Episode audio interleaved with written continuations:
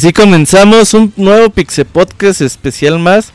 Después de ya bastante tiempo sin traerles uno de estos podcasts mitológicos, kilométricos, de amplia duración y que es donde nos reunimos para hablar de temas en específicos, videojuegos que han marcado época. Y como ya saben que en Pixelania ¿no? se encantan los juegos de peleas, pues quisimos hacer una sección dedicada a juegos de peleas, pero no, no solamente vamos a hablar de Street Fighter como en su momento lo hemos hecho. El día de hoy vamos a hablar de esos juegos de Capcom que hizo con varias licencias, sobre todo de Marvel, Tatsunoko y de SNK, y que marcaron la época de los noventas. Para esto nos va a acompañar una gran cantidad de invitados. Vamos a presentarlos. Pixescroto no puede faltar en juegos de peleas. ¿Cómo andas, amigo? Hola, un saludo a todos. Estoy muy bien, muy contento porque hoy hablamos de una serie de juegos que hicieron realidad los sueños de los niños y los adolescentes en los 90 y principios de los 2000 uniendo universos que parecían muy dispares, pero que al final se unieron y nos dieron mucha diversión y grandes peleas. Así es. Y bueno, alguien que es muy fanático de estos juegos y que no suelen escucharlo mucho en Pixelania es el buen Fer. Fer, ¿cómo andas? Hola, Robert. Ya tenía un buen rato que no andaba por aquí. De hecho, desde que reseñé, creo que como hace un mes. Pero como dices, ¿no? Estos juegos de pelea son algo que como que marcó parte de mi secundaria y todo mi este, bachillerato en, que después de las escuelas pues nos íbamos al local de las maquinitas a gastarme todo el dinero que tenía para las combis.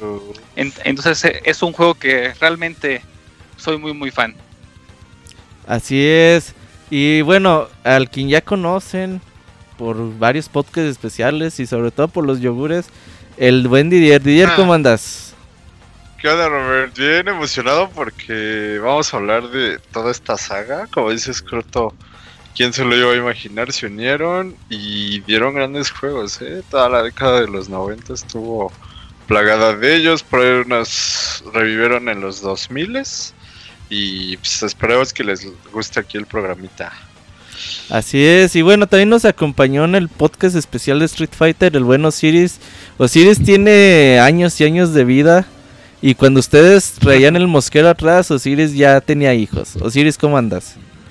Muy bien, Robert. Buenas noches, amiguitos. Pues contento de estar aquí participando en este podcast especial de juegos de peleas de Capcom y con la oportunidad de, compartir un poquito las vivencias que, nos hicieron pasar estos juegos en horas y horas en las maquinitas. Así es, y fíjate, um, nosotros hemos hecho ya varios especiales de Street Fighter y cada vez que hablamos de Street Fighter, sobre todo en su especial de 25 aniversario que está en YouTube, pues la gente decía, les faltó hablar de los juegos de Marvel, les faltó hablar de los juegos de Marvel. Y la gente siempre ha querido, pues que hablemos de lo que ha sucedido, lo que sucedió en aquel entonces con la franquicia Marvel. Capcom siempre ha sido una empresa que le ha gustado trabajar con franquicias americanas, Disney sobre todo y que cuando llegó a los noventas pues empezó a agarrar juegos o la franquicia de Marvel que quizás en aquel entonces pues la serie de X-Men era lo más popular por la serie de televisión. ¿Cómo lo ves, Scroto? ¿Te acuerdas de este juego de Super Nintendo? ¿Cómo se llamaba?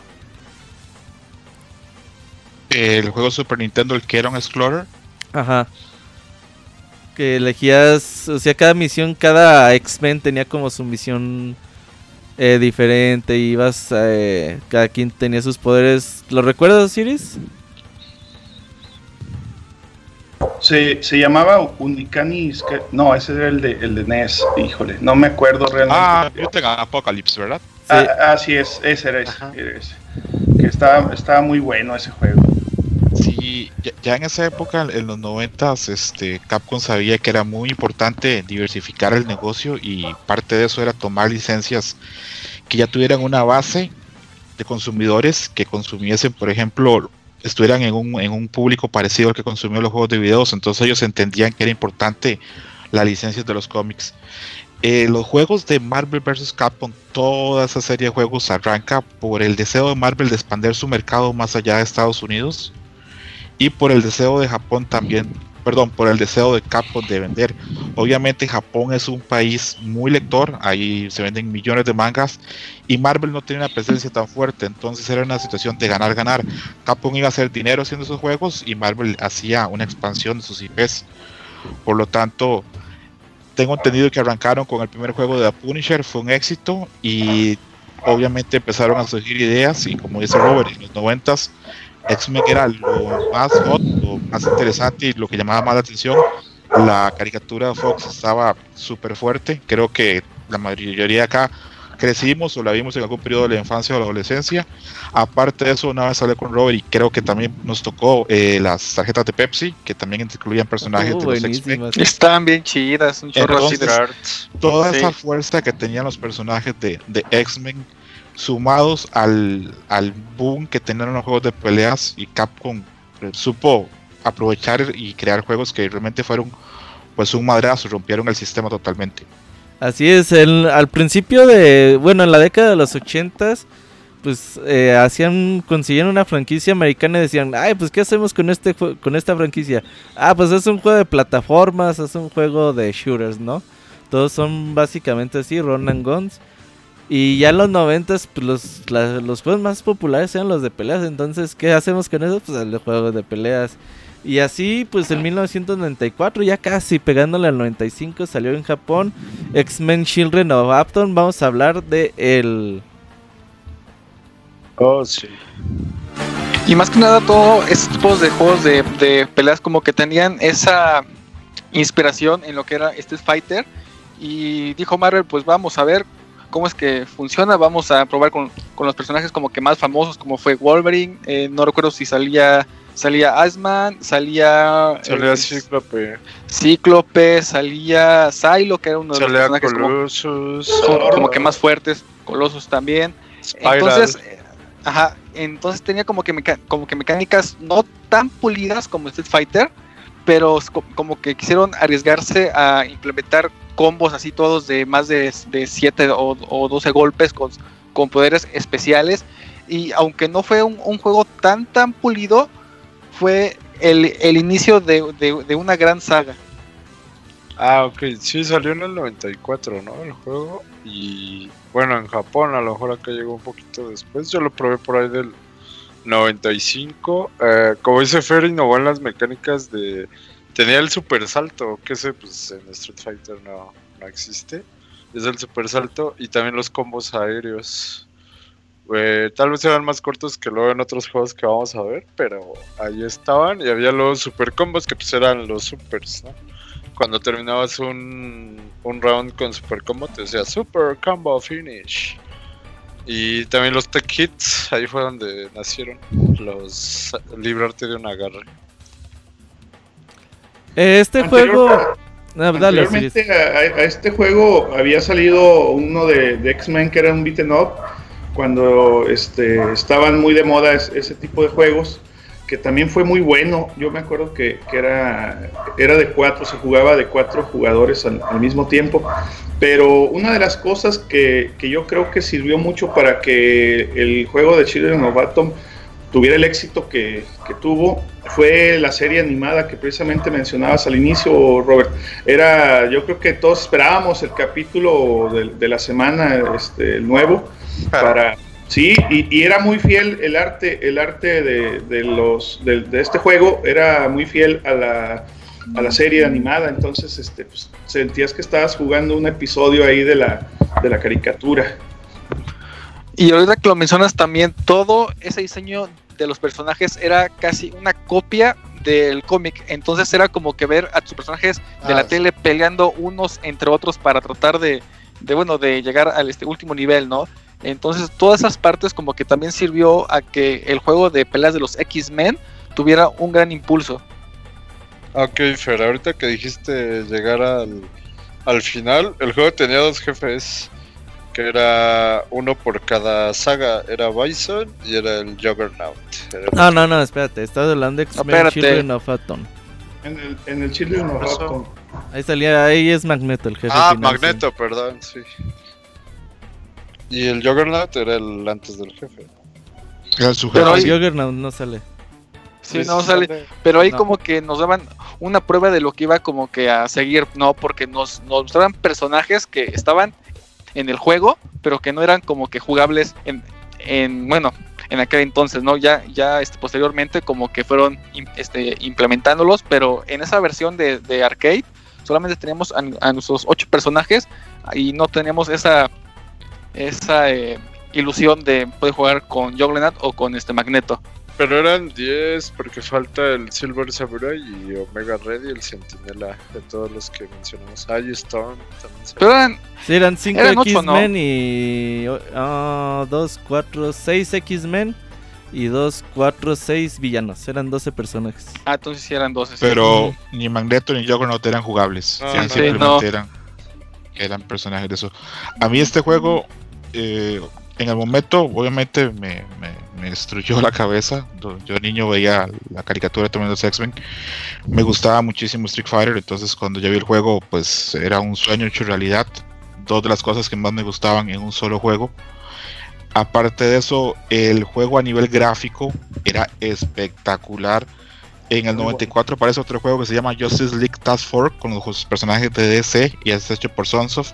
Ese juego es una broma, se ve terrible la parte de Children of the Atom por la capacidad que tiene de crear en esas épocas.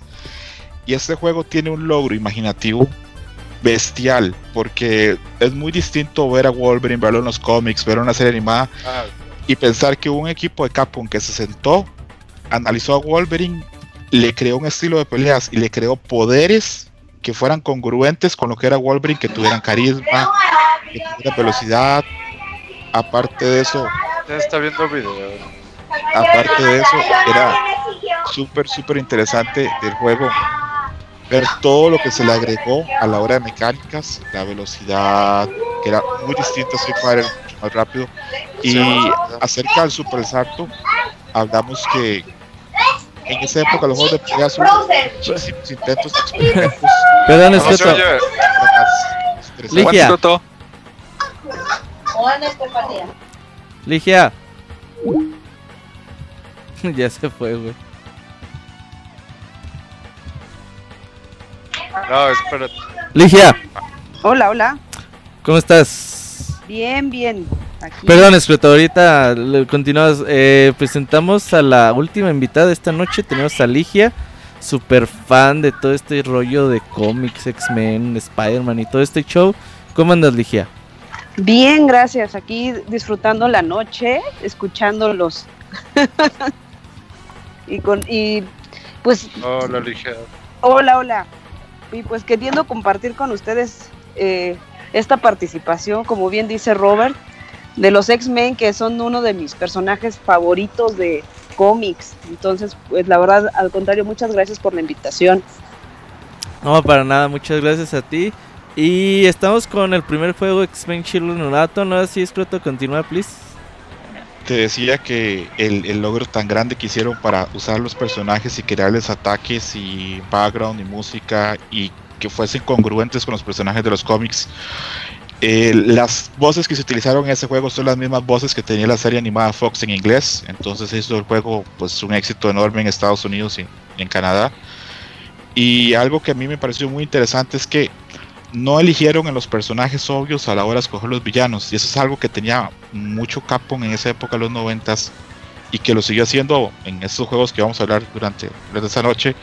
Porque ni Omega Rojo, ni, ni el Silver Samurai, ni Spiral eran tal vez personajes que uno podía esperar. Aún así Capcom los tomó, los hizo personajes muy, muy interesantes, con mucho carisma y con movimientos y estilos muy propios. Spiral era buena, eh. Era difícil ganarle. Yo tenía mucho. Yo, yo jugué X-Men Children of Atom ya bien tarde, güey, como hasta el 2099. Ah, Eh, estos juegos salieron ya en CPC2. Incomprables en aquel entonces. Juegos de 12, 15 mil pesos. Entonces, pues obviamente ya hasta que no le echaban en otro lado, güey, y ya le decían a mi papá, ah, pues si quieres te lo presto, porque acá ya no le echan.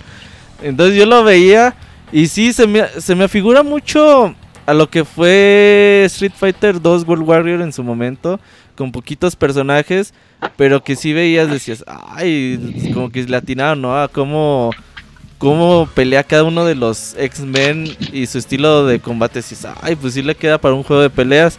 También me causaba mucho ruido personajes que yo veía y decía, esos a qué hora salen en la serie, esos yo no los he visto en la caricatura. Por ejemplo, güey, el, el Silver Samurai, dije, ay, chingo, yo ese nunca lo he visto en la serie, ¿qué pedo? Pero sí salió luego en los últimos. Pues yo no me acuerdo haberlo visto, güey. Ajá. Yo, por ejemplo, el Juggernaut, perdón, Ajá. el Juggernaut lo conocí, pero mm, en la serie animada, pero ya muchos años después, ¿no? Sí, yo también esperaba ver los personajes de la serie que justo estaban con la coyuntura de, la serie en los noventas, cuando este primer juego salió. Pero A sí, no. júbilo. Eh, Colossus también eras ese Colossus como que no se parece mucho de la serie, ¿no? Sí, sí se pareció. O Bueno, Psylocke, yo decía, ¿quién es Psylocke? Uh, Psylocke, una espía. No, pues yo no la veía la serie. Entonces eso me conflictuaba mucho. Pero sí, yo en aquel entonces decía, "Ah, eh", no, no le vi mucho gusto al juego. Pero ya cuando ves eh, en qué año salió y con un montón de bases de lo que fue Street Fighter Alpha 2 en aquel entonces y el primero de Star que no es secreto. Sí, de hecho, en esa época fue que, que salieron los dos y, se nota que en esa época Capcom tenía unos artistas impresionantes porque la animación es, es de primera calidad. eh, el juego tiene un montón de detalles increíbles. Por ejemplo, en el escenario del Danger Room, el profesor Javier vuelve a ver a donde están peleando los personajes. Mm, Los personajes eran súper grandes, tenían unos sprites que eran muy distintos a los otros juegos de peleas y tenían mucho carisma. Eh, las posiciones en que parecía Magneto parecía súper elegante, parece un emperador. El Juggernaut es imponente. eh, el, el sprite de Psylocke es súper atractivo. eh, Storm, todos los personajes están súper bien hechos. Me gustaban Sí, los finales. eh, por ejemplo, el de creo el de Tormenta. Ah, cuando lo terminas, como casi todos es como que se escapan de la base espacial donde está Magneto y se autodestruye. Y ya como que al final baja a la tierra y, y esta Storm pelea contra un centinela y le gana. Y así como que, ah, pues todos felices. Pero si juegas con el centinela y terminas el- la misión, pinches centinelas me cagan, güey. Neta, me desespero Ah, un chingo los putos centinelas. Lo terminas, entonces la, ahí es al revés. Ahora tú eres centinela, peleas contra Storm, le ganas y al final es como una dominación mundial de, de los centinelas. Eh, me gustaban sus finales de, de este juego. Y ustedes sabían que ese juego tenía como que eh, personajes eh, secretos. Bueno, solamente era uno. Ah, tiene No. uno. ¿Quién En- decir. Es Akuma. Akuma. Haz de cuenta que este en la selección de esos personajes tienes que, que hacer como que una secuencia, ¿no? Vas de, no sé, de Wolverine a Cíclope o cosas así, con un timing específico. Cuando terminas de, de hacer ese código, eh, puedes jugar con Akuma. Y, y es como un guiño a lo que puede venir después de, ¿no? Y te quedas, ay, güey, o sea, meten a un personaje de Street Fighter, o sea, ¿qué puede pasar después, no? El único detalle era que si perdías con Akuma tenías que volver a meter todo ese código para, para volverlo a este, seleccionar. No, no sé si eso lo, lo sabían, amigos. Yo, no, fíjate que que gran yo dato, no yo- yo sabía no que sabía, salía yo- yo no Akuma, sabía. eh.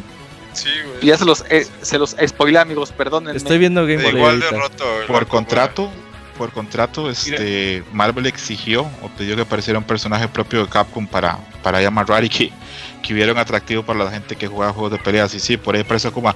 Aparece Akuma, pero es el, es el, el sprite de. Ni siquiera es el Akuma de, de Street Fighter Alpha, Sí, es el no. Akuma anterior. Es el de ah, Super Hyper Turbo, ¿no? Y Ajá. sí, se ve bien distinto, bien, bien raro con, con los otros luchadores. Yo el, el- este juego lo probé bastante en arcade y luego tuve la oportunidad de probarlo tanto en Saturno como en PlayStation. La versión de Saturno era mucho, mucho mejor que la de PlayStation. El PlayStation tenía serios problemas de RAM comparados a los de Saturno. Y por ejemplo, hace poco estuve leyendo que un tercio de las animaciones del juego original fueron cortadas para que el juego pudiera servir en PlayStation. Desgraciadamente, eh, nunca pude tener ninguno de esos juegos, todos eran prestados, eh, en el momento eran bastante caros y eh, pues me quedé con el antojo realmente de tenerlos. No, a mí un amigo me A mí me presumía su tocó la Play- suerte. Perdón, así Me es un amigo me de sí, Perdón. me, me presumía su nosotros jugábamos en las arcades y él decía, no, es que tengo PlayStation y ya tengo sus juegos, ya para qué vengo a las arcades. Decía, ah, güey, pues a ver, vamos a jugar. No, lo primero que vi dije, no, ¿sabes qué? Vete a la chingada tú y tu PlayStation. Yo me voy al arcade. Mejor pago. Ahora sí, Osiris. Sí, te comentaba, Robert, bueno, en algunas ocasiones lo he comentado que a mí me tocó la suerte de, vivir cerca de donde estaba un local oficial de Capcom. Acuérdense que Capcom tenía aquí oficinas en México en aquel tiempo y llegaban las maquinitas de, de novedad, así las que iban saliendo pero esta en específico era sumamente cara, no me acuerdo si se le ponía de, tres o cuatro fichas, era, era muy cara y aún así se hacían filas para, para jugarlo, era, era la locura, te digo, nosotros en aquel tiempo estábamos súper traumadísimos con la, con la serie animada que salía en, la tele y no, pues íbamos a, aunque fuera a ver, y decíamos, no, pues no traigo lana, pero vamos aunque sea a ver. Y, algo que yo quería comentarles que a mí de inicio el juego como que no, no me agradaba tanto la mecánica del doble salto, me, sacaba mucho de onda, yo estaba acostumbrado pues a, los juegos tradicionales pues, de Street Fighter, de, ese estilo que, nada más era este, su, su escenario sencillo, ¿no? Y, y, al incluirle el doble salto a mí se me hacía como que, pues me sacaba mucho de onda, no me agradaba muy bien hasta que ya después le empezamos ahí a, irle agarrando al, a la mecánica, pero, pero de inicio como que eso era algo que no nos, caí, no nos agradaba mucho. Yo el pinche super salto yo no lo descubrí hasta X-Men contra Street Fighter. Yo ni sabía que se podía hacer eso, No, no, no, no, yo no, no. Yo en que yo era la muy cabrón, pero los juegos de X-Men pues no los tenía, no. Ni, ni sabía que existían, güey. Es más, en aquel entonces cuando salieron. Eh, creo que vamos cerrando. Elige algo más que tengas que decir del juego. No. Dice Ligia que luego. Hola, hola. Ah, es que, no, es que ando. El mute, sí, sí, sí. Se me olvidó, yo así de. Ah, el pues Moy lleva 10 años en el podcast y se le sigue olvidando. no, el cameo de la de que aparece ahí el profesor Javier, justo cuando terminas con Juggernaut, que es muy buen cameo. El, bueno, ya sé que les spoilé, spoileé el final a los que no lo han terminado. No, ni lo terminarán. Ni lo terminan, sí, yo creo que, bueno, quién sabe, luego en esos juegos que circulan por internet, seguro está un room para que lo puedan, para que lo puedan jugar. Sí, ya mínimo, ¿no? Porque sí, sí, seguro. Reediciones de estos eh, no quería decir el nombre, gracias. Solo dije el room. ok, pues ya. Eh, eso, eso solo quería agregar. Vientos. Entonces, bueno, con esto cerramos X-Men Children of Atom. Vamos poquito a poquito acercándonos ya a los juegos mitológicos. Fue un buen comienzo, sin duda alguna. Y el siguiente año, 1995, la costumbre de Capcom sacar juegos eh, muy seguiditos, pero esta vez no fue X-Men Children of Apton Turbo o algo así. Dijeron, pues bueno, ya nos fuimos con los X-Men. ¿Qué tal que si ahora sacamos Marvel Super Heroes? ¿Qué tal que si hacemos un upgrade a la licencia? Y en lugar de tener solamente los X-Men, pues eh, nos vamos con más personajes. Marvel Super Heroes 1995, ¿qué recuerdos tienes, Escritor? A mí este arcade eh, pues me llega y me sorprende mucho porque ya incluye personajes más universales de lo que era Marvel, incluye a Spider-Man, al Capitán América, a Iron Man y incluye también a Hulk y incluye dos villanos que en lo personal a mí me, me, sorprendieron mucho porque yo desconocía totalmente a esos villanos. Yo eh, no sabía ni entendía mucho del mundo de, del Doctor Strange. Uno era Blackheart, que es un demonio que es el hijo de Mephisto, que es como el diablo en Marvel, ¿no? Y el otro era Shuma Gorath, que también es un, ente cósmico muy extraño. Recuerdo ver el póster del, del, juego y ver que era como un ojo con un pulpo, una criatura como de Lovecraft. pero en esa época yo no sabía que era Lovecraft, ¿verdad? No vamos a mentir. Y yo lo primero que vi es cómo diablos se va a jugar con ese, con ese personaje. Y fue lo primero que llegué a hacer. Puse la moneda, lo escogí y vi que era algo súper raro, pero súper divertido, súper distinto a cualquier otra cosa que hubiera en juegos de peleas. Y en esa época, repito, eh, Capcom estaba súper bien con las ideas, innovó un montón. Y los dos X-Men que, sí, que continuaron fueron Wolverine y Psylocke, que según entiendo fueron de los personajes más gustados del juego anterior. Entonces, a mí me gustó muchísimo.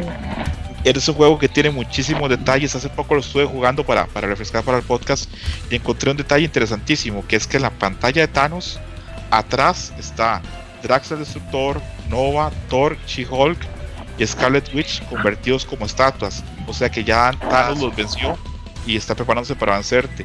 Aparte, el subjefe de este juego es bueno uno de los villanos más grandes de, de Marvel, que es el Doctor Doom, que ya aparece en este juego y pues hace su legado porque lo veremos a futuro en otros juegos. Y aparte, en, en esta, bueno, en ese título eh, manejan eh, dinámicas nuevas, como es el uso de, de unas gemas, las para los que ah, Del es- infinito, es- ¿no? ajá, para los, los que están aquí como que familiarizados con la saga de, de los Avengers, este juego es como que la, representación de las de las peleas en aquel tiempo. Y lo y lo y como decía este Scroto no tiene muchos detalles como por ejemplo cuando usas eh, una de las gemas con cada uno de, los personajes tiene como que su habilidad eh, especial no como, por- como poner es un ejemplo cuando Psylocke ocupa la gema del poder Psylocke se convierte como en tres Psylocks.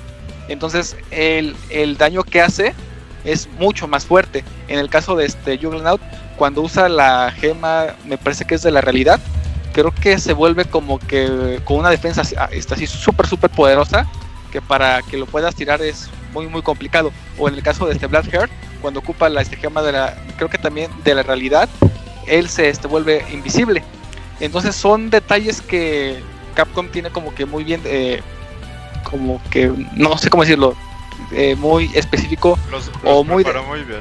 Ajá, como que los preparó muy muy bien para que este juego luciera. Y este juego creo que es uno y bueno a, a- a comparación de Chief of the Atom ya tiene como que las dinámicas un poquito más eh, eh, estilizadas los controles responden mucho mejor y ya está aquí ya, ya tienes combos bastante poderosos que, que son son conocidos en, lo- en lo- en los bajos mundos como el chavito trabador no que por ejemplo con Wolverine Ah, ya este una vez que lo que lo arrinconas y ese es un, un combo en la pared y sabes trabar completamente ese personaje está muerto. O sea son combos eh, sencillos bueno que se ven sencillos pero que realmente el timing para, pa- para, cada botón para cada este gol- eh, golpe pequeño patada fuerte tiene que ser preciso para que el personaje no se pueda es- es- escapar.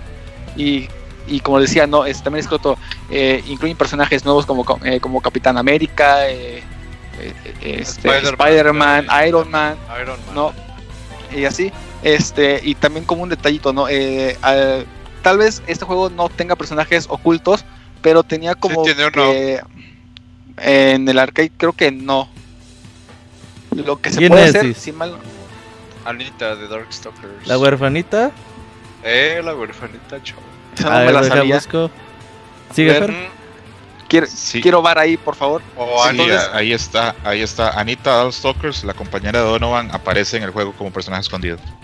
Ah, eso no me lo sabía. Yo lo que sabía es que para, o sea, un detalle como para cambiarle el, el color tenías que hacer como que un timing, esperarte tantito y apretar como que botones para que el, el color secundario se este, activara. Si no, era como que muy, bueno, no era sencillo como que cambiar el color secundario. Ahí salió tenías el que- Hulk naranja, ¿no? Ahí Ajá. Sí. Entonces, y no sé si, si, si mencionamos en el juego pasado, pero también eh, aquí los escenarios como que iban cambiando poco a poco, como que se iban de- este, de- eh, destruyendo. Así, por ejemplo, Cambiabas eh, de, de escenario. Ajá. ajá, Ah, qué verga, uno- también sale Akuma, güey. Anita saca Akuma, güey. entonces este había un escenario que creo que era cuando peleaba Spider-Man con, con Wolverine, que era como una cascada, que, Ah, que, sí. Que es- comenzabas en un puente y como iba avanzando la este, película, el- digo la, la este, pelea, el escenario iba cambiando, el, el puente se, se rompía, iban peleando sobre el río y cuando uno de los dos ganaba, uno se, se como que se iba en la corriente y, el que y el otro perdía, brincaba el con que una roca. iba, ¿no? Ajá, Ajá. y, y, estaba súper sorprendido, decías, no, como, Sí. como que maté a Wolverine, pero pues bueno, gané, ¿no? Ah, Sí. Bueno, el, el- ahorita que hablamos de las gemas, ya sabemos que son seis. Voy a decir rápido de qué trata cada una o qué hace. La del poder aumenta el daño en un 50%, obviamente. La del tiempo aumenta la velocidad de ataque y movimiento en 40%. La de la realidad eh, añade ataques especiales por golpe con diferentes efectos, ya sea paralizar, disminuir velocidad, bajar defensa o aumenta el ataque. Es como una mezcla, ¿no? De varias. Gema del espacio aumenta la defensa del personaje, recibiendo solo el 50 del daño total. Bueno, depende del golpe que te peguen. Y la gema del alma, que era la que todos buscábamos, ¿no? Ya cuando estábamos en rojito, así como que regenera 40%. Era la que te llenaba, sí. Era la que te Eh, llenaba. Sí, te da el 40. Y la gema de la mente, que te rellena dos barras de poder, por si quieres aplicar ahí un Ultimate Combo Finish. Aquí era Ultimate Combo Finish. ¿Cómo se activaban las gemas? Mm, Un poder para, bueno, un este poder para atrás o un tres shuriken para atrás. ¿no? Ah, con los tres puños. Ajá. y, sí, y los sí, sí. activabas. Y aquí en, la- en, las, en, en las peleas comenzabas con una gema, ¿no? Pero si el, con- bueno, el, el oponente te hacía como un gancho o un poder, soltabas esa gema. quitaba luego, luego. El primer Y ataque, entonces- ¿no? ajá. Era el que- Y entonces el enemigo podía tomarla y la activaba. Entonces como que la, la pequeña ventaja que tú tenías sobre él, ahora estaba como que en tu contra, ¿no? Y luego sí las este, activaba y los, los, los combos eran bastante fuertecitos con los con las gemas del infinito. Luego el puto... Terminaba el round, te quitaban una gema también, creo, si perdías el round. Luego el puto de Thanos tenía las 6 cuando peleas contra él al final. Ah, sí. De hecho, te las quitaba, güey. Tú no las podías usar. Ajá. O, o las ibas recuperando poco a poco. Así, tráelas, perro. Ahora sí, ya, Ajá. ya Mira, valiste. Yo la verdad, Marvel Super Heroes no lo jugué mucho, güey. Yo siempre... Fue un juego que desprecié. Eh, por un motivo muy sencillo. Cuando yo jugaba Kino Fighters teníamos por ahí eh, Marvel Super Heroes. Pues yo veía, güey, que Marvel Super Heroes lo jugaba la gente que, que no le gustaba retar, güey. Como que él decía, ah, pues yo quiero Ah, jugar mi solo. ficha. Y, o sea, se me hacía un juego muy, muy facilón, güey. Agarraban a Spider-Man, aventaban puro, Shoryu- puro Hadouken, güey. Se llenaban la barrita, aventaban el super. Hadouken, Hadouken, Hadouken. Y yo decía, no mames, como que un super te, te sale solamente haciendo un Hadouken y tres botones. Ese juego es para gente que no sabe jugar juegos de peleas. Entonces yo siempre No, dije, no, pues la reta está en Kino Fighters, yo qué chingas voy a jugar. Pero ya después de tiempo y, y todo, me doy cuenta que este juego salió, mm, yo creo que ni un año después de que salió X-Men Children of Apton. Y el cambio gráfico es impresionante. Sí, sí estaba cabrón. Sí, ya lo, ya lo ves y dices, ay, güey, o sea, sí se, Se- ve como se inclusive otra generación, ¿no? ¿Tú cómo a mí lo me ves, gustaba Escoto? mucho el super de Shumagorat. Era quién sabe qué interdimensional y te llevaba así como a un vortex y ¡fua! estaba bien chido. Pinche pulpo, güey, nunca me gustó, güey. Rifaba ese. güey. Yo jugaba con el Marvel vs. Capcom 2, güey, pero No, me costó gráficamente sí mejoró mucho y, y las animaciones también este, se veían muy fluidas, se, se veían muy cabrones. Lo- los escenarios estaban sumamente detallados, detallados y, y- y sí, gráficamente el juego este, sí se veía mucho, muy, muy bonito. Algo que quiero que quiero hablar con Ligia es este juego, si tú lo terminas con Iron Man, es prácticamente el final de Endgame, güey, de la película. Ah, ok, sí. Obviamente, Sí, pues desde la mm, forma en que, en que ponen las gemas ajá. y que las tienen que ir recuperando, ya desde ahí es en game. Les hicieron la película Marvel. Sí, hace De poquito hecho. dije, ah, cabrón, tiene ya, es ya el estaba, final. ya estaba hecho el script, nada más les faltaba ponerle los efectos especiales y ya, endgame. Sí, tal cual. Es esto me imagino que ya tiene añísimos, ¿no? Que salió ese como el cómic original de de ese pedo, ¿no? Pues tanto de los X-Men como de esta serie de Marvel fue fue en el 94 cuando sacaron la- las- las series de Ajá. ambas de, de ambos arcos de historia. Entonces, no tan viejo como el juego, ¿eh? O sea, si eran con, con un año o año y medio de diferencia. Y de ahí se basaron para sacar los finales. Muy probablemente, pues yo creo que, eh, por ejemplo, si jugabas con Spider-Man, te salía, te salía el personaje de Mary Jane. Si jugabas con, To- con este Capitán América, te salía Thor al final. Entonces, pues muy probablemente, por ejemplo, Nova, ahí también va con la relación de los cómics. Cuando jugabas con Nova, te salía Scarlet Witch. O sea, sí, sí tenían como la relación de, lo, de los personajes de los cómics en los finales de los, de los, pues de cada uno de los peleadores. Sí, o sea, se veía que aparte de hacer el juego, como que sí hacían su, su chamba de, bueno, pues vamos a hacer, tratar de que todo esto encaje, ¿no? No solamente es decir, ah, ponle movimientos de peleas y ya vemos qué hacemos y así se la aventan. Oye, Scroto, ¿qué más datos nos tienes de este juego? Les tengo un dato que parece obvio, pero hay gente que lo obvia y es que estos juegos a nivel de balance pues casi no tienen, son juegos que están muy Ah, rotos. Capcom tenía muy claro que este juego venía de un juego de un año anterior y que el próximo año iba a haber otro juego, entonces no trabajaban mucho en eso, sabían que el juego no iba a ser muy longevo, que rápidamente la gente que estuviera jugando Marvel Super Heroes lo iba a abandonar por la próxima iteración, entonces no se trabajaba mucho en eso. Respecto a las conversiones, de nuevo, probé la de Saturno, probé la de PlayStation y probé la arcade, el arcade perfecto. Eh, la de Saturno, bastante adecuada. Era una de esas versiones que usaba el cartucho de RAM que tenía el Saturno. Que desgraciadamente es una de las tragedias de que el, de Saturn no, no funcionase. Que, que tenía un RAM que los juegos de 2D le permitía hacer maravillas. Y de nuevo, la versión de PlayStation es atroz, terrible.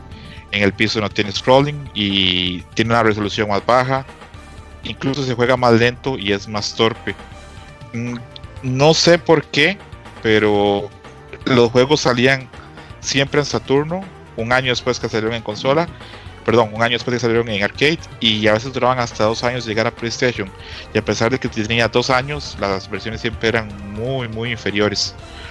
Obviamente hablamos de que el hardware no permitía hacer mayor cosa, pero sí, eran, eran versiones bastante pobres.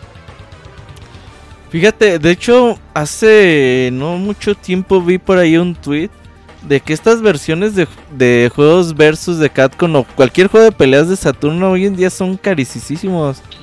son muy caros. Yo tengo ahora, ya que, que podemos decir que, que soy un adulto y que tengo ingresos económicos regulares, tengo un par de estos juegos, este, creo que un par o tres los tengo en Saturno y cuesta encontrarlos. Hay que, hay que sentarse ahí, ahí ve y a, a poner tus tu dinero y apostar y ver qui- quién da más, quién da menos. Pero sí, cuesta encontrarlo porque eran conversiones que de momento sin caer en la piratería de, del mame. eh, Es lo, lo- lo mejor que puedes hacer para A el le juego. encanta, ¿eh? El mame, digo. No, no, no, Sí, sí. para nada. También, este, por si alguien está muy interesado en, esto, las diferentes versiones, hay un canal en YouTube que se llama Retroport, donde analizan cada versión, ven cuántos frames pierde, cuántos frames complicados al arcade, lo recomiendo mucho. Y a mí este juego me parece, aparte que es a pesar de que este no tiene balanceo muy roto, me parece un juego muy bueno y es el que sienta las bases para lo que va a venir. Porque trae los personajes más emblemáticos de Marvel, el Capitán América, Spider-Man, Hulk, y nos pone ya a jugar con Juggernaut y con Magneto, que en esta versión sí son jugables, y nos deja claro que muy probablemente este juego estuvo en desarrollo paralelo a Shielding of the Atom, pero los personajes no estaban listos y decidieron cómo segmentarlo. Aparte, eh, se sabe que la relación entre Capcom y Marvel no era, digamos, a hacer tres o cuatro juegos, sino que cada vez que salía un juego que tenía éxito, se daba la luz verde para el otro juego. Entonces, el éxito de estos dos juegos fue lo que propició que aparecieran las próximas iteraciones de las que vamos a hablar. Sí, así es. Vamos cerrando. eh, ya para así. Vamos un poquito rápido. El podcast no va a ser tan eh, de 7 horas como son los de Zelda, de 8 horas de con el de Metal Gear. Va a ser un poquito menos porque estamos completamente en vivo. Pero ya cuando lleguemos a los juegos emblemáticos, ahí nos vamos a detener un poquito más. Así que, ahora sí hablamos de este juego 1996. eh, año muy bueno en juegos de peleas. Y que llega un juego Tag Team. En aquel entonces, ¿qué había de Tag Team? ¿Había ya Tekken o qué había? No, Aparte de Team. Fighters, que ya era de dos, tres jugadores. No, yo creo que Team no, propiamente no había nada. Creo que acá Capcom le roba el mandado a SNK, porque SNK tenía la idea de, de peleas por equipos, pero eran peleas en que eliminabas un miembro y luego entraba otro. Acá se nota que Capcom le ponía atención a SNK y viceversa, se copió la idea y no solo le copió la idea, la mejoró, porque esa idea que podías mandar al, a tu personaje en cualquier momento a descansar y recuperar energía y traer otro, era una idea que permitía que las peleas fueran muy estratégicas. Este juego es el primero donde uno de los grandes ilustradores de, Capcom hace aparición, que es Vengus. Él hizo todos los diseños de los personajes del juego y es un juego que tiene mucho carisma. Y aparte, todas las este, sprites que se usan de Street Fighter vienen de Street Fighter Alpha. Por eso vemos que Ryu se ve más joven y Chun-Li se ve más joven que comparados a, a Street Fighter 2. Y para hacer así nada más una rápida lista de- del, del, del cast de personajes estaba pues Street Fighter Ryu, Zangief, Bison, Ken, Dancing, Kami, Akuma, Charlie y Chun-Li. Y del lado de X-Men está Cyclope, Wolverine, Juggernaut, Storm, Magneto.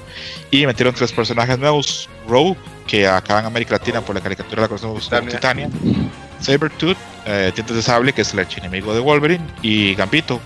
Los tres personajes eran muy populares y era pues normal que Capcom intentara incluirlos. Yo fíjate, X-Men vs Street Fighter.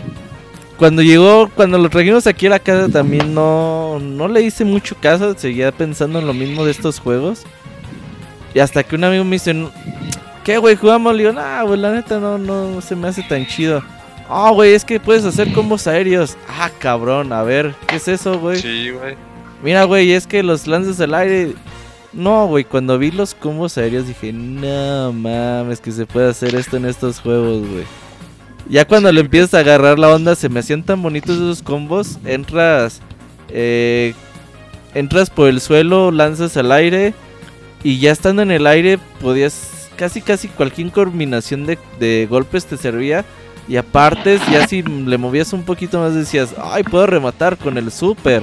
Entonces, no, ya cuando descubrí esto, no, pues ya era agarrar a todos los personajes y a ver, este personaje con qué botón lanza el aire. Ah, ya vi. Ahora, ¿qué puedo hacer en el aire? Ah, esto. Ahora, ¿qué super puedo hacer? No, güey, las retas se hacían muy cabronas de, de X-Men vs Street Fighter. Los gráficos muy, muy bonitos. Y yo siempre tener a Ryu en un juego era muy, muy chingón. Ya el segundo personaje me valía completamente madre, güey, el que fuera. Y ahí sí como que movía ahí a ver quién era. A veces agarraba este a Cíclope, a veces a Wolverine, a veces a Gambito y ahí me la llevaba. Pero muy muy bonito juego X-Men Street Fighter. Ya fue cuando le agarré la onda a estos juegos. Didier. Ah, ok. El... Yo tengo unas anécdotas con este juego. Básicamente es de los primeros que empecé a jugar en Arcadios. Tenía yo por ahí de 15 años más o menos. Entonces era. Me volaba las clases de la prepa cuando se armaba la reta. Una vez llegué a sacar a más de 50 personas seguidas así. en- te- Falté como a cuatro clases, pero pues, La máquina unas- no juega, no manches, 50 no personas vale. seguidas. sac- sacaba, de hecho había uno que el- luego le pusieron el, ah, no me acuerdo cómo le decían, pero le decían cerdo, quién sabe qué. El, el lechón, güey, ya me acordé, le decían el lechón. Porque pues, estaba morrillo y tenía así. ¿Se ubican al gordito de los Simpson? ¿No este Fritz o Hans? No me acuerdo. Rafa así o- se me parecía. Y el. el- ándale, ese. Uther. Entonces, eh, se pareció un chingo a Uther, solo un poco más moreno. Y estaba de aferrado ese cabrón, quién sabe dónde sacaba dinero. Eh, era recalcable que pues, yo jugaba con, con 5 pesos. Bueno, para hacerme bola en ese juego, me daban este pues ya mi, dinero para irme a la escuela. Y yo guardaba 5 pesos diarios. 3 o 5 pesos diarios. Y me iba el domingo que nadie retaba. Nadie retaba el domingo, estaba sola la maquinita y ahí me ponía a practicar combos. Entonces, este, pues ya llegaba los lunes y ya madreaba todo el que se me paraba enfrente, ¿no? Obviamente sí tenía así como los maestros, pues ya luego era un orgullo de que, ah, le gané al que me enseñó, le puse una madriza. Entonces a Luther le gané fácil como 25 veces esa vez. Andaba en modo Dios y pues ya se, se ponían bien buenas las retas. Eh, destacar que el juego tiene combos infinitos, eh, con Cíclope sobre todo, con el todos tiene combos infinitos. Pero el. Bueno, no, no todos. Pero al menos sí tienen combos que bajan el 60 el 70% de la barra. Pero el Cíclope, pues, juego. Ajá, estaba súper roto Cíclope porque sin utilizar super tú podrías tú podías madrear a alguien y tenías este tres maneras de levantar a los oponentes. Entonces, eh, pues el Cíclope siempre estaba en tu reta. Ahorita es el Robert que usaba Ryu. Con Ryu la clásica era este de trabarlos con tick throw, o sea, con puro agarre, un, un golpe, un una patada débil y los agarrabas. Y si no se recuperaban rápido, hacían el rollback. eh, pues ahí mismo les, les ponías el Shinku Tatsumaki Senpukiaku. O los agarres en el aire, aquí ya había agarres en el aire. Bueno, creo que también en el anterior. Y pues si te agarraban en el aire, ya te comías un super luego, luego, ¿no?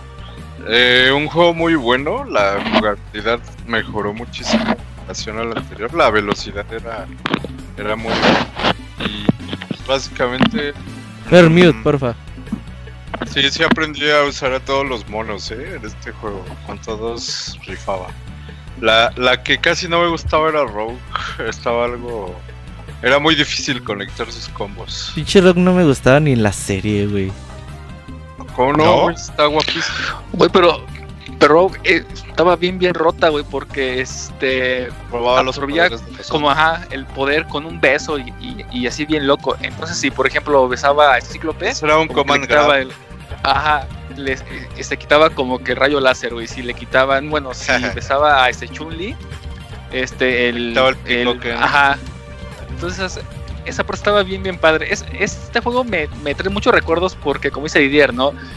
Era como que el de la reta de este, saliendo de la escuela, te ibas para allá. Es, este juego fue con el que empecé, eh, como que con el amor a los juegos de este pelea por parte de este Marvel contra Capcom, bueno, contra Street Fighter. Eh, ¿Por qué? Porque cuando comencé a este, jugarlo, o sea, era como que el típico chavito que, que apretaba todos los, los botones a lo loco para ver qué es lo que salía, ¿no?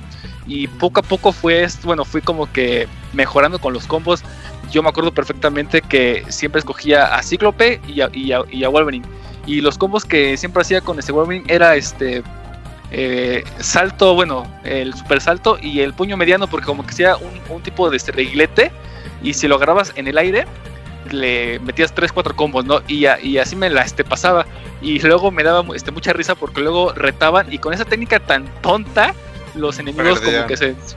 perdían, como que se desesperaban y brincaban y, y les ganaban, ¿no? Poco a poco, porque en aquel entonces cada ficha era como que de a dos pesos, entonces sí era bastante complicado juntar lo, lo que me daban como para gastar en la escuela. Por ejemplo, a mí me daban creo que 10 pesos, que en aquel entonces era muchísimo dinero y este era jugar cinco veces, ¿no? Y algo que este siempre son como que estos títulos es que cuando jugabas el primer eh, eh, nivel era fácil, muy muy fácil. Ah, sí. Pero ya el segundo como que les subían la, este, la dificultad de golpe y ya que te ganaban y decías, sí, tengo que echarle dos pesos más a la maquinita, decías, bueno, pues otra vez, ¿no? Pero y te volvía a pasar y te volvía a pasar, ¿no? Entonces, en, en este juego, eh, sí, la verdad, sí le invertí bastante, bastante dinero, hasta que poco a poco era de los que con, bueno, con 10 pesitos ya me estaba ahí dos horas jugando o algo así, en lo que retaban o, o cosas así. Se- Después me la este, pasaba. Pinche Entonces, Fer. esa parte. ¿Mande? Pinche Fer, pues eras afortunado, güey. Yo llegaba con dos pesos, güey, a Yo las con máquinas, güey. sí, güey. Ya si llegaba consigo decía, ay, que ando de millonario, güey. Casi siempre Pero mi sí- presupuesto era dos pesos nomás, güey. Dos fichas y ya. Pero pues al principio, cuando no sabías es- es- hacer combo, o no faltaba que el gandaya de como que de las maquinitas o de ese local era como que el, el que sabía, y habiendo 50 Yo era ese máquinas al- alrededor de ti, ibas sobre ti y, y te sacaba, ¿no? Y ya este, era decías, hijo de toda tu madre, hay más maquinitas, juega otra, no, jugaba esa Ese y te sacaba, ¿no? Sí, ¿no? Sí. Eh, es- sí, ese era el Didier el que hacía eso. Sí, güey. Acabé con Sí. la bala dolorida, por eso me fui. Ah, fue por Pero- cosas eso, amigo. Pero sí luego eran bien, bien gandallas, ¿no? Pero como que poco a poco empiezas a ver que los combos eh, son un poco como que en secuencia. Y también un detalle, bueno, no, no sé si era bug o era, bueno, o algún error de juego, es que con Wolverine, cuando aplicabas un combo a los personajes de Street Fighter, ese combo eh, como que no los agarraba perfectamente bien.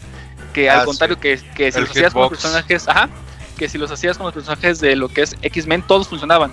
Entonces ahí era de chin, a ver, tiene un personaje de Street Fighter, entonces ese combo no le va a aplicar, tengo que, que hacer otro para poder este, agarrarlo, ¿no? Yo Bueno, salvo que- Zangief, ¿no? Porque Ajá. estaba troncote como que, ajá, todo. como que más grande, como que tenía esa facilidad. Yo me acuerdo que el combo era eh, puño, puño débil, eh, patada chica débil, pat- eh, puño mediano hacia abajo y como que los jalaba y era con patada grande para levantarlos para el aire. Pero la patada era parado, no era agachado. ajá. Ajá, ajá. No, la es, no, el puño mediano para abajo, como que sea un, ajá, como, como que un garrazo para adentro y ya Y los este, levantaba después- un poquito. ya los levantaba, ajá. Pero ese combo con los de Street Fighter nunca funcionaba. Te- te- tenías que este, alarga- este, alargarlo con este, patada mediana para ya poder alzarlo, porque si no, este, pues se zafaban de, de ese combo. Pero este juego fue uno de los que más disfruté y en el que más les, les invertí, porque fue como en el que aprendí a jugar eh, un- unos juegos de este, pelea. Y, obviamente cuando te pasas a, no sé, a, a Kino Fighter, que Algo estaba- más lento. algo más lento, decías, ching, ¿por qué los, los, los como que no responden a lo que son mis eh, este, movimientos, ¿no? Entonces ahí fue donde yo le agarré amor y yo me di ahí como que a respetar ya con las, este, yo, yo estaba ahí en primero de, sí, yo era de primero de secundaria y yo retaba con los de tercero que decías, ay, güey, no mames, eh, ese güey le, le está ganando y, y lo sacó, ¿no? Porque siempre hay como Sí. que los de la escuela que son como que los mejores y cuando llega alguien más chico y lo sacas y dices, no manches, este güey se ve que juega bien y, y toda la cosa, ¿no? Y ya como fue pasando el tiempo, Pues ya era, sí, ya, este, yo me daba pues, a, a- a- este, Oh. a respetar, ¿no? Y ya Ok, jugaba y decía, puta, ya viene espera. este güey.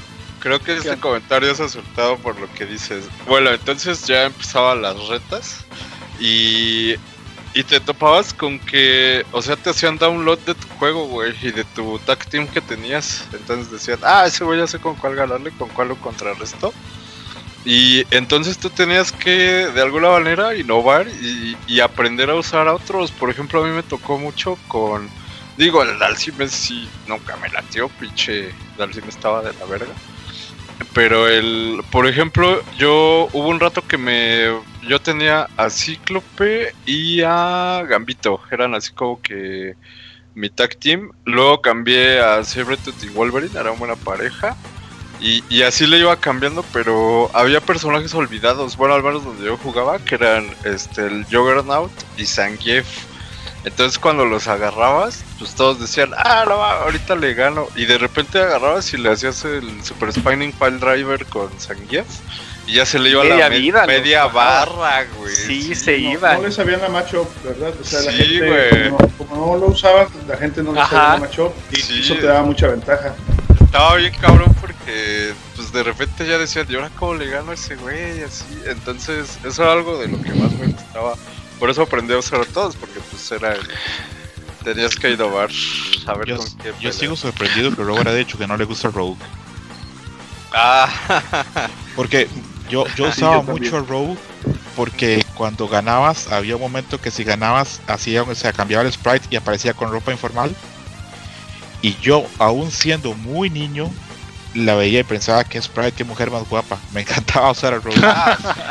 el juego tiene unos finales Crush. interesantísimos. Por ejemplo, en el final de Chun-Li, Chun-Li se une a los X-Men. El profesor la une a, a- a entrar- la, perdón, la invita a estar en, en el grupo y ella pues llega a la mansión y se une a los X-Men. Eh, en el final hay un final en el que Zangief y Coloso eh, salvan a Rusia de Omega Rojo. Ah Y- sí, es verdad. Hay un final increíble que es que Kami vence, eh, vence al final y llegan los ninjas de Daredevil, eh, los enemigos de Daredevil, el Foot Clan. Ujú. Mentira, The Hand Clan, del de, Foot Clan, Ah, eso sí, es de Tortugas es de Ninja, Tortugas perdón, ahí. Ninja. Llegan los ninjas de Daredevil e intentan reclutar a Kami. Yo creo que ahí ya Capcom empieza a tomarle el gusto a hacer la mezcla entre personajes e historias y Ah. ya se ha dando cuenta que esto tiene mucho futuro y que cada vez hay más aceptación. Yo les, les quiero preguntar en este juego si lo sentían más accesible o más difícil que los juegos anteriores. No, yo más accesible. Ya luego probé lo- los, los otros y simplemente la velocidad, este, la forma de hacer los combos. Era, fíjate que Marvel Super Heroes lo que tenía muy bueno era el uso de las gemas. Porque podías hacer, había mucho factor de comeback ahí en ese juego y, y explorabas nuevas mecánicas, pero ya luego cuando veías la jugabilidad de este decías, no, bueno, es que está como a tres veces más velocidad que el otro, eh, la cantidad de combos era impresionante, todos tenían combos aéreos y los podías terminar en super o hacerlos infinitos. Eh, para mí este se me hizo más accesible. Decías, Fer. Para, para, para mí, este, el juego, lo que dice el Didier, era más rápido. Se me complicó a mí mucho aprender a jugarlo, sobre todo porque yo veía que era mucho, mucho, muy rápido. Para, para mí yo decía, ay, ¿cómo voy a hacer este combo? Y, y yo en aquella época, ahorita que dice Scroto que él estaba, o, o no me acuerdo quién dijo que en la secundaria y que Scroto todavía estaba un niño, yo ya iba a la universidad, eh, yo tenía un horario, sí, yo ya iba a la uni, tenía un horario bien, bien gacho, iba, iba en la mañana eh, y tenía horas libres, y, o sea, no podía regresar a mi casa, estaba, tenía que estar todo el día en la uni. Y, pues obviamente con no jugaba de lunes a viernes y, los que sí lo jugaban pues agarraban mucho nivel. Entonces para mí se me complicó mucho. Este yo creo que es mi juego favorito o al que le tengo más cariño. Por, yo creo que precisamente por todo lo que me costó aprender a jugarlo. Y, y ahí yo usaba, eh, mi pareja era, era Ryu y Wolverine, o como igual como Robert, eh, le cambiaba, le, le ponía a veces al hombre araña, o- pero Ryu ese era, era de cajón. Tengo una pregunta Ah. para Ligia que está por ahí. Mi duda es si de estos personajes que aparecían en este juego, hay, si sientes que los personajes del universo Marvel estaban bien puestos con los de Street Fighter, o sentías que desentonaban, o te parecía que eran congruentes. Ligia está moviéndose, ahorita regresa. ok, ok. perfecto. Sigan, Eh, eh, bueno, ya este, antes ¿Quién, de- quién jugaba con Charlie, güey? Estaba puteadísimo ese mono, me acuerdo. No, estaba bien roto porque también sus, sus, sus combos tenía uno este, infinito con las barras, bueno, con las, Sí, era con trabado, todas las barras de, este, de energía. Echabas todas las Si le, manos. Si le hacías una patada mediana para abajo y lanzabas los tres poderes, en la esquina los te trababas y le bajabas un poquito más de la, de la mitad de la vida. De la mitad. Entonces, eh, es- sí, Charlie era bueno. El que nunca me este, gustó y jamás pude manejarlo fue. Ajá. Y hasta llegó el punto en el que eh, este juego tiene un glitch. Cuando seleccionas un personaje, hay una forma de que vuelvas a agarrar, bueno, de que puedas Ah, agarrar sí. dos, dos Wolverine, Podías puedas agarrar dos cíclopes, güey, y Ajá. pinches putis. Aunque era como que de un, un arma de, de doble filo. ¿Por qué? Porque Claro. seleccionabas el, el primer personaje y te ibas como que a la mera esquina y dejabas el, el stick en diagonal y como que salía como que una ru- ruleta. Y si le atinabas al personaje que, que te querías, lo Ah, puedes seleccionar. claro. Entonces tenías dos Wolverine y los combos estaban bien, bien locos, ¿no? Tenías luego, un Wolverine este- amarillo y uno amarillo con café, Ah, ¿no? no, ajá. Era el, el- el clásico y el de mascarita azul. como que cafecita, ¿no? Y Ajá. algo que también cuando, bueno, a comparación de Marvel Super Heroes, era el, el jefe final. Porque Ah, llegabas y decías, ay, güey, ¿y este güey cómo lo mato? Porque era eh, Apocalipsis, pero peleabas contra su puño y contra su cara, casi, casi. Entonces, eh, Había unas navecillas bien, bien como, ajá, como satélites que cuando Apocalipsis lanzaba un rayo, como que las direccionaba y, estaban como que ahí pe- este, pegando a cada rato. Sí, entonces a- aquí como que el tip era este, rompes los este, satélites y ya te vas como que a pegarle, ¿no? Y aquí este, también hay como un, bueno, de, de- dependiendo de a quién elijas, también hay como que un como trabador, que el máximo de los golpes eran creo que 99. 99. En el caso de este cíclope, con que te acercaras al, al puño de Apocalipsis y, y apretabas puño, este, Puño débil para abajo y, y estabas pegando, pegando, pegando, pegando, pegando, Y y lo ya no te, trababas. te- ajá, y lo trabas y ya le hacías el máximo de daño y demás. Y en lugar de este, marearse, güey, se quejaba, le hacía.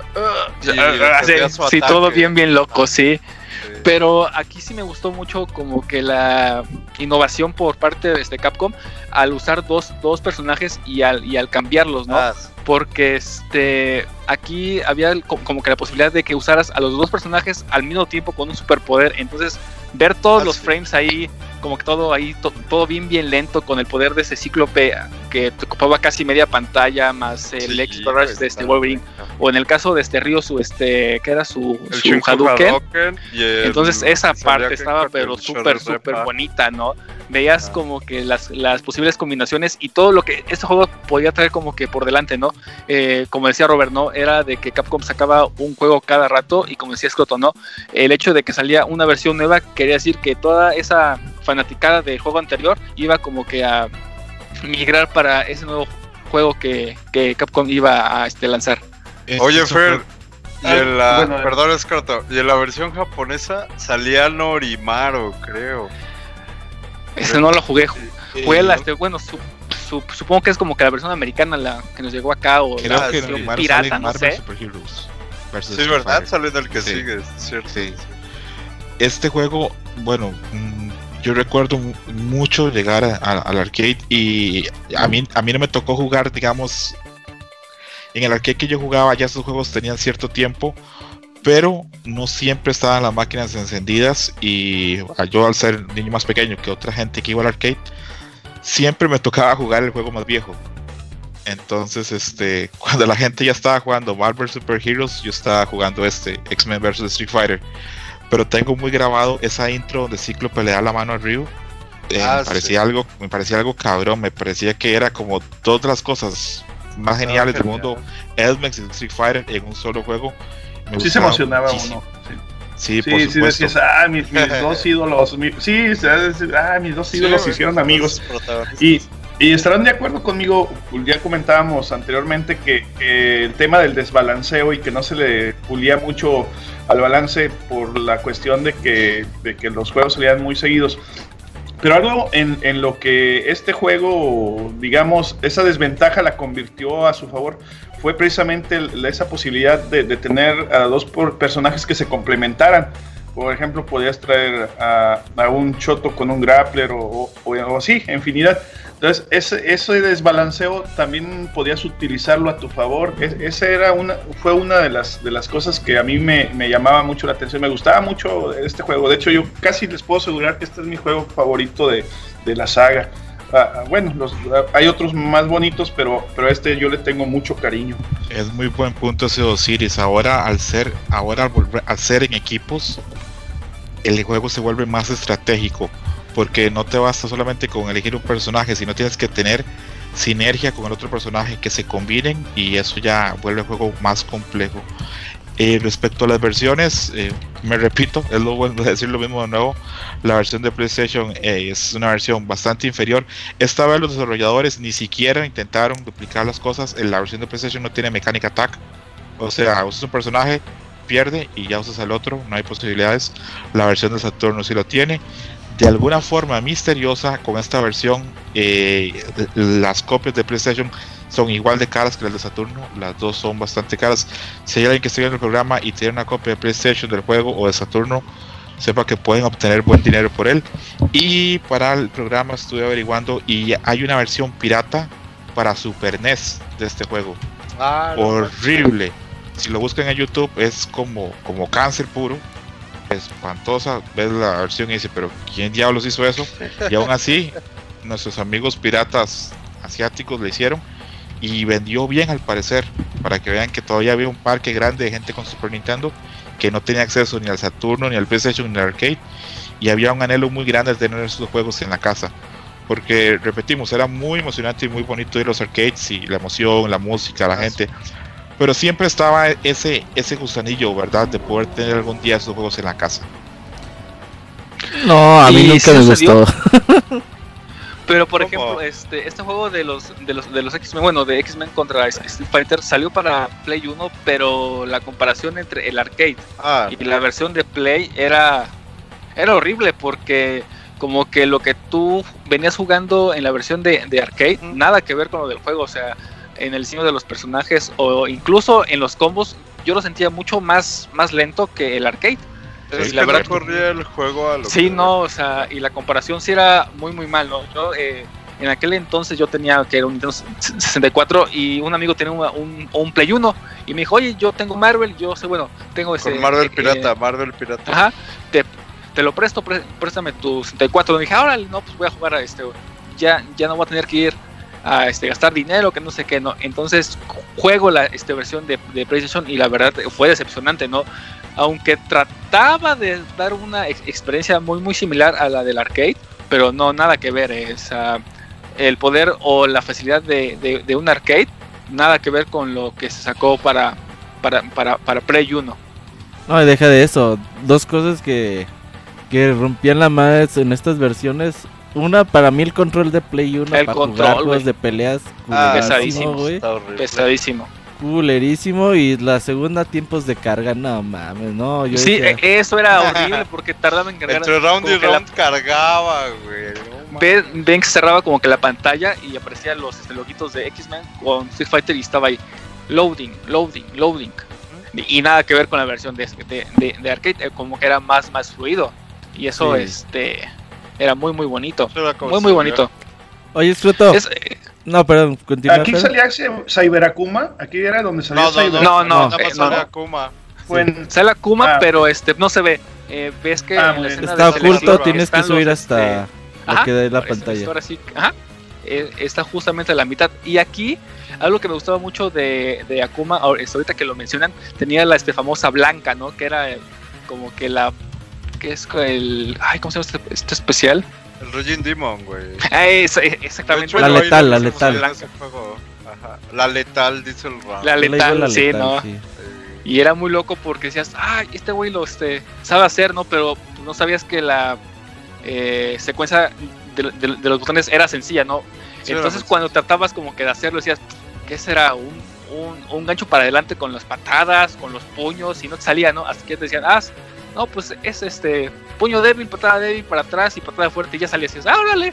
Aquí está no me acuerdo. Fer, si Ryu tenía el Shinsho Ryuken. Ese estaba bien chingón, ese especial. Creo que no. Según yo no. No, Sí, Ahí yo no. hasta Marvel ese es Capcom, el, el de las patadas, no. No, es el es un Ese es el Shoryuken, pero el pero- cargado de tres. Ah, no, no, no, ese es en, en el que sigue. El que Pero ahí no, ahí solamente tenía el, el Shoryuken El Hadouken y el Y el- y- ajá. Y ya, y ya con esos. ¿Y qué tal cuando matabas a un matabas a, a un rival del enemigo y ya iba llegando el otro y si traías a Kuma le echabas Le echabas el el poder Raging y ya. Demon. Y Chingue ya no puede hacer madre. nada. Ya, ya se desanimaban y ya ni jugaban, güey. Ya ni jugaban. Ajá. Oye, Scroto, te iba a preguntar, salió un cómic, ¿no? De X-Men vs Street Fighter. A Sí, la par. salió un cómic. Salió un cómic, aprovecharon las ilustraciones de Vengus y, y aprovecharon la popularidad que estaba teniendo el juego como para promocionarse. E- estos juegos funcionaron para los dos, funcionó tanto para Marvel como funcionó para Capcom. Capcom vendía muchísimo eh, las arcades y también luego cuando licenciaba el juego. Y a nivel de, de Marvel pues les servía porque lo que hablamos, muchos personajes que no conocíamos del universo de Marvel los conocimos por estos juegos. Entonces era pues ideal. Los dos ganaban. Sí, era una bonita combinación, sin duda alguna. Y ya, ya, ya comentaba lo de los finales, me gustaba el de Wolverine que decía, no, Ryu es un peleador respetable. Ajá, Eh, sí. De hecho, Ah, porque... Sí, lo dice cierto, Júbilo, sí. ¿verdad? Sí, no, lo respeto Wolverine. Wolverine. No, pero se lo dice Wolverine a Sí, Júbilo. ajá, sí, sí, sí. De hecho, Júbilo no sale en el juego, pero ahí en el final sí sale. Ahí. Oigan, ah, ¿algo más que tengan que agregar de X-Men vs Street Fighter? Si pueden, jueguenlo y ya. Ok, entonces ahora sí, vámonos al siguiente año. Vamos de a juego por año, 1997, Marvel Super Heroes vs Street Fighter, otro upgrade. Dijeron, bueno, ya fuimos por los X-Men. Pues ahora vamos con la serie completa de Marvel. Y pues juegas esazo. Ya el X-Men vs Street Fighter me tocó muy poquito jugarlo.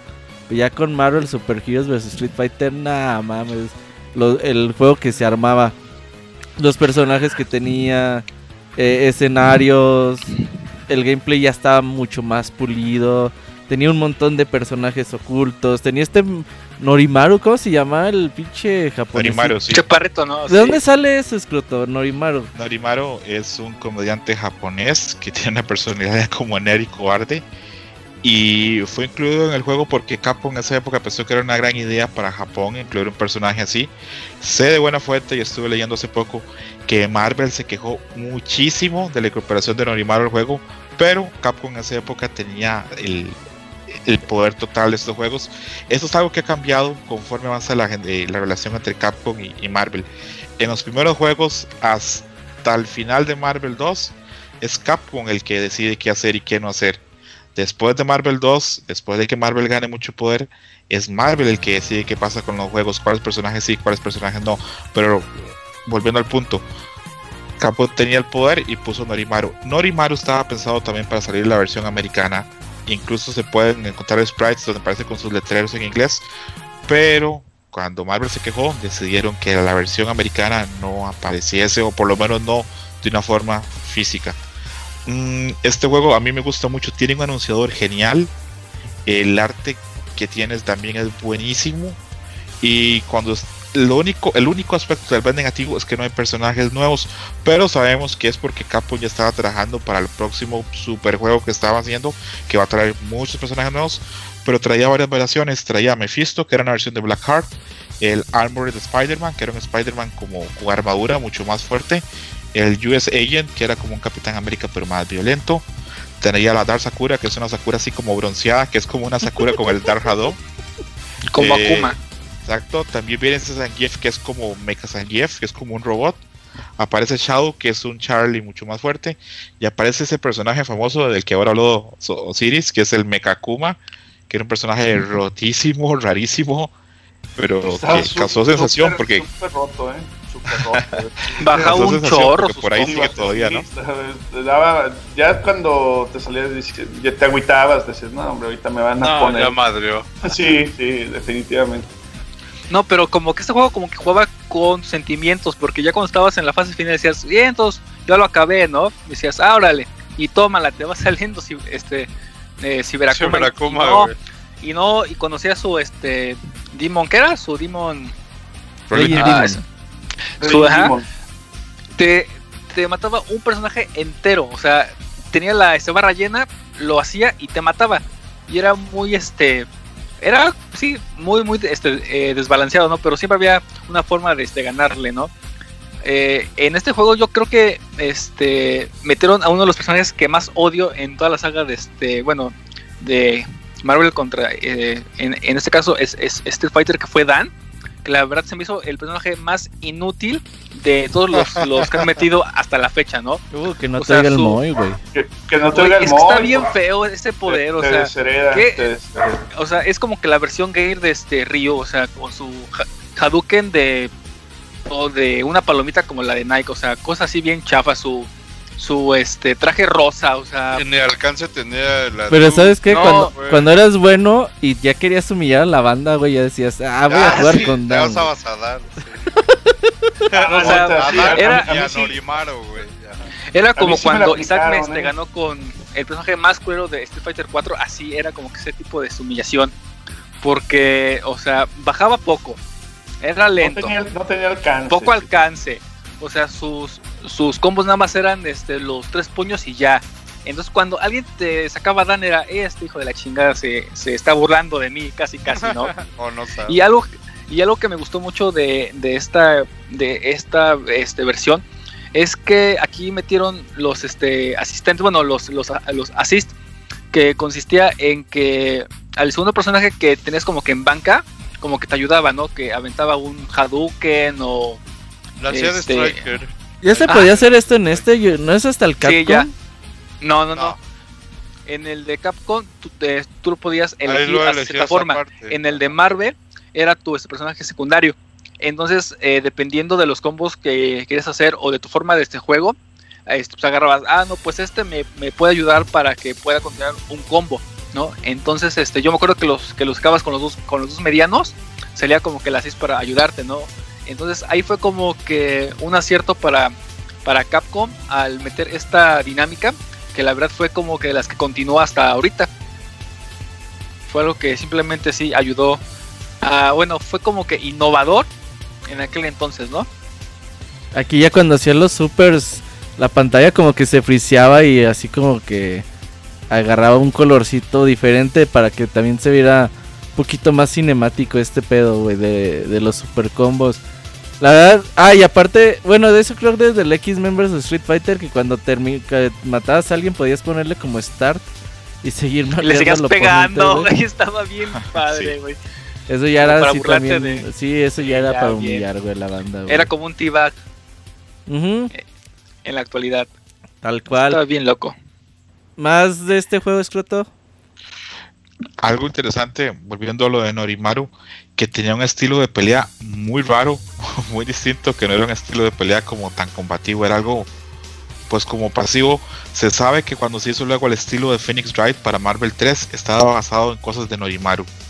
Y, y algo, algo que, que a mí me gusta mucho del juego es que este juego comparado a los demás es el más balanceado. Se removieron combos infinitos, aunque luego otros jugadores terminaron encontrando otros, pero se removieron combos infinitos y se pulió, se pulió mucho este juego. Se nota que el equipo Capcom trató de hacer juntar todo lo que se había creado hasta el momento y hacer una presentación con lo mejor que había. Y probablemente el tiempo que se ahorró haciendo personajes nuevos o haciendo cosas nuevas para este juego se invirtió totalmente en el próximo juego que Ah, rompió totalmente con todo porque trajo personajes y mecánicas totalmente nuevas. Sí, ya, pues, sí, sí, sí, es cierto lo que dices. El juego se siente más balanceado. Y también lo notas cuando terminas el juego, no hay final. En realidad es un final genérico para todos. Entonces sí se nota que ya se enfocaron totalmente en, en gameplay y todo ese pedo. Y la verdad es que termina siendo un juego muy atractivo para pues para la reta en general. No sé si tengas el dato. Eh, ¿Quién era campeón, güey, en torneos de Marvel vs Street Fighter? O todavía no hay Mira dato que- de eso. Mira que en esa época no, los torneos no estaban tan organizados, pero he oído, he oído muchas entrevistas a Justin Wong que dice que en estos juegos muy pocas veces se tomaba en serio la gente que ganaba, porque se sentía que el juego estaba tan roto que no había una cualquiera verdadera podía habilidad. ganar. Exacto, no había una verdadera habilidad. Cuando ya aparece por ahí el- en la- el próximo año este Capcom vs Marvel, ya la gente empieza a tomar el juego más en serio. Pero hasta ese momento no, porque lo que hemos visto, el juego está bastante roto, había muchos infinitos y no, no se tomaba tan en serio todavía la escena en ese momento de, de Marvel Super Heroes vs Street Fighter, cosa que ya cambiaría con, con la siguiente entrega. Por ahí hay un escenario que me gusta mucho, el del supermercado, que hasta la derecha sale ahí Ah, con un monito de Mega Man. Se ve bien chingón el monito, güey. Y también es como un teaser, ¿no? De lo que vendría también en, en el siguiente Más juego. adelante. Sí, Cap- Capcom sabía lo que estaba haciendo con estos juegos y poco a poco los fue haciendo cada vez más fanservice, cada vez más metiendo detalles, guiños, hasta las versiones actuales que están llenas de esos detalles que uno los ve y son guiños al fan que nos gustan porque sabemos que tienen claro a, a cuál público van. Sí, sin duda. ¿Algo más que quieras agregar, Osiris Fer, Didier? Yo este juego, como era una copia del anterior, bueno, al menos eh, solo le cambiaron una mecánica, pues casi no le metí eh, horas y pues también ya tenía, ya eh, para estas fechas ya estaba el King of Fighters 97, entonces pues ahí sí fue ya un cambio. Con 96 yo estaba fascinado, sin embargo pues todavía tenía este... Eh, pues ahí esos detallitos, ¿no? De hecho, 96 me costaba mucho trabajo con, con ver los, los supers, pero bueno, eh, a este casi no lo jugué por lo mismo, de que ya había Yo- buena competencia con ese mecánico. Yo este sí lo jugué, sí lo jugué mucho y como dice Robert, como mencionaba Escroto, el, el o sea, se nota ya más balanceo, ya, ya los combos ya no estaban tan, tan bañados, como que la reta era más, más igualada, entonces se ponían muy, muy buenas las, las retas de este, de este juego y, yo creo que fue el último juego que yo jugué realmente ya en, en arcades, o sea, en las maquinitas ya posteriormente, o, sea, de salida, de, salida, ya, ya después los juegos que, que siguieron los jugué, pero ya pasados, ya cuando ya no, no estaban, digamos, de novedad. Pero este fue el último que, que yo jugué y que me quedo así como que con, todavía con la, con, con la nostalgia de que, de que, se armaban las... Este juego era muy bueno para las retas, o sea, se, se armaba la fila así impresionante. Y, y, por, es precisamente por ese, por ese aspecto de, del, del, balanceo que, que, no estaba ya tan, tan, tan rotos ciertos monos o, o los combos que decían infinitos que, que, como mencionaban, pues ya posteriormente salieron, salieron otros nuevos, pero para de entrada no, no funcionaban los, los anteriores. ¿Alguien más? Estaba viendo que en ese escenario del, del supermercado también sale Cody, güey. No, no, lo había visto hasta el día de hoy. Pinche Cody. Órale, qué bien. Y también sale la mujer de que rescatan en el Final Fight. Uh -huh. Sí, sale con ella, de hecho. Así es. Ok, entonces ahora sí vamos al año 1998 Marvel vs. Atención. Atención. Juegas asazo, güey. Marvel vs. Capcom. El pinche juego es una. Ya traía un montón de personajes. Es, es una chulada, güey. Sí, es una, es una obra chulada. maestra. A ver, Fer, dale. Este juego fue como que el, la culminación de la perfección de los tres juegos anteriores, aunque estaba más roto que en todos, pero aquí ya teníamos dinámicas pulidas, teníamos más personajes, teníamos este los assists, donde dependiendo la combinación de botones que hiciéramos era los, los, los personajes que este que nos iban a ayudar. Entonces, como poner este un ejemplo, ¿no? Aquí te podía este, ayudar Psylocke y para eh, para seleccionarla era dejar presionado el, el botón de, de, Start y la patada mediana, ¿no? Ah, ya, ya, con eso ya tenías a Psylocke, ¿no? O en el caso de este Colosos, eran los dos, eh, los dos era puño, ajá, los puño dos puños, débil. Puño mediano, la patada mediana y el Start, y ya lo podías seleccionar, ¿no? Pero este juego este, mete uno de los, de uno de los, de los personajes que más me este, han gustado por, por el diseño, que es Mega Man. Ah, Mega Entonces, Man este tenía eh, combos tan bonitos, tenía supers tan bien detallados como su, bueno, hay uno de sus eh, este, especiales que se transforma en un super robot, abarca toda la pantalla y lanza misiles, poderes, todo por, por todos lados, ¿no? También en, en un pequeño pajarito que, que, aventaba como que sus Ah, sí. o como un tipo de este Hadouken Subió en el pajarito del Mega Man 6. Sí, o sea, está bien bonito este juego, ¿no? Y aparte, este, como ya les este, había dicho, eh, estaba súper roto. eh, como, como poner este un ejemplo, ¿no? En la eh, eh, en la prepa, eh, digamos que mi es, es, escuela estaba en la zona centro. Entonces, para bueno, para los que no sepan, en Puebla hay muchísimas universidades, pero, pero, pero un chingo de, de universidades, ¿no? Y el local donde yo jugaba tenía como tres universidades cerca. Entonces, Uh, este, llegaban de todos lados. llegaron de todos lados, pero para, para, ese entonces yo ya sabía combos, ya sabía cómo trabar y demás. Eh, Sí, claro. Me acuerdo muy bien que un personaje que, que agarraba mucho era a Spider-Man y a Venom. En, entonces hay como un pequeño glitch en donde cuando ocupas a los Ah, dos personajes sí, al mismo tiempo, eh, Spider-Man lanza una este, red y Venom lo, lo agarra. Entonces Ah. saca un glitch en donde ese personaje que agarra se, se queda congelado y no puede hacer nada hasta que tú le pegues. Entonces, este, una vez jugando, dije, va, pues lo voy a probar. Entonces unos supers y más. Ajá, porque aquí también metieron una nueva como que modalidad, eh, como en los juegos eh, pasados, sacabas a los dos personajes al mismo tiempo con su especial. Aquí agregaron sí. una dinámica donde los, los sacabas, pero los puedes controlar los dos al mismo tiempo. No puedes hacer combos, Ajá. pero puedes lanzar las tres barras. ajá, las tres barras y por un cierto tiempo podías lanzar todos los poderes que, que este, quisieras y demás, ¿no? Entonces cuando sacabas esa como que habilidad con Spider-Man lo, eh, lo enredabas en la red y con Venom lo este como que lo volvías a agarrar. Entonces, este yo, yo lo hice y me di el lujo de, ah, pues bueno, ya lo agarré, no, no se puede mover, voy a cambiar una moneda para seguir jugando. Entonces Ajá. yo me quito de la maquinita y el otro güey se me queda viendo, ¿no? Y ya este voy por mi moneda, regreso y no podía hacer nada. No, y, y- pero el, el chavo ya era de esta universidad, o sea, yo estaba en prepa. Madres. Y me dice, ya cabrón, juega bien, que no sé qué.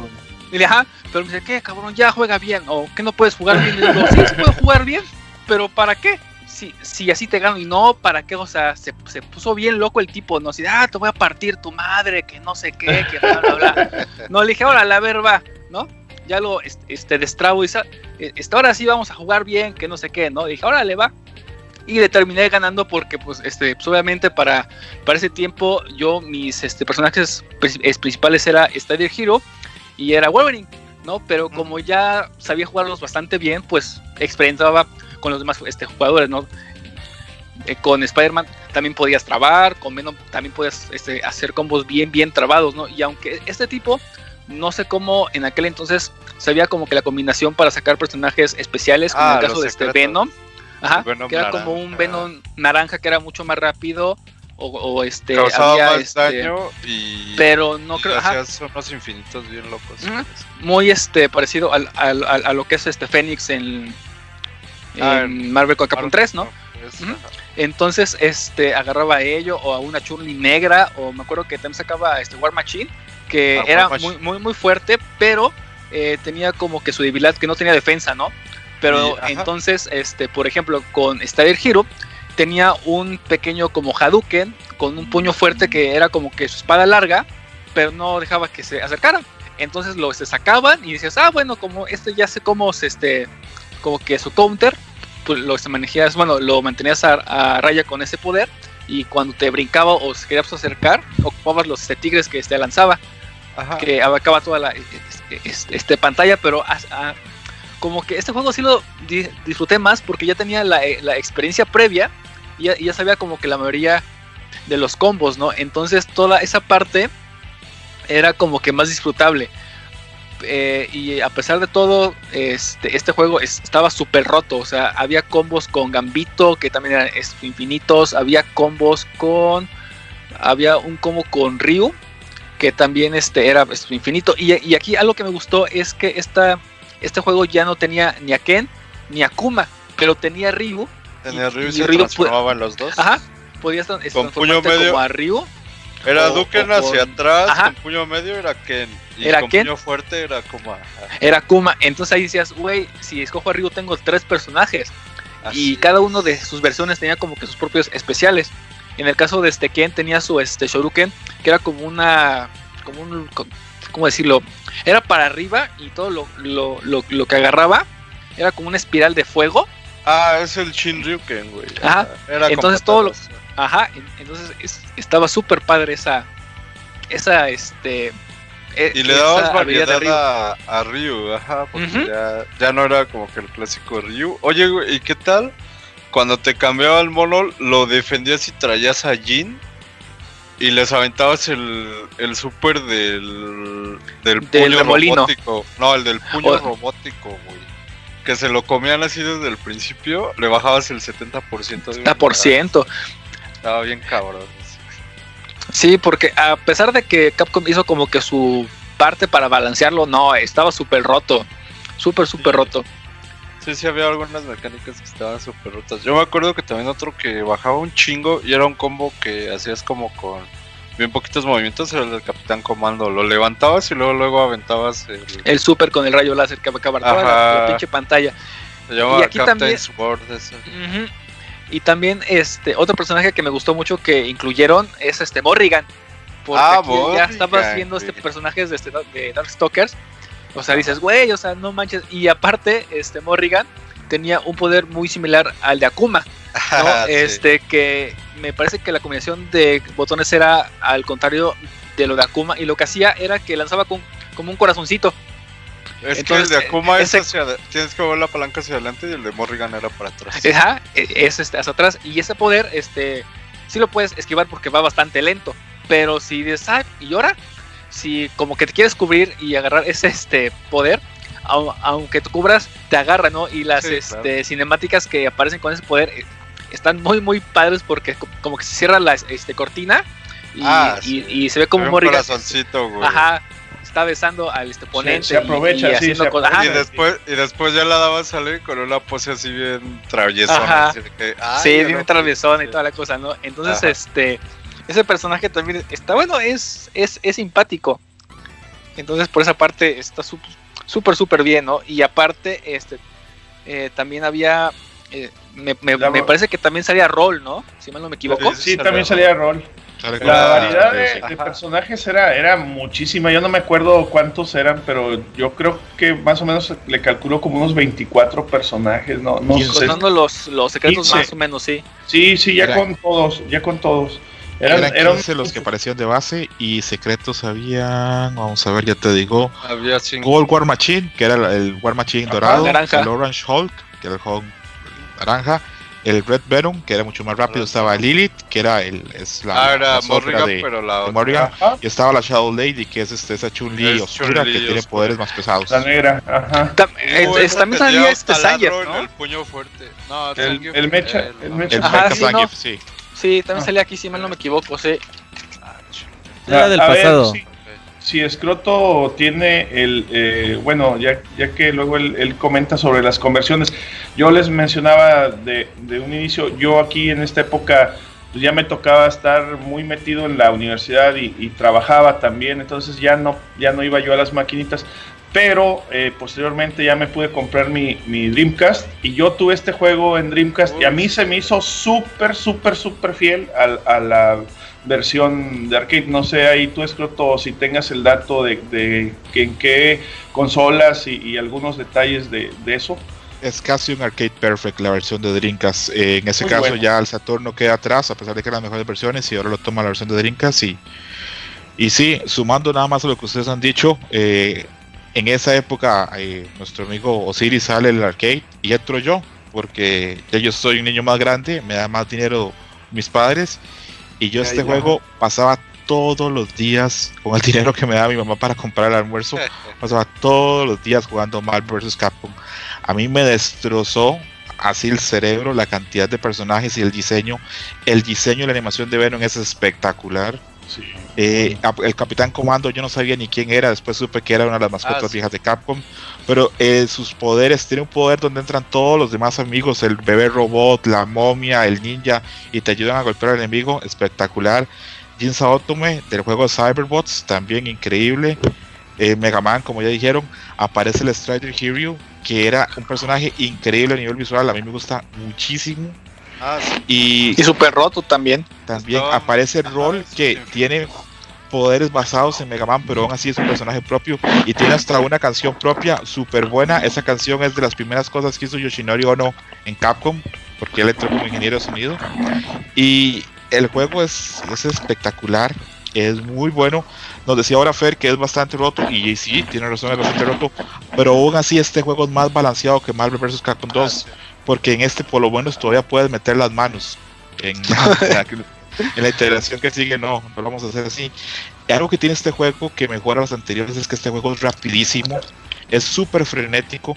Yo tengo, tengo muy claro llegar a jugarlo y ver que era mucho más rápido y que un jugador con experiencia puede sacar a un novato rápido. Ya ese rush down que tiene Marvel en este juego de presionar, presionar, presionar se vuelve una marca de la saga. Juegos actuales han intentado copiar eso como Skullgirls o el Dragon Ball Z Fighters porque este es el elemento que se volvió marca de la casa para Marvel. Lo espectacular, lo frenético, eh, los poderes tan grandes que tenían los personajes. Y como, como les digo, este es el juego que yo empecé a ir a los arcades y pasaba horas jugándolo. Me parecía buenísimo. Y más bien me sorprende que solamente fueran 15 personajes, porque yo sentía que era completísimo. Me gustaba mucho cuando uno lanzaba un ataque y se ve la mitad de la cara de un personaje y la mitad de otro. Se me hacía genial. Sí, sí. eh, Ese era el que decía Fer, que puede ser poderes infinitos. A mí el super que más me gustaba de aquí era el de Chun-Li, el aéreo. Que salieron unas estrellitas así. Era Ah, es- ah, sí, estaba bien, bien padre. Este, y era difícil conectarlo, ¿eh? Solo, ten- solo tenías chance de pegar puño débil, patada débil en el aire y luego, luego tenías que sacarlo. Porque con otro golpe no entraba. Entonces, ah, eh, este juego me gustaba por eso, de hecho, porque ah, si bien había personajes que podrías meter siempre el super con, con combinaciones fáciles, había otros que no tanto. Entonces, cuando tú lo manejabas y pues los demás veían así que, ah, no mames, sí lo pegó. todos se quedaban así como de que ya ese güey sí sabe jugar. Eh, se, era una de las. Te daba prestigio ahí jugando.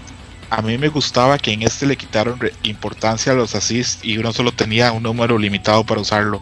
Ah, Porque sí. en juegos pasados a veces uno ganaba. Infinitos. por los- exactamente, a veces uno ganaba simplemente por llevar un assist y estarlo spameando todo el tiempo. En esta vez, este, pues Pero es- también era el mal- castigo era doble. era- sí, eso sí, Si te lo era- cubrías, lo, res- lo respondías con un super y ándele, cabrón. Sí, sí, eso sí, era un riesgo grande, pero también era. La recompensa era muy, alta sí, también. Era muy alta, sí. Y también por otro lado, algo que también me este, gustó de, de esta, bueno, de este título fue como que su jefe final, porque eran dos, dos, Ahora, dos Onslaught. bases. Eran Ajá, tres, en- tres etapas, ¿no? Del jefe final. Era. Avis. ¿Eran dos? No, Eh, era no, Onslaught. No eran dos, era como un Onslaught. robotzote pues, este, ah, al sí. principio. es- es Y ya que se te, y ya cuando lo se derrotabas salía ya Oslar, pero aquí como que le cambiaron la este, eh, dinámica porque ya este te este, atacaba como eh, en la parte de abajo de la pantalla y después te, te obligaba a que hicieras A combos subir. aéreos. Ah, Sí, subía y ya, y ya tenías como que, eh, que esquivarlos. De hecho, Era una aquí evolución tenía, de Apocalipsis, ¿verdad? ajá, Sí. Ajá, sí, sí, si lo quieres ver así, sí, es como una evolución porque Sí. este, igual que Apocalipsis tiene este combos que también si te agarran, te matan y adiós a tu personaje, ¿no? O, o, o, por ejemplo, ¿no? Hay este especiales de, algún, de algunos personajes que no lo este, alcanzaban. Por más Ah, que sí. este, brincabas, o sea, o lo, o lo querías cambiar o algo así, y no te este, permitía que le hicieras daño. Entonces como que esa, aunque no es un cambio tan grande en los enemigos, pero esa parte como que te hace como que pensar un poquito más, ¿no? Y aparte, este, dice Chin, ¿y ahora qué hago, no? En el caso de este Wolverine, este, eh, aquí tiene un, un poder, bueno, ya tenía como un poder nuevo que era como el de la cruz. Ocupaban X, mucho. ajá. Ajá. El Entonces cuando Weapon se llamaba. Weapon. weapon.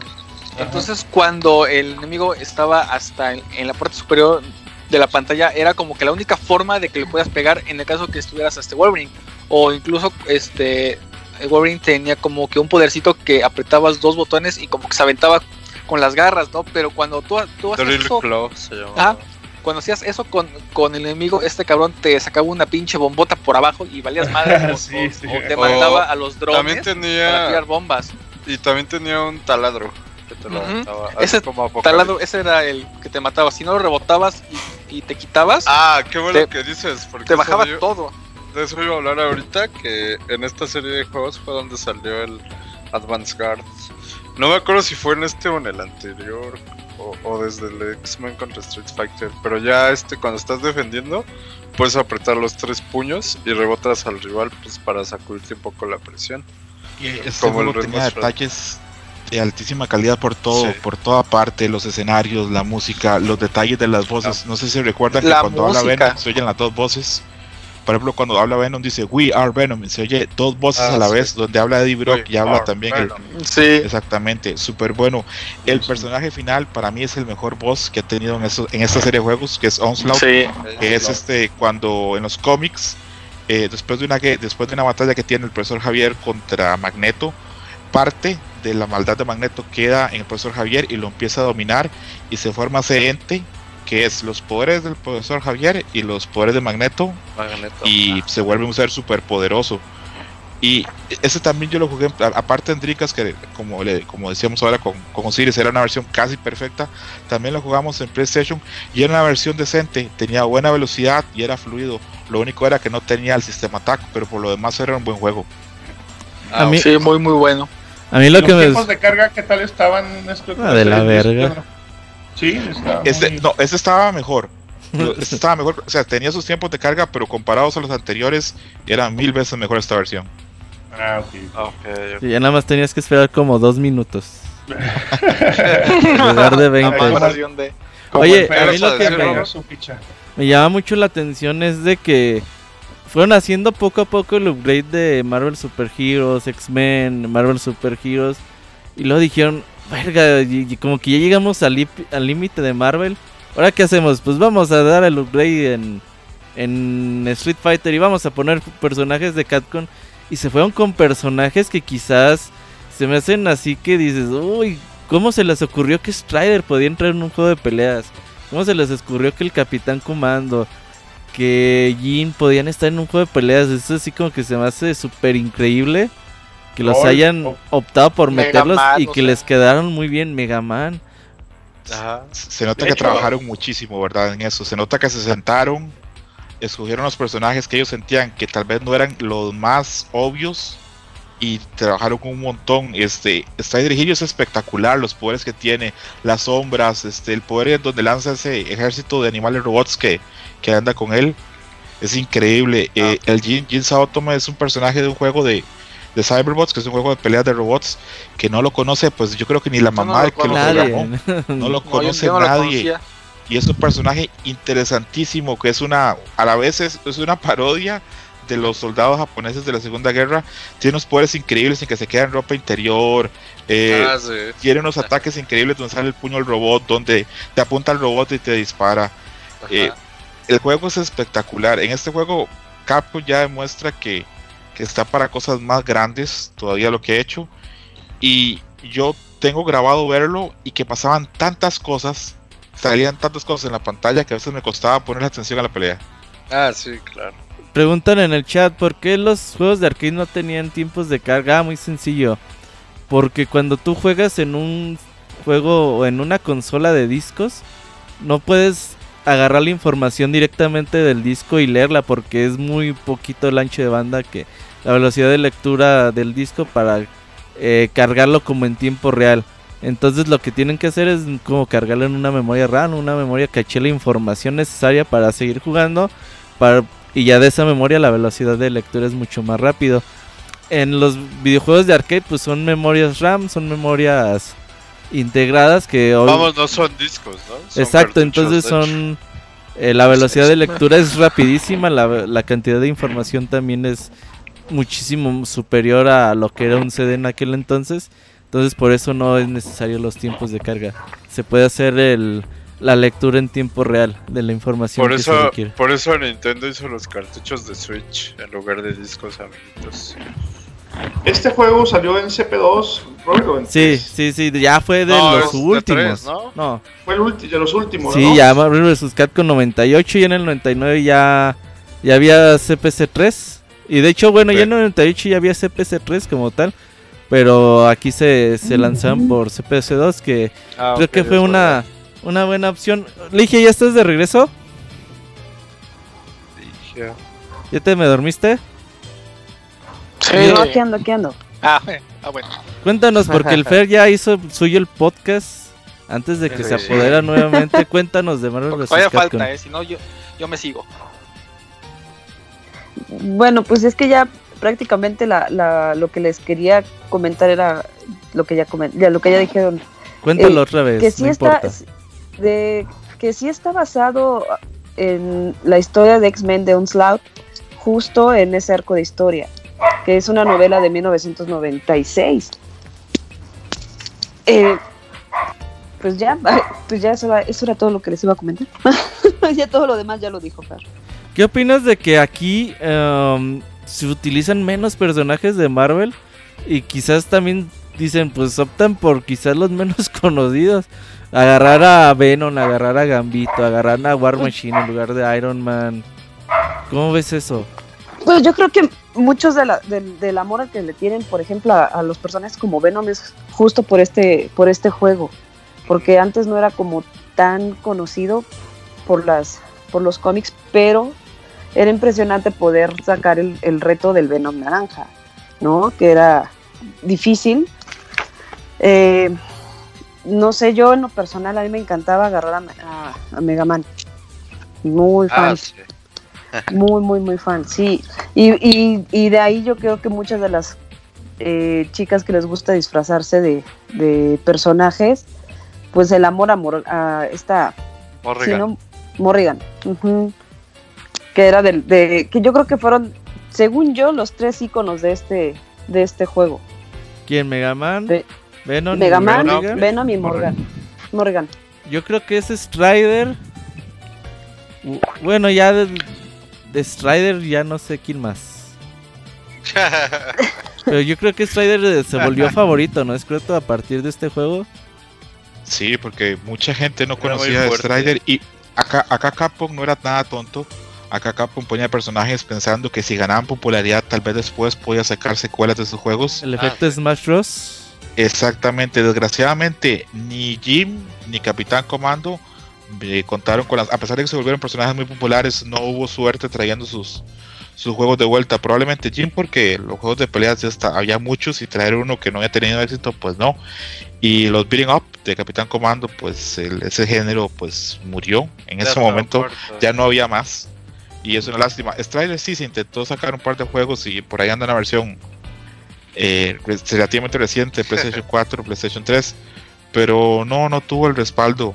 Tal vez eh, eh, que nos queda claro que Strider es un personaje que la gente quiere mucho porque eh, incluso la gente ahora cuando, cuando ve este, a Seco en, en Street Fighter 5 Que ve el traje de, eh, de que tiene el traje de Strider porque según la mitología de, de que inventó Capcom Strider Hero el Strider es un título nada más. Es como decir este una posición cuando ya usted llega a un nivel de comando ninja de élite por ejemplo si Rover fuera un comando ninja se llamaría Strider Rover Strider Osiris por ejemplo Strider Robert. Strider Rover.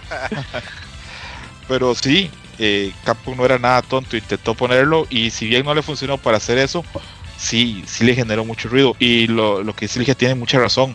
Venom era famoso dentro del nicho de la gente que lee los cómics, pero este juego lo hizo mucho más grande. Aparte, para mí las mejores animaciones y los mejores sprites los tiene Venom en este juego. Mucho carisma y muy, muy fluida la animación. Sí, sí, estaba bien chingón. Yo era muy fan de Capitán Comando. Mi tío lo tenía. El arcade. Y yo creo que lo terminé unas 60 veces, güey. Ahí con mis primos. Jugamos de a tres. eh, yo era el ninja, güey. El, El primo- Robert. Mi El primo ninja era el bebé robot, güey. Y el otro primo era Capitán La Comando. momia. Ah, a la momia casi nadie la quería. El Ah, es la la momia. momia. No, yo, yo usaba la momia, creo. El Robert es la momia. sí. El que usaba doble cuchillo. Sí, Está- sí, la momia. Estaba. Doble estaba puñal, bueno. do- doble puñal. Qué juego raro, Capitán Comando. Qué cast raro. Una momia, un bebé, un ninja. Sí, estaba raro y, y los enemigos también estaban bien raros, pero era un juegazo. En esa época estaba muy de moda ese, ese tipo de género y se, no, se, se volvía uno loco con, eso- con esos tipos de juegos. El reto era siempre acabarlo con una ficha y está cabrón. ¿Y, y qué otros personajes también salieron aquí en este juego que, que se hicieron así muy populares? Por ejemplo, Pues yo...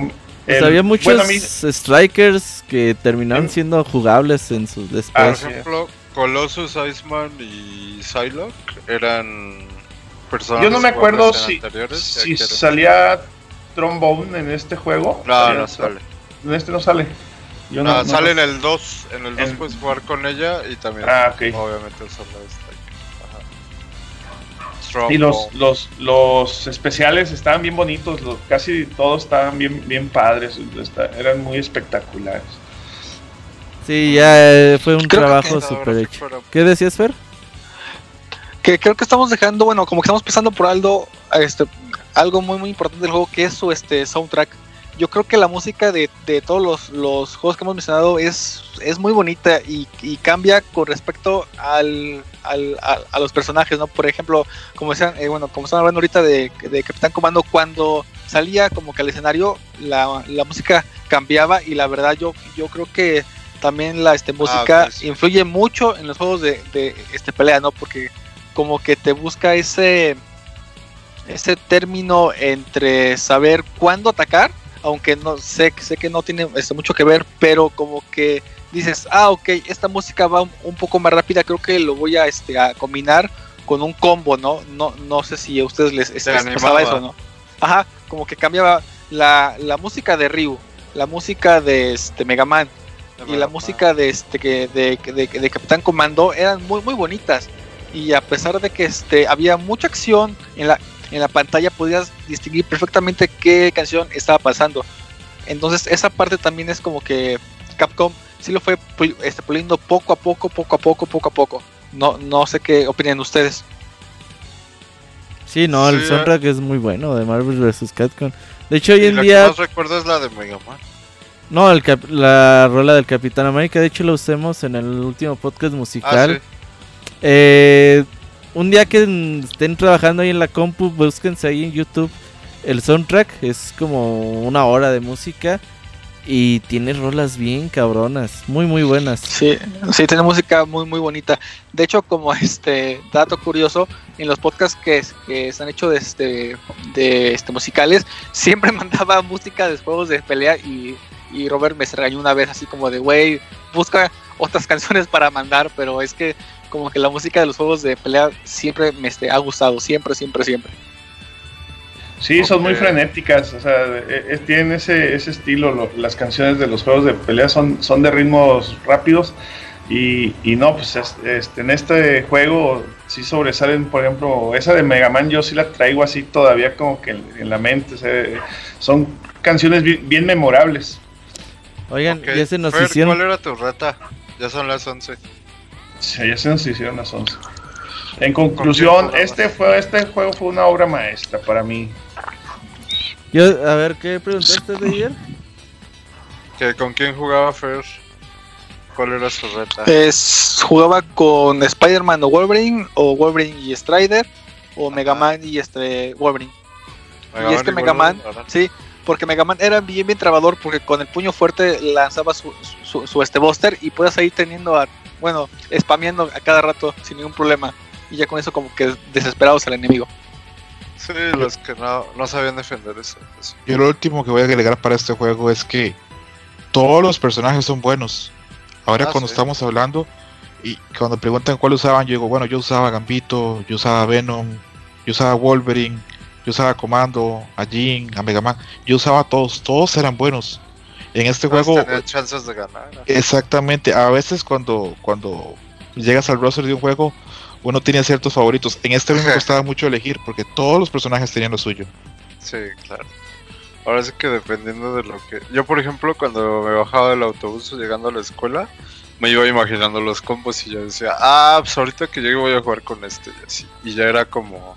De hecho, el que menos usé yo creo que fue a Jin. Y el día que lo usé, pues, así como tú decías, explotó súper bien sus poderes, este... Todas las mecánicas que tenía. Ah, y a pesar de eso, era un, un mono medio pesado, ¿eh? No tenía tanta movilidad como los otros pero pegaba bien duro, entonces pues ya. Ahí nada le ponías al Wolverine y al Jin y hacías buen equipo. Ok. Con eso nos vamos a saltar un poquito la línea del tiempo. Ya no vamos a ir un año después. Ahora vamos a ir dos añitos más tarde. Marvel vs. Capcom 2 New Age of Heroes y aplicaron el Everyone is Here, ¿no? De Smash Bros. Como 20 años antes, güey. Sí, güey. Prácticamente agarraron Sí, todos los personajes 56 de Street. Fighter, de Darkstalker, de todo lo que Sí. puta se les ocurrió en aquel entonces. Hab- Todos los juegos de Marvel. probablemente decía que había un, deseo probablemente en Capcom muy grande de juntar todo lo que habían hecho porque a excepción de algunos boxes eh, todos los personajes están Eh, para, para mencionar de que cuando uno cuando la máquina la ponía establecidamente la, la arcade totalmente nuevo solo traía 24 personajes. Conforme la gente fuera jugando se iba desbloqueando hasta llegar hasta 56 eh, al haber tanto personaje ya Capcom se da cuenta que pues a las combinaciones pueden ser aún más. Pone el 3 versus 3 y en este juego la fluidez y la velocidad del juego aumenta para mí mucho. Y en este juego pasa algo interesante que es que yo jugaba con mis amigos y jugaba con gente normal. Tiempo después vi videos de gente ya profesionales y la velocidad y todo lo que Ah, pasa en pantalla es otra cosa totalmente. ¿Han, han visto esa escena eh, clásica de, de Dragon Ball cuando hay un torneo, hay una pelea que está peleando Goku contra otro enemigo y la gente normal no puede verlo, solo Sí, lo pueden sí. ver los otros peleadores? Eso pasa en Marvel vs. Capcom 2. Si ustedes ponen a alguien que nunca ha visto un- una pelea de alto nivel de Marvel vs. Capcom 2, la gente no entiende qué está pasando. Porque hay muchas cosas en pantalla, la velocidad es muy grande y acá se da, se empieza a premiar a la gente que sea muy buena defendiendo y que se mueva, que tenga mucha movilidad. Eh, acá ya se arranca la escena competitiva de Marvel vs. Capcom y empiezan a nacer nombres que se vuelven a leyendas. Este es el juego que vuelve a Justin Kong, pues un- uno- en una luminaria. un dios. que era Claro. invencible por muchísimos años, se cansó de ganar el Evo. eh, le nacen rivales, le nace Jives, le nace Sanford Kelly, le nace Doctor, le nacen un montón de más de gente que lo llega a retar a, a Nueva York. Y este juego, pues recién salido ya era un clásico. No es de extrañar que se, que se juegue hoy por hoy todavía, que el juego tenga Claro. 19 años y todavía haya personas Más jugando. que el 3, ¿no? Ahorita.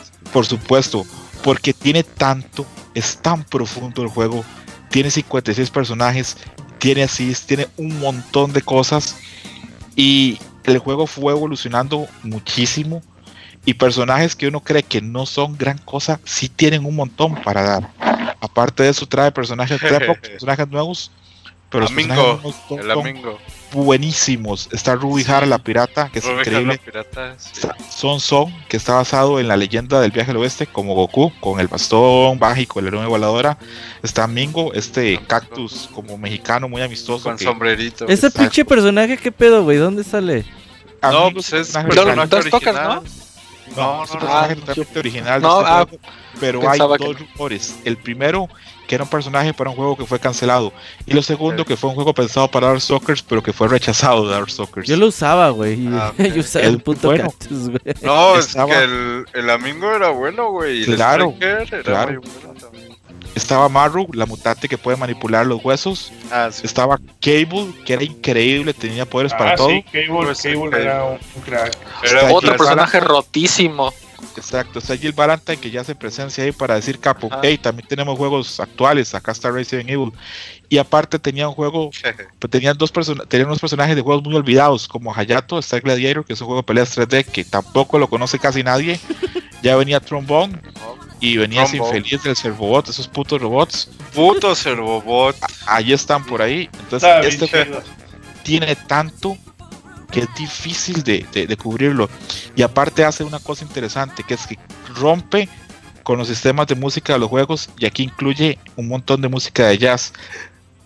He leído mucha gente Ah, ok, quejándose de sí. esa música. A mí me encanta. A mí me parece que esa música es la música perfecta para ese tipo de juegos. Yo la verdad, Y, y es. Eh, perdón, pero antes de, de seguir voy a dar unos datos técnicos, güey. Eh, Los pixedatos. sí, sí, eh, Marvel vs. que Capcom salió en CPC 2 y ya Marvel vs. Capcom 2 salió un nuevo sistema de arcade. Fíjate, eh, tenía, tenía, ajá, tenía Capcom su CPC 3. Sabía que era un pedo ese, aunque era muy potente, sabía que no era lo indicado. Y dijeron, pues vámonos al arcade de Naomi, eh, hecho por Sega. ¿Rom? Es que era mucho más económico. Sí, era cartucho, exactamente, era más económico. Y la verdad es que gráficamente ves los escenarios, no mames. Este escenario de que Ah, atrás sí. tiene como una catedral y la campana moviéndose. O la del circo. uf. Decías, no mames, que es que ya los videojuegos se ven así. Obviamente, cuando Ah. llegó esta madre que decías, oye, acaba de salir Mario vs. Capcom 2. Órale, ¿y cuánto cuesta? 25 mil pesos. ¿Qué? No mames, que cuesta No 25 mil pesos. Denme Gracias a Dios, de güey. Obviamente el Naomi es en realidad un Sega Dreamcast con mucha más memoria RAM. Entonces para portear los juegos de Naomi a Dreamcast pues era muy sencillo. Obviamente tendrían que ahí ahorrar recursos para que los que no utilizan tanta RAM. Pero por eso los juegos de Naomi eran arcade perfect a, a la hora de...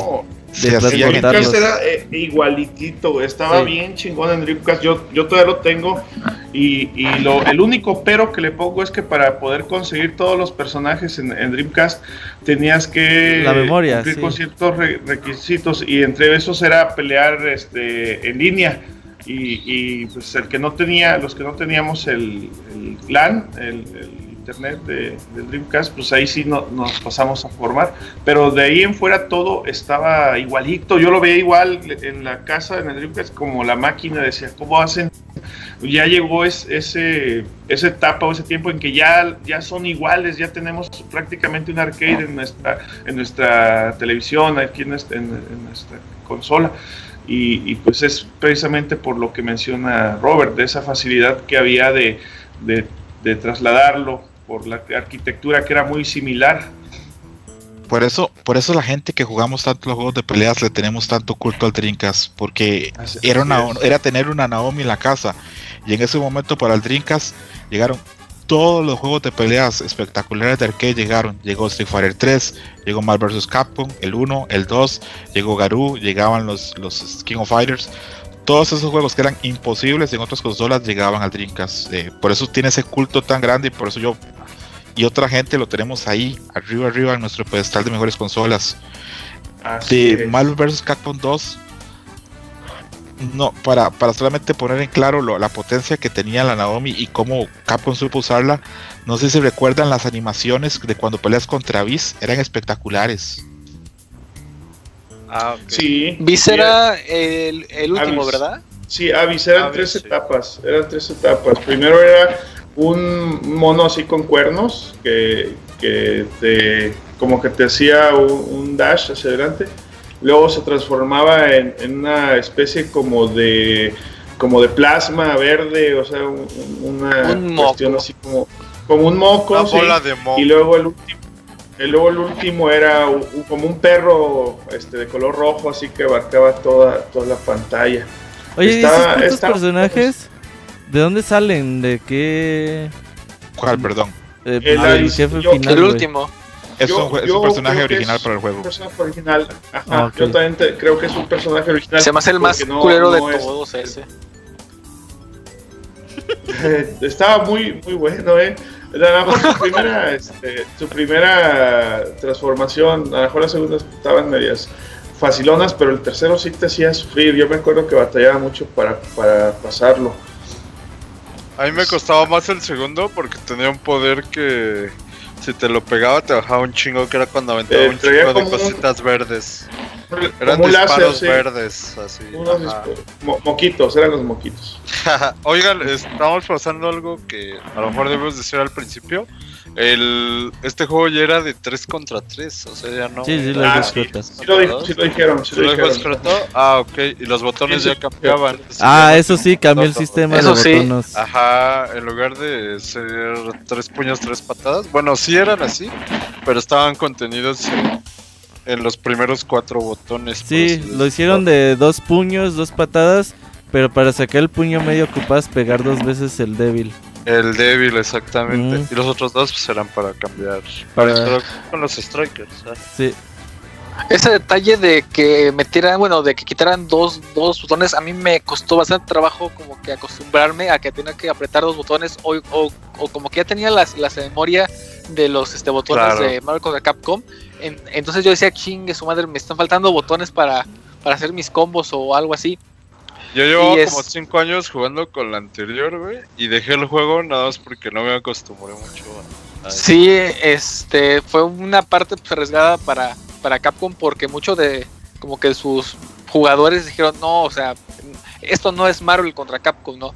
Pero como dice Scott, ¿no? El hecho de que te den muchos este, personajes que elegir, a que por ejemplo los, los assist, bueno, el, el assist tenga varias este, combinaciones, o sea, tienes 50 personajes. Cada uno de esos 50 personajes tiene una forma diferente de assist. Las combinaciones para hacer los combos o la combinación de los personajes para elegir a tu equipo o los movimientos que, que quieres hacer, o sea, es, es bestial, o sea, es un juego que como dice este eh, Escroto, o sea, súper eh, Ah, como sí. que completo en todas las El partes. metajuego Tiene- es muy cabrón. Tiene los personajes, tiene los assists, tiene un jefe final que es, es un poco más complicado que los anteriores, tiene nueva música, tiene nuevas modalidades de juegos, tiene tres personajes contra tres personajes, entonces las combinaciones se vuelven, o sea, enormes. Los assist eran alfa, beta y gamma, ¿no? Alfa, Era beta y gamma, que terrestre, era este- aéreo y proyectil. Ajá. Y proyectil. Entonces, este.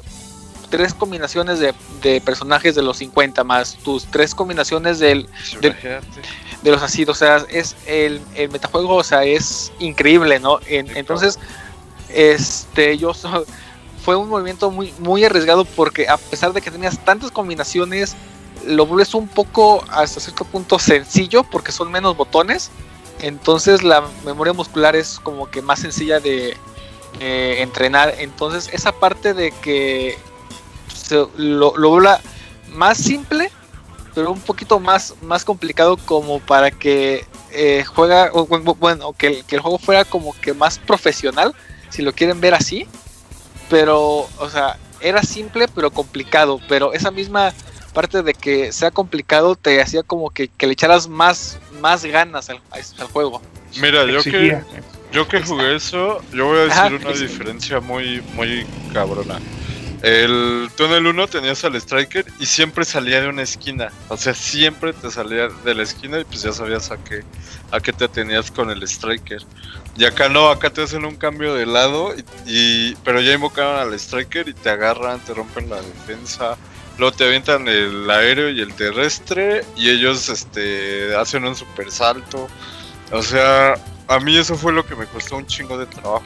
Yo decía, no mames, me están atacando de todos lados. Así. Y llegaba un güey super vago y pues te pegaba el infinito de magneto y pues ya, chingada su madre.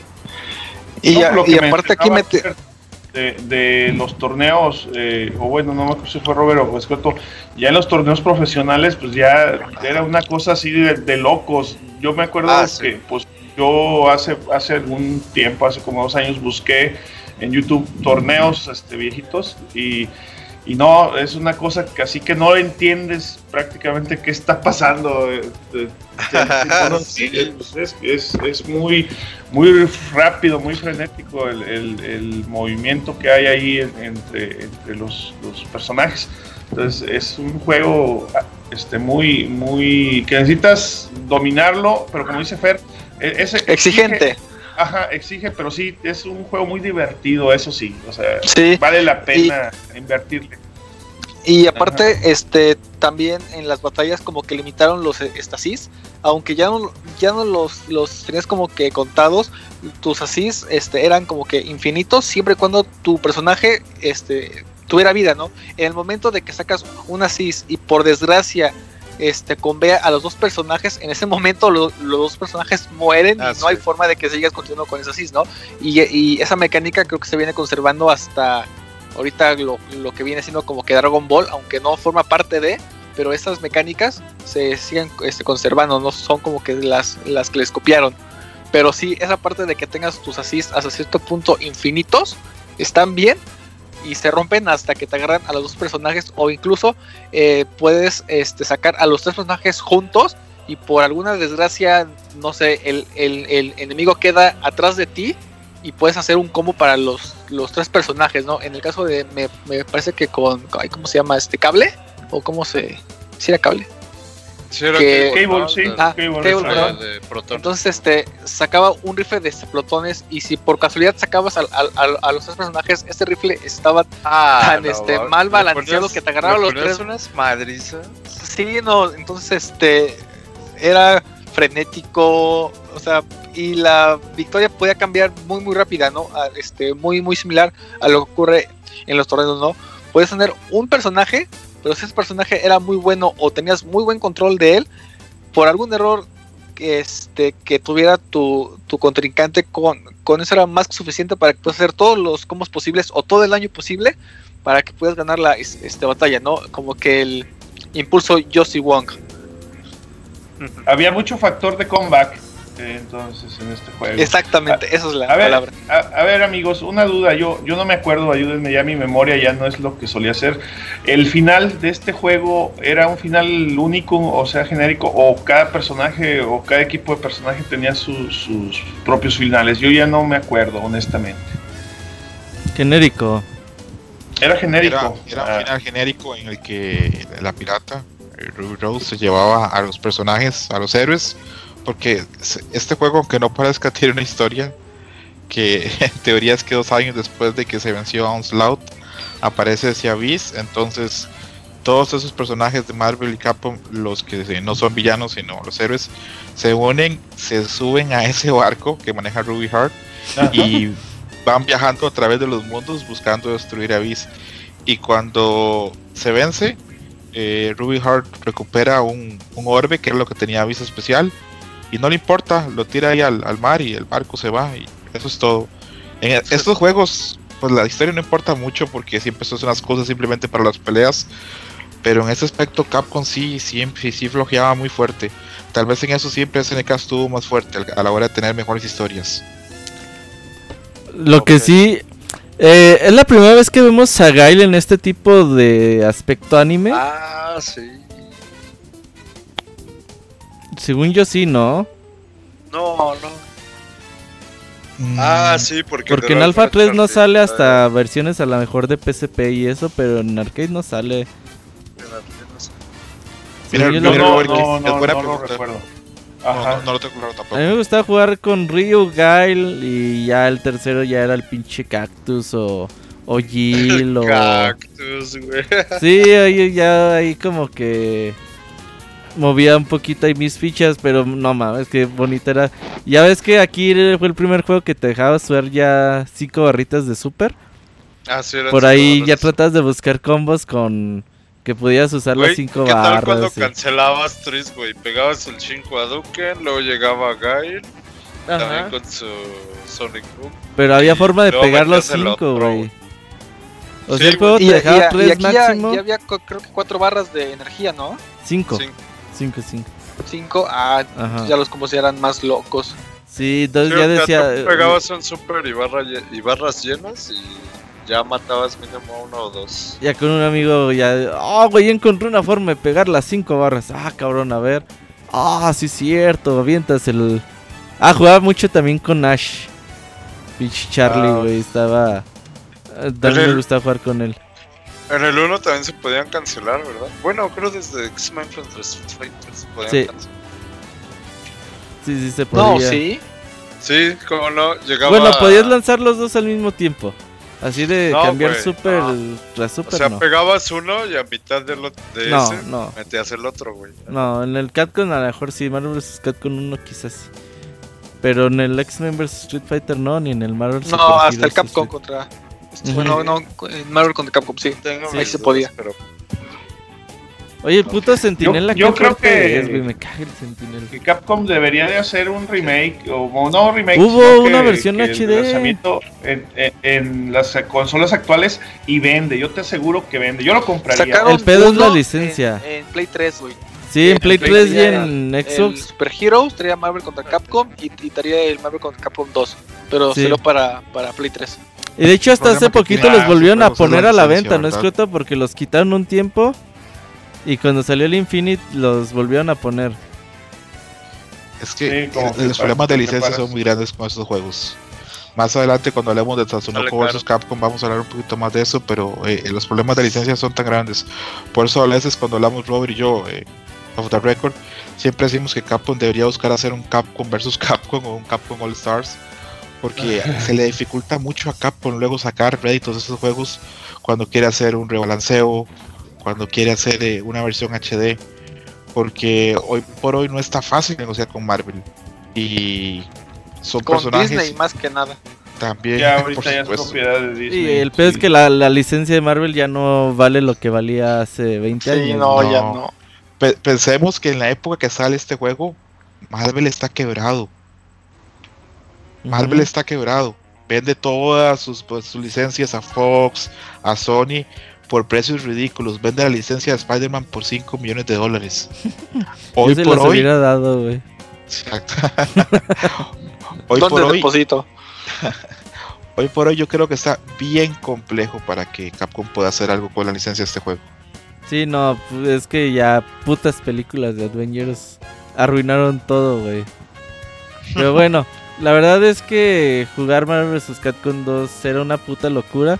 Eso también mal acostumbró a la gente cuando dijeron, no, pues si en el juego anterior eran 15 y ahora nos dieron 57 personajes, el siguiente juego debe de tener ciento y tantos personajes. Sí.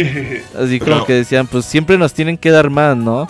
Pero Y ya mira fue que cuando- la gente es la, la gente es cabrona en ese sentido porque en este caso habían 56 personajes porque se traían todos los que se habían hecho.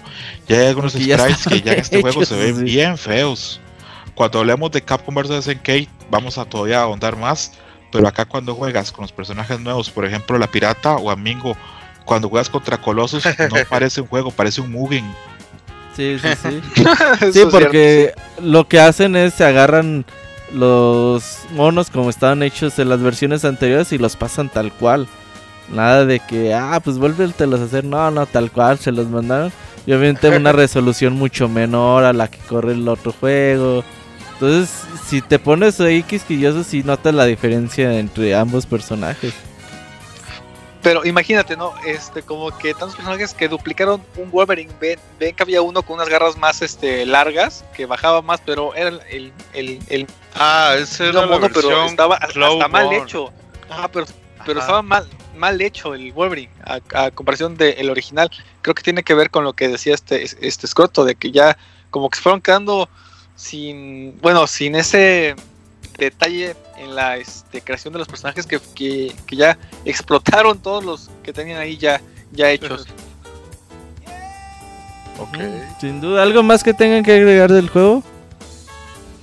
Es una gloria, es uno de los Sí. mejores juegos de la historia de, de- de juegos de peleas y siempre, siempre va a estar ahí porque esa frenetidad que tiene, esa profundidad que tiene, al día de hoy no la tiene ningún juego todavía. Oye, Scruto, ¿lo considerarías como el. el Marvel definitivo? Bueno, el de la serie Versus. Es muy complejo Didier porque bien que mal, Marvel 3 soluciona problemas de Marvel 2. Ujú. Y bien que mal, aunque parezca increíble, Infinite solucionó problemas de Marvel 3. Quiero Aunque creer, quiero creer Didier que el Marvel definitivo todavía está por llegar.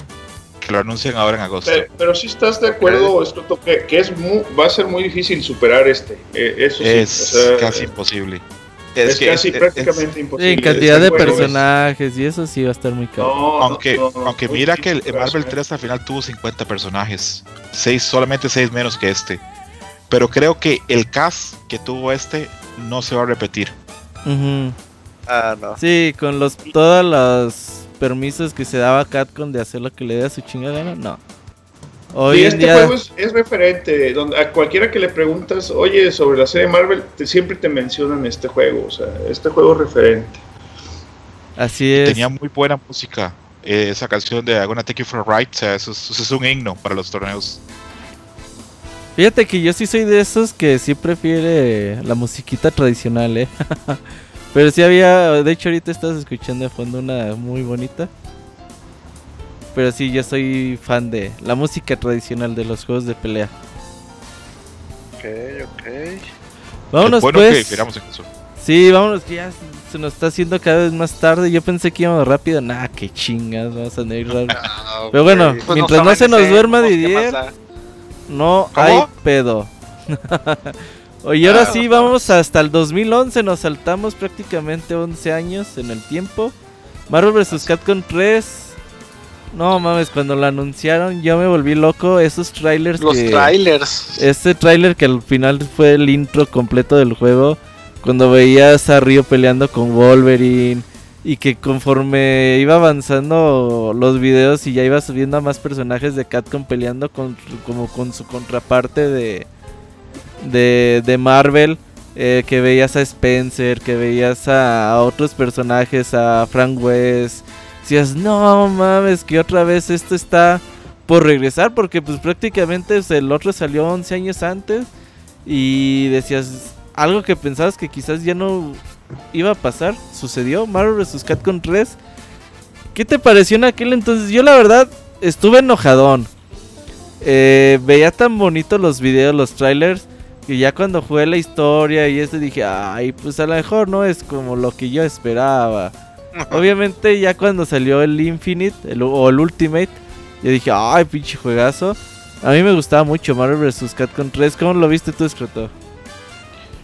Bueno, igual cuando lo anunciaron, para mí fue una super sorpresa porque eh, yo no esperaba para nada que volviera. Creo que ese, ese impasse que hubo tan grande nos hizo pensar que ya no iba a haber relación más entre Capcom y, y Marvel. También cuando dieron los anuncios eh, me impresionó un montón. Y a mí sí me gustó el juego. Me gustaba eh, bastante algunas de sus mecánicas, el aspecto visual. Es muy difícil poder comparar esto a los sprites porque los sprites tienen una magia, un carisma que los modelos 3D no van a tener. Aún así, creo que este juego tiene muy buenos gráficos y creo que hoy por hoy los valoro más. Después de haber visto lo que hizo Capcom con Street Fighter 5 y con Marvel este, vs. Capcom Infinite, Creo que hay que darle más valor a estos, a estos juegos.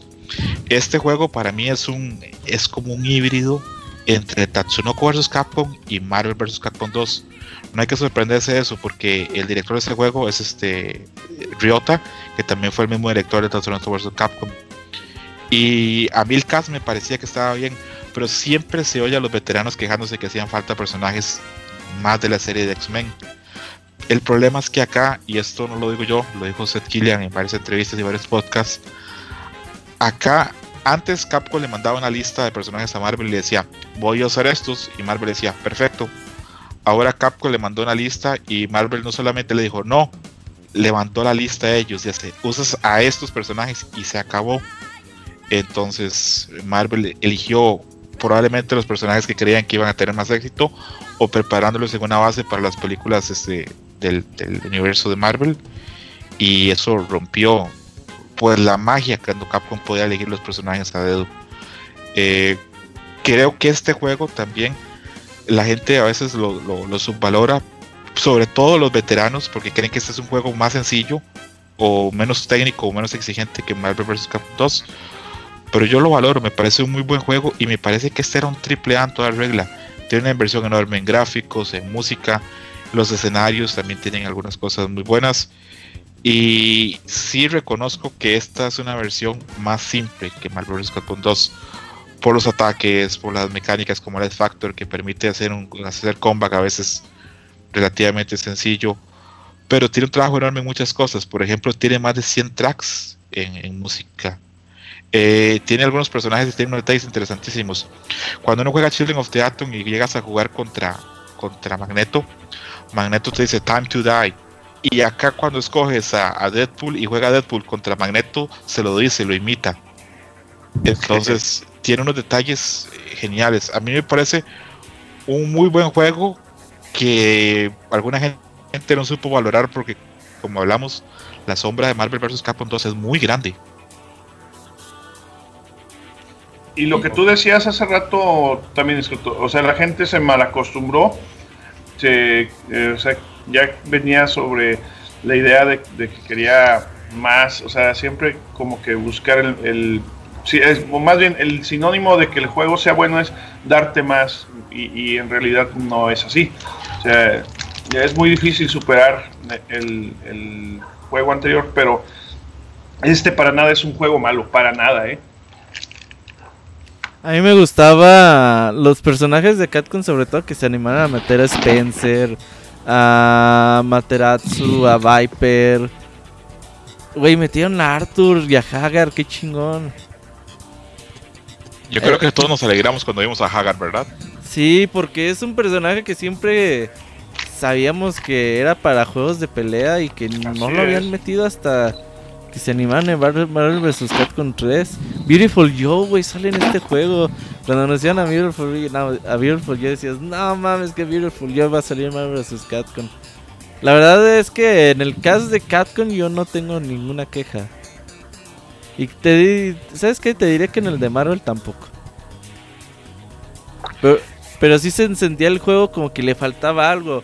Y tan le faltaba algo que a los seis meses salió el Ultimate, güey. A los nueve. Sí, sí, sí, dices, ah, qué pedo. Se, pasaron de lanza, güey. Compré el juego como tres veces. Sí, o sea, si sientes que el juego es una beta, güey. Se pasaron de lanza. Sí. A, mí, y creo que otra gente que conozco que somos muy fan de los juegos de peleas, no nos incomoda que pase eso. Que saquen versiones relativamente rápidas de los juegos. A mí, yo, yo, lo agradezco, yo lo, lo, recibo bien. Por mí, bienvenido un juego. Más cuando va a traer, este, este creo que el otro trae 12 personajes más, ¿verdad? Sí, aparte un montón de mejoras en el online. Un montón de mejoras, 10 escenarios más, 12 personajes más, un montón de mejoras, un montón de, de más de modos, más escenarios. Pero sí entiendo que hay gente que diga, pues acabo de comprar un juego, por lo menos espérate un año, porque en este caso ni siquiera fue un año.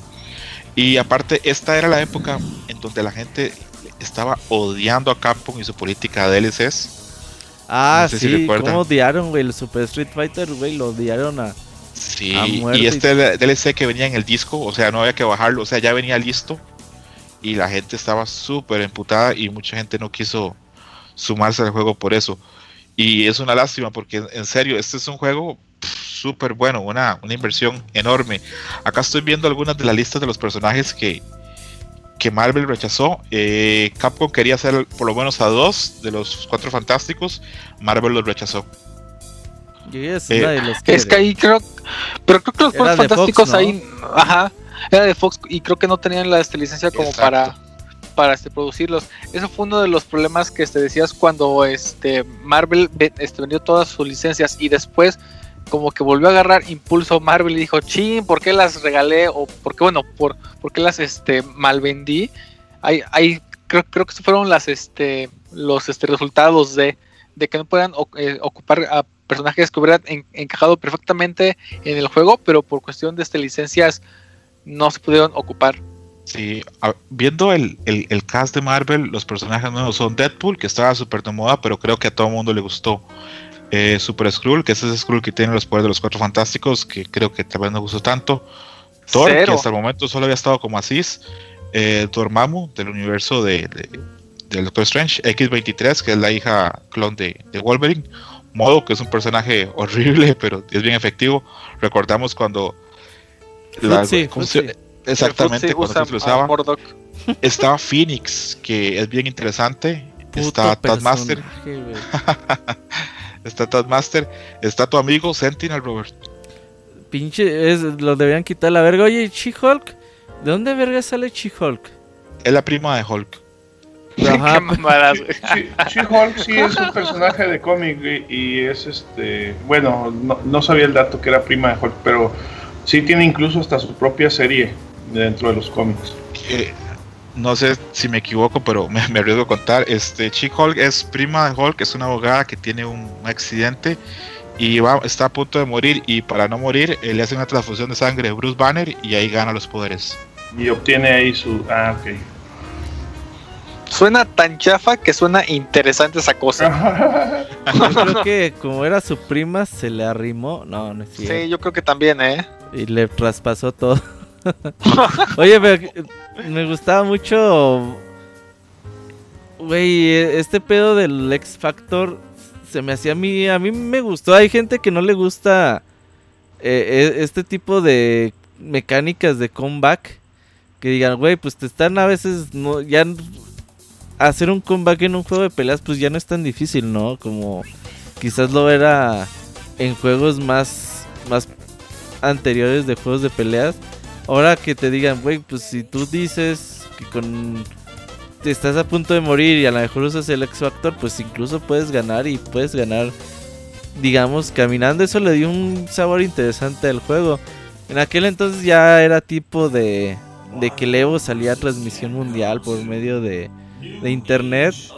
Los, los primeros torneos de Marvel vs. Capcom 3 eh, del Evo eh, 2011, 2012, 13, el 14.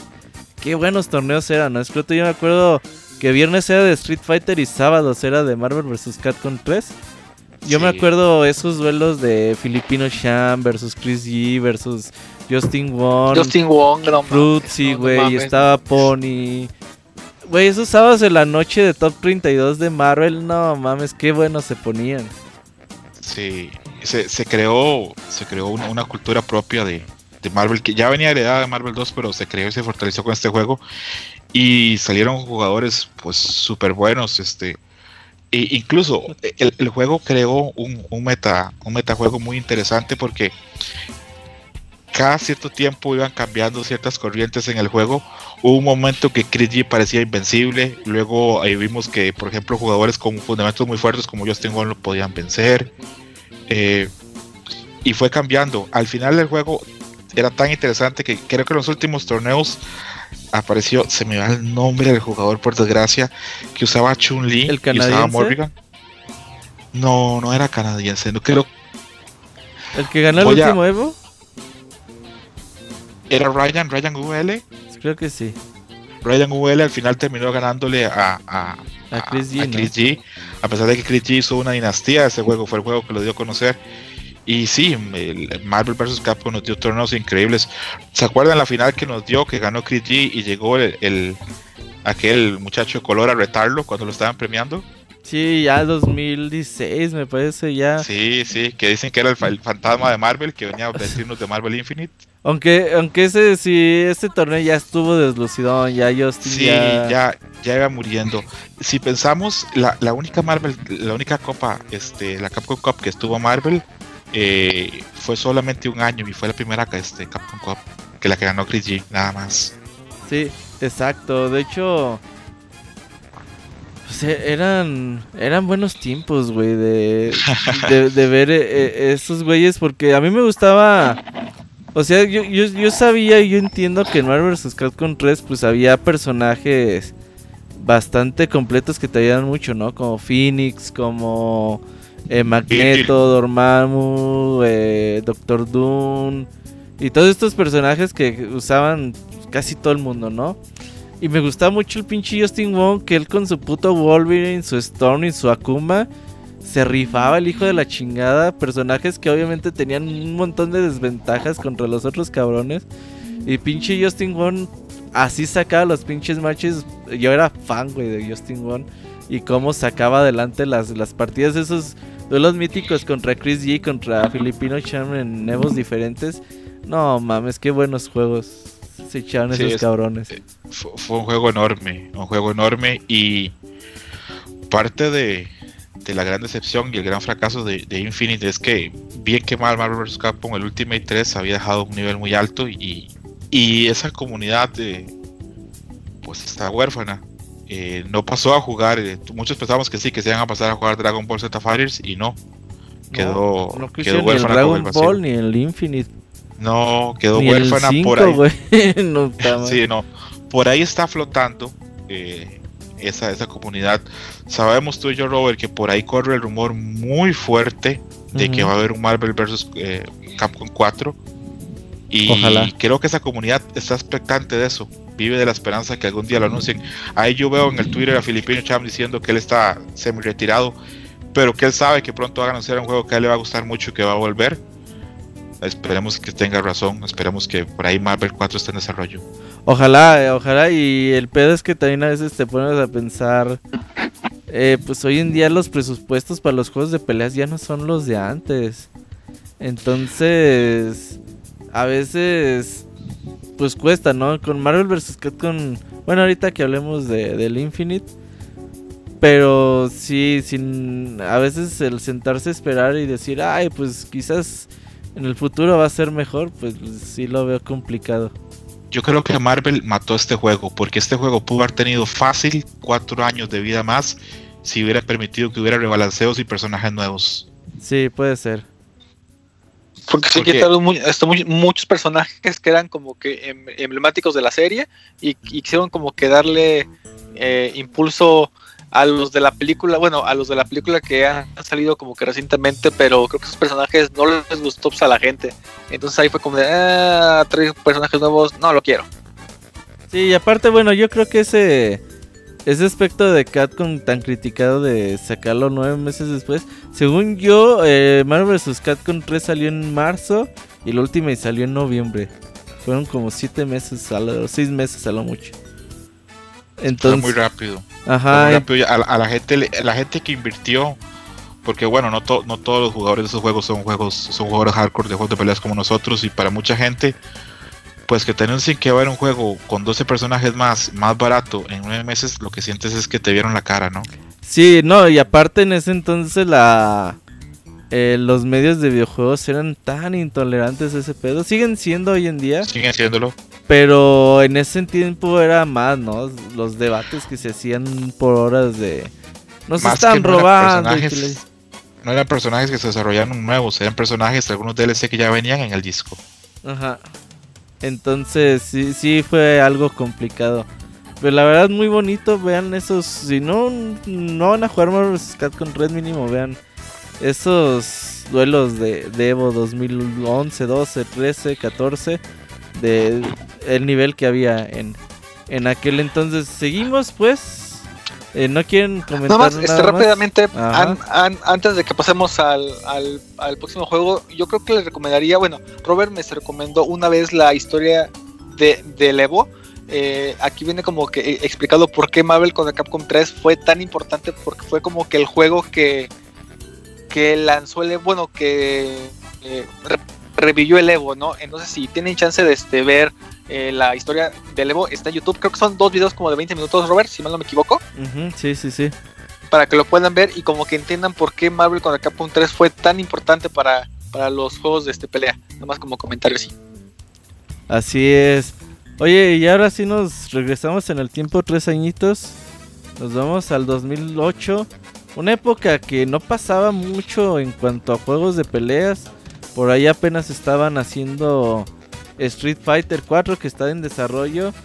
Pero con la popularidad del Nintendo Wii, pues Capcom dijo, pues ¿por qué no? Ahorita Marvel ya no, no quiere que hagamos otro juego. Pues ¿por qué no buscamos otra compañía que también tenga buenos personajes y que podamos hacer pues algo totalmente nuevo, a un estilo nuevo y se fueron con Tatsunoko, Tatsunoko, perdón. Aquel entonces decías, ¿eh? ¿Quién es Tatsunoko, güey? Y ya decías, ah, son los que hicieron la fuerza G. Ah, ok, ¿qué más has hecho? Ah, pues no sé, hicieron la fuerza G.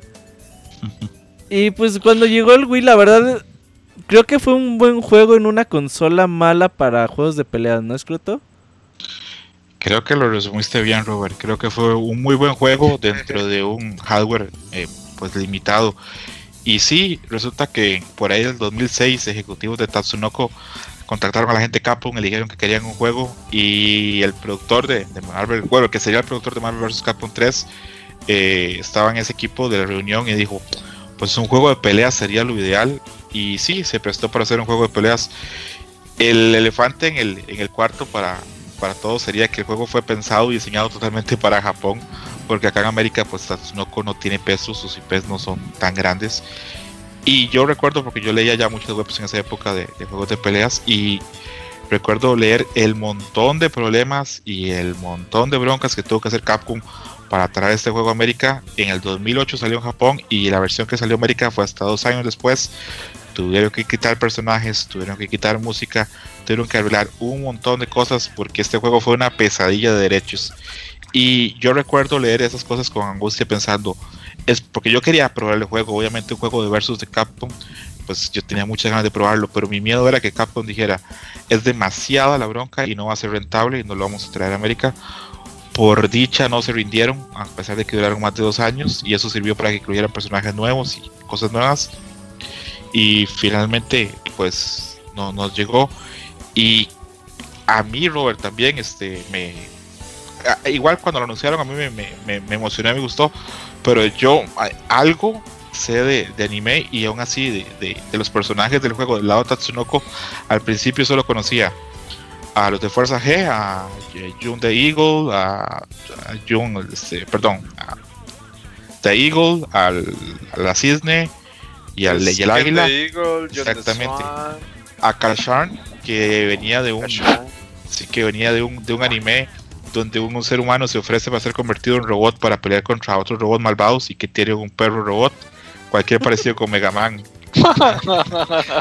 para que vean que, Cap- para que vean que Capcom para que vean que Capcom no, no fue de la idea original, Kashan es bastante anterior a Mega Man. Y esos eran los que conocía. Y a mí Fuerza G de niño me gustaba mucho. Yo era ultra Ah, fan de Fuerza Fuerza G, G. sí.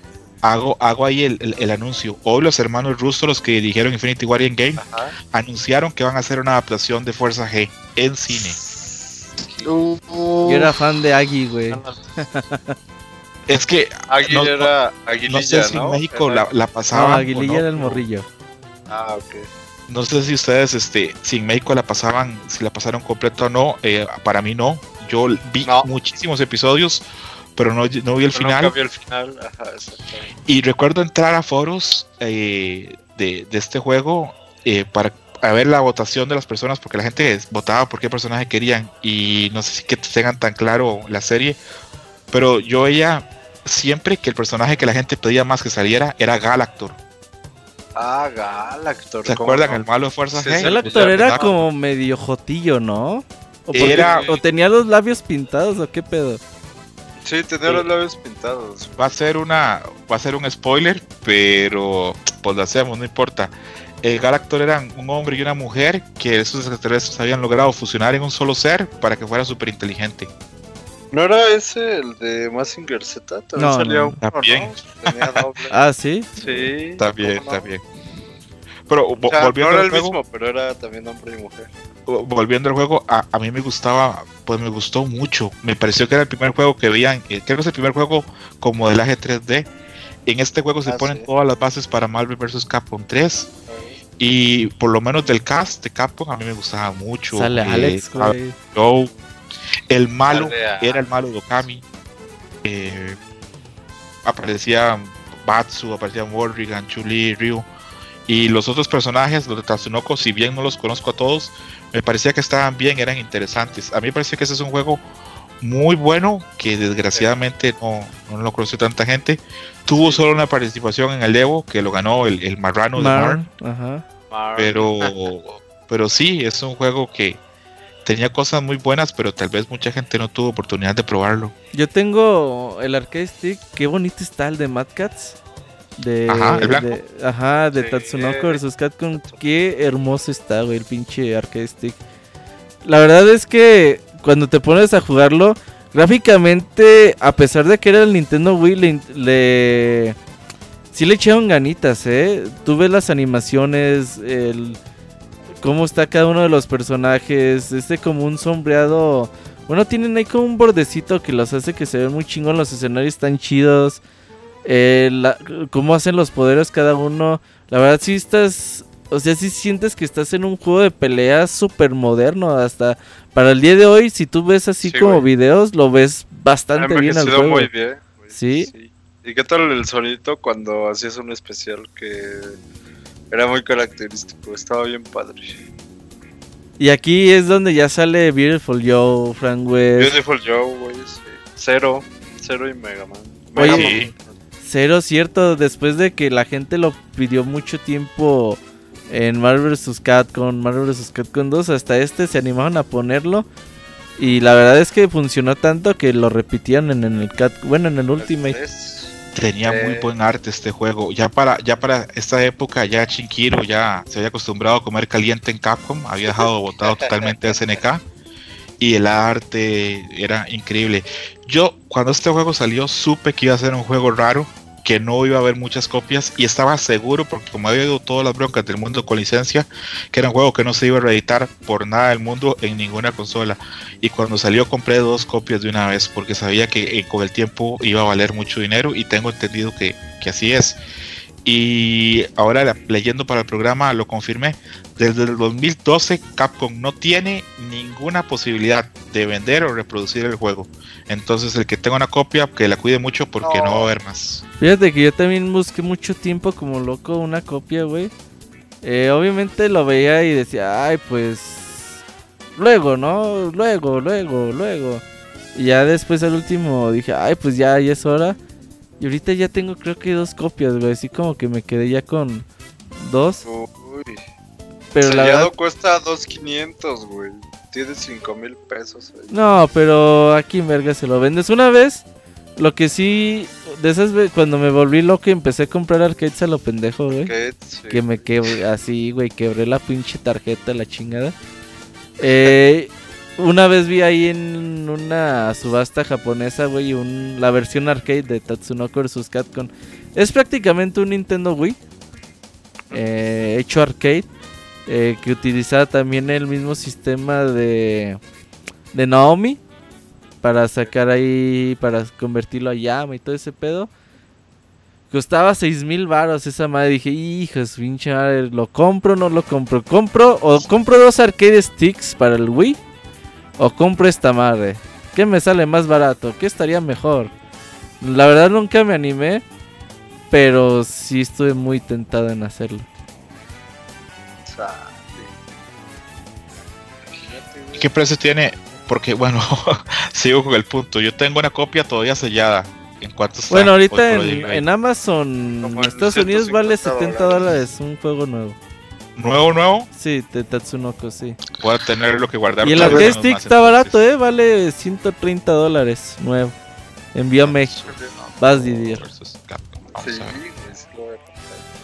Pues sí, tienen razón, apenas 70 dólares, no me funcionó, no me voy a hacer rico con ese Pero bueno, sí. o sea, no, no, no te vas a hacer rico. está güey. muy bien con ese juego. Está bien bonito el arcade stick, está bien bonito. Sí, está bien chingón, la verdad se, se mega rifaron. Ya cuando... ¿Y en materiales, Robert? ¿Qué tal está? O sea, diseño bien. No, no, está bien, o sea, la verdad es que muy bien, o sea, sus componentes sangre y todo el pedo. Mm, La verdad está muy bien hecho. Yo eh, cuando me lo vendieron, eh, me Sí. puse a... eh, jugué unos 4 o 5 días. Y la verdad es que excelente. Lo único pedo es que pues obviamente tienes que encontrar el puto arcade stick a un control de Wiimote, güey. O sea, no, Ah. no es USB o entrada de GameCube y eso. Pero la verdad es que sí fue un juego bueno. Que lamentablemente la consola no te permitía darle mucho apoyo, ¿no? Pues No vendió mal. Sí, no lo vendió mal. No Sí. vendió mal, fue un éxito relativo. Yo vi una entrevista con Seth Killian que dijo que no había roto pues ningún récord, pero que en América vendió bastante bien, en Europa también. Revisé los números antes del programa y vendió 600, 700 mil copias entre Estados Unidos y Europa, lo cual para una consola que no tenía mucho público para juegos de peleas es, es bueno. Leí hace un en tiempo que- 360, güey. Uh. Exacto. Leí hace un tiempo gente diciendo que fue un error haberlo hecho para, Para para, Wii, para sí. Wii. Que si hubiera sido para PlayStation 3 y 360, Pues, hubiera sí. tenido más éxito y probablemente tendríamos por ahí Tatsunoko vs Capcom 2 y Tatsunoko vs Capcom 3. Pues, Pero bueno, es, no, lo- no lo podemos saber, ¿verdad? Es Sí, lo hubiera no existe. Pero sí, te apuesto que mínimo competitivamente hubiera tenido más éxito. Sí, y es una lástima porque en serio, la gente que, que- que no lo conozca y que tenga oportunidad de probarlo, ya sea, aunque sea por emulación que queda, pues que lo haga. Es un juego con detalles muy buenos. Eh, tiene, en este juego Capcom se permitió experimentar. Tiene dos personajes enormes que cubren que como casi toda la pantalla. Eh, tiene muy buena música y tiene muy buen arte. El juego en serio se, se esforzó eh, Capcom en hacer lo máximo posible y exprime bastante al Nintendo Wii. Sí, sin duda. O sea, te digo que le echaron un montón de ganitas y... No está mal hecho el juego. No, no, no, no. Mal hecho no está. El pedo siempre fue la consola. Tal cual. Porque de el hecho, puto el- el online no jalaba, güey. Sí, Sí, güey. no era bueno. Y el. pues así como, lo, como si fuera de, estos- de Dragon Ball, ¿no? De SNK, que también está bien chingón su, su online. El. Bien hechecito, y bueno, yo cuando lo jugué, eh, primero lo probé en un Wiimote normal. Bueno, no, era un control pro ya de Wii. Y pues estaba más o menos así. Y ya luego una vez, este. jeje, lo tuve que emular y jugué ahí con un arcade stick. Y, buena jugabilidad del juego, eh, los personajes estaban balanceados. Bueno, salvo el ese. Había uno que era solo un robot, ¿no? Y que ese no podía tener, de hecho, este. Un compañero lo tenías que elegir nada más al solo. Y ese güey, pues sí, cuando juegas contra la máquina estaba medio roto.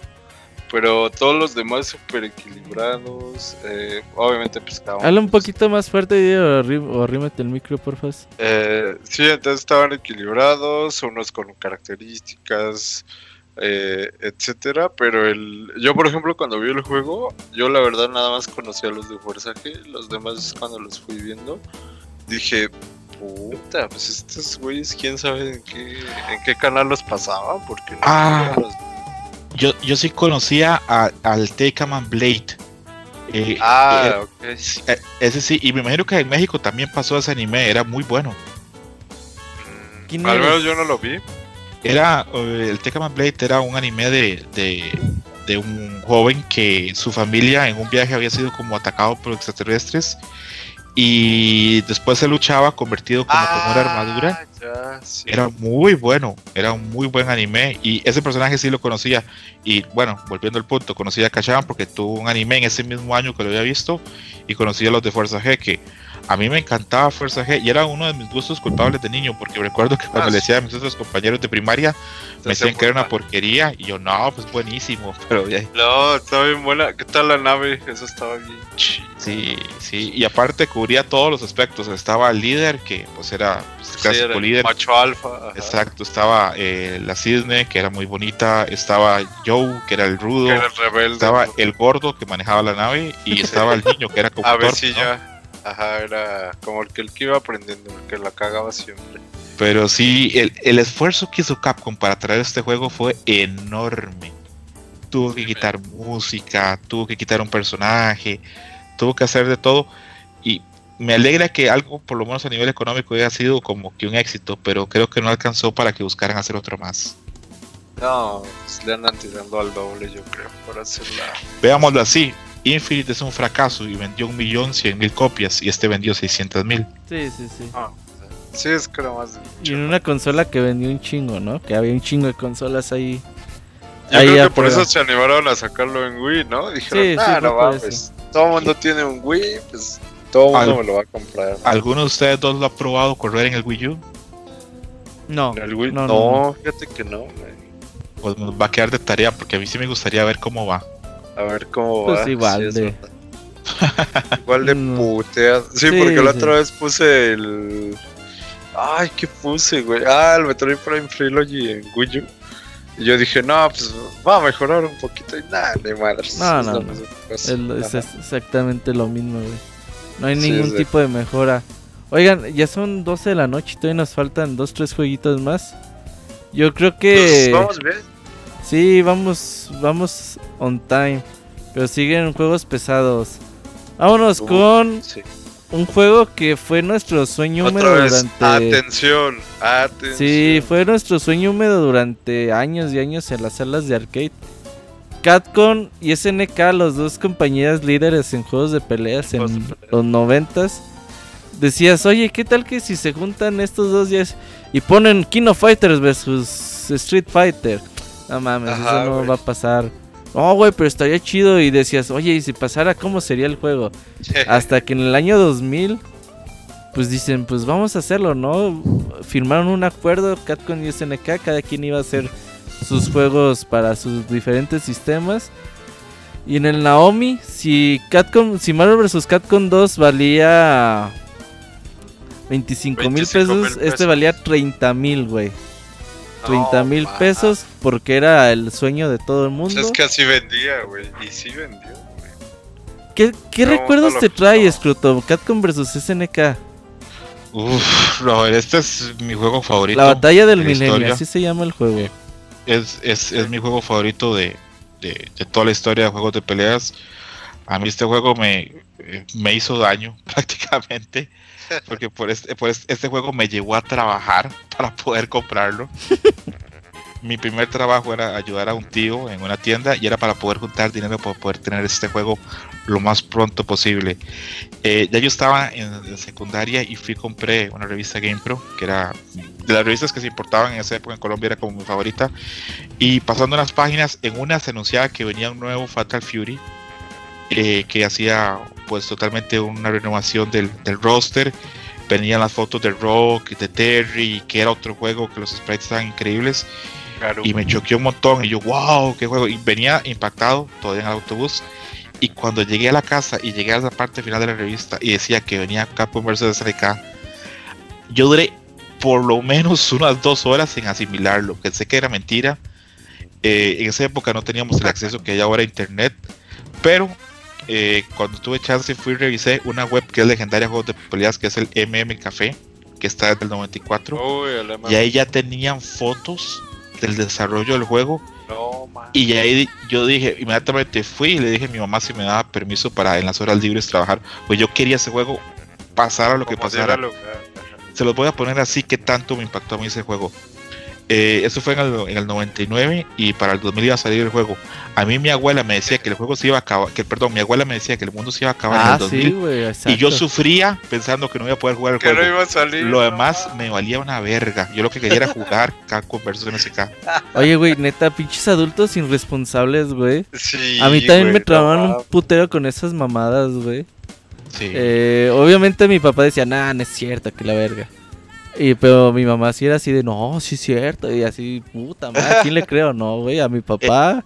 Papá Oh, dice que mamá. no, güey, o mi mamá dice que sí, puta madre. Entonces, como Este que pinche morrillo de 10 años, güey, hiciera un trauma muy cabrón, ¿no? Sí, Claro, sí. Este juego no debió pasar. Este ¿Por juego no debió pasar y si SNK hubiera seguido fuerte, nunca hubiera pasado. ¿Cuál fue el problema? Que SNK venía quebrado en esa época. Ah, Había fracasado el Neo Geo 64, el Neo CD, el Neo Pocket, que es una lástima porque era una super consola. Y SNK ocupaba dinero a leguas. Y cuando Piston Takayashi, que es, trabajó en Street Fighter 1 y que trabajaba en SNK, contacta a Okamoto en Capcom, se da por medio de esa relación. Y lo que es la vida, SNK cede a este trato pensando que va a poder ganar dinero y recuperarse. Y el que vio el dinero, este trato fue Capcom. Capcom. SNK no, no supo capitalizar el, la oportunidad. Oye, Eh, entonces cuando- SNK quebró por sus consolas caseras. aparte de eso, tuvo muy malas decisiones. Abrió dos parques de diversiones con temática y no funcionaron. Y sí se gastan su dinero, lo puro pendejo, ¿ah? Sí, Y aparte la y- piratería les pegó mucho. Uf, Sí. los destruyó. Algo sí, que le pasó mucho a SNK fue que ellos no pudieron dar el salto de plataforma. Al cambio, Capcom hizo el CPC1, CPC2. CPC2. Cuando hizo el CPC3, que a pesar de que es un avance técnico, iba para atrás en costos, brincó a Naomi, que ahí Sega la hizo excelente, una consola potente y con Y más barata y más económica. Y, y sí, eh, ahora cuando siempre pensamos en, en la fantasía que algún día haya una tercera parte de este juego, eh, nos topamos con una pared. Y es que en esa época, en SNK y en Capcom, había trabajado, trabajaba gente que eran amigos y habían trabajado previamente.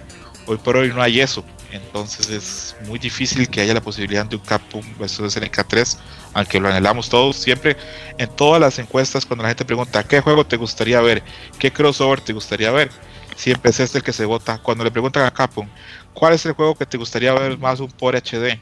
Este es el juego que siempre gana esas encuestas. Este es el juego que la gente grita, que pide. Es el juego legendario. Pero eh, si con Marvel la licencia está cabrona, acá eh, debe ser una pesadilla. Está doblemente, ajá. Aunque lo veo más posible. Sí, probablemente sí. Y es que la guerra entre, entre Capcom y SNK daría para dar un, un- hacer un programa aparte.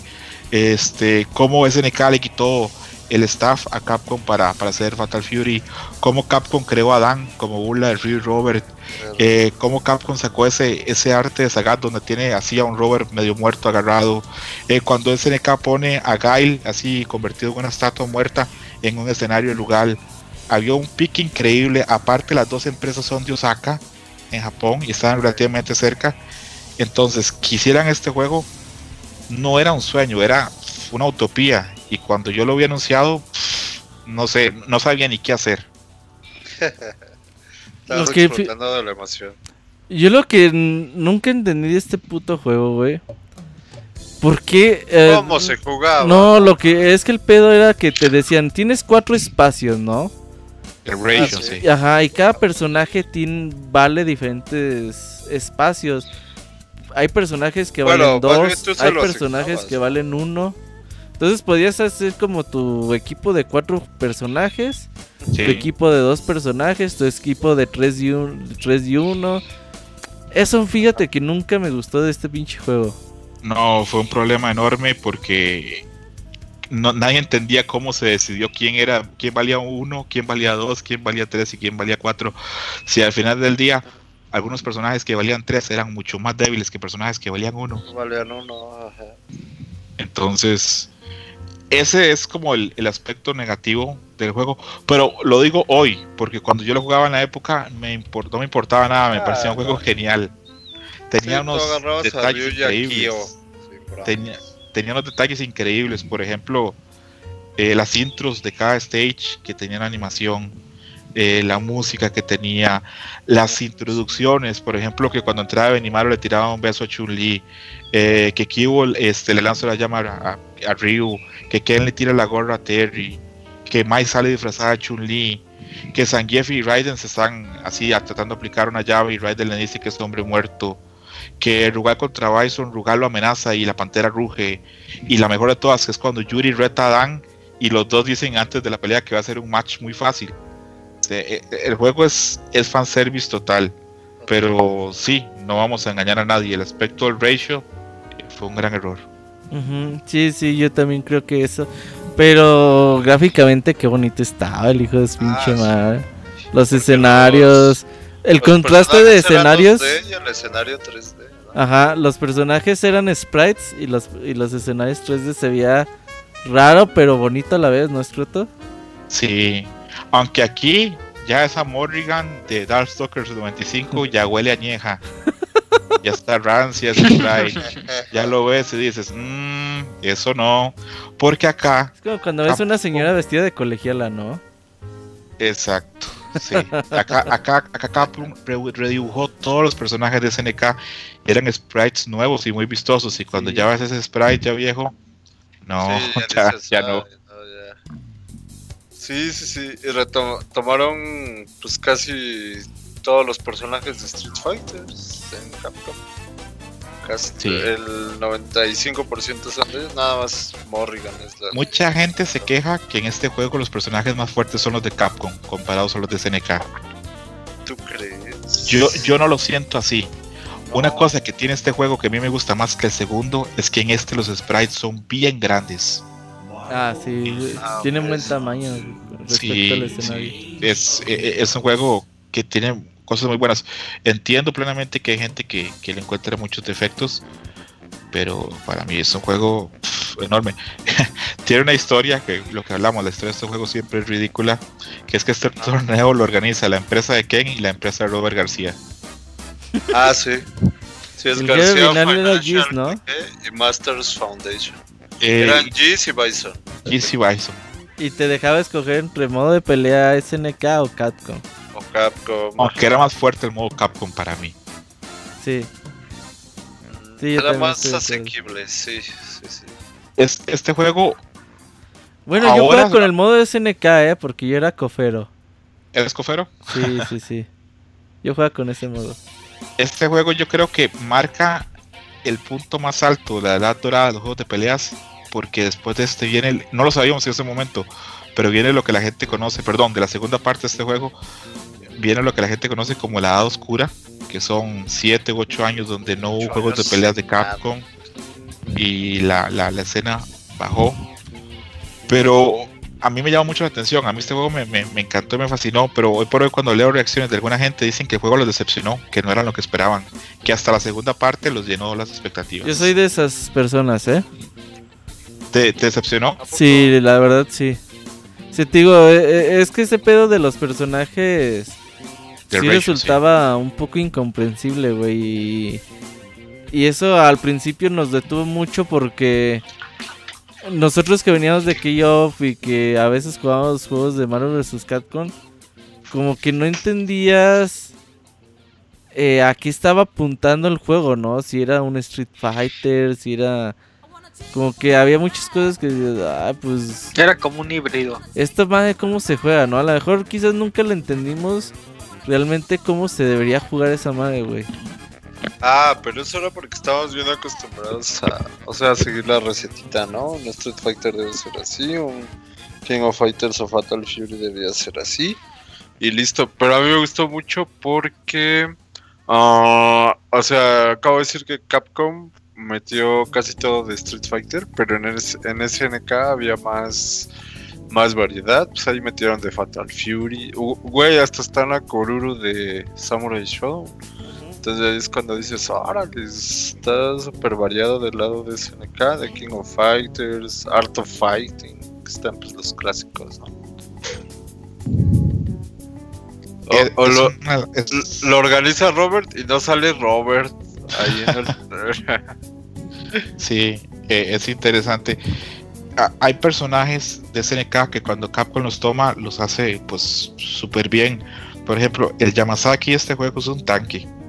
Es ah, lo, es de los fuertísimo. Sí. Y a mí lo que me llamó la atención y sentí que, que ahí probablemente pues ellos pensaron, bueno, este es el primer juego, vamos a hacerlo con personajes de Street Fighter contra los de KOF. Es que de Capcom el único personaje que no es de Street Fighter es Morrigan. Es Y de SNK el único personaje que no es de KOF es Nakururu. Es Nakoruru. Entonces... ¿Y Raiden? Pues... Sí, Ah, sí, Raiden es de Fatal sí, Fury propiamente. Pero sí, es, eh, es un juego que yo vi que a mucha gente no le decepcionó. a mí me encantó. Y apenas este, tuve el poco dinero que, que necesitaba para, para comprarlo, salí corriendo y lo compré. Ojo, cuando llegué a comprarlo, para que vean que, que me, me, tomé mi tiempo poder comprarlo, ya no estaba esta versión, estaba el Capcom versión SNK Pro, el, el que Pro. ya traía a Joe y a Dan. Entonces, y, y, yo no sabía si era igual o mejor, o lo compré. Cuando llegué a la casa y vi que, que era mejor, incluso la alegría total. ¿Salió versión Pro para arcade? Sí, tenía mejoras este y rebalanceo y también tenía a Joe y a Dan tratando de meter un aspecto más cómico en el juego pero probablemente Capcom apenas cerró así como el corte de producción de este ya estaba trabajando a, a toda carrera para hacer el 2 uy sí luego ya llegó en el 2001 y pues Capcom. si quieres arrancamos con Marvel vs. Cat digo Capcom vs. SNK 2 juego que salió en el 2001 de una. Güey, Catcom vs SNK 2 yo nunca le hice caso. Ya no, ya para el 2001 ya en las arcades con nosotros ya era un pedo que había terminado. Y yo veía que pues salió en el GameCube y decía, "No, pues es que en el GameCube puedes utilizar el. No el C-Stick para hacer los poderes." Yo decía, "¿Qué? Váyanse a la verga." Ah, güey". bueno, sí. Era Yo decía, fuera pero no, eso ya fue una ¿no? versión mucho después no Sí, sí, sí, pero era así como mi referencia, ¿no? O sea, como que bien O sea, yo ni sabía que había salido en arcade. Yo decía, ah, pues va a salir una versión de GameCube de Capcom vs SNK 2. Pues chido, ¿no, güey? Eh, ¿Tú crees que voy a jugar un juego de peleas en el control de GameCube? Váyanse a la verga, ¿no?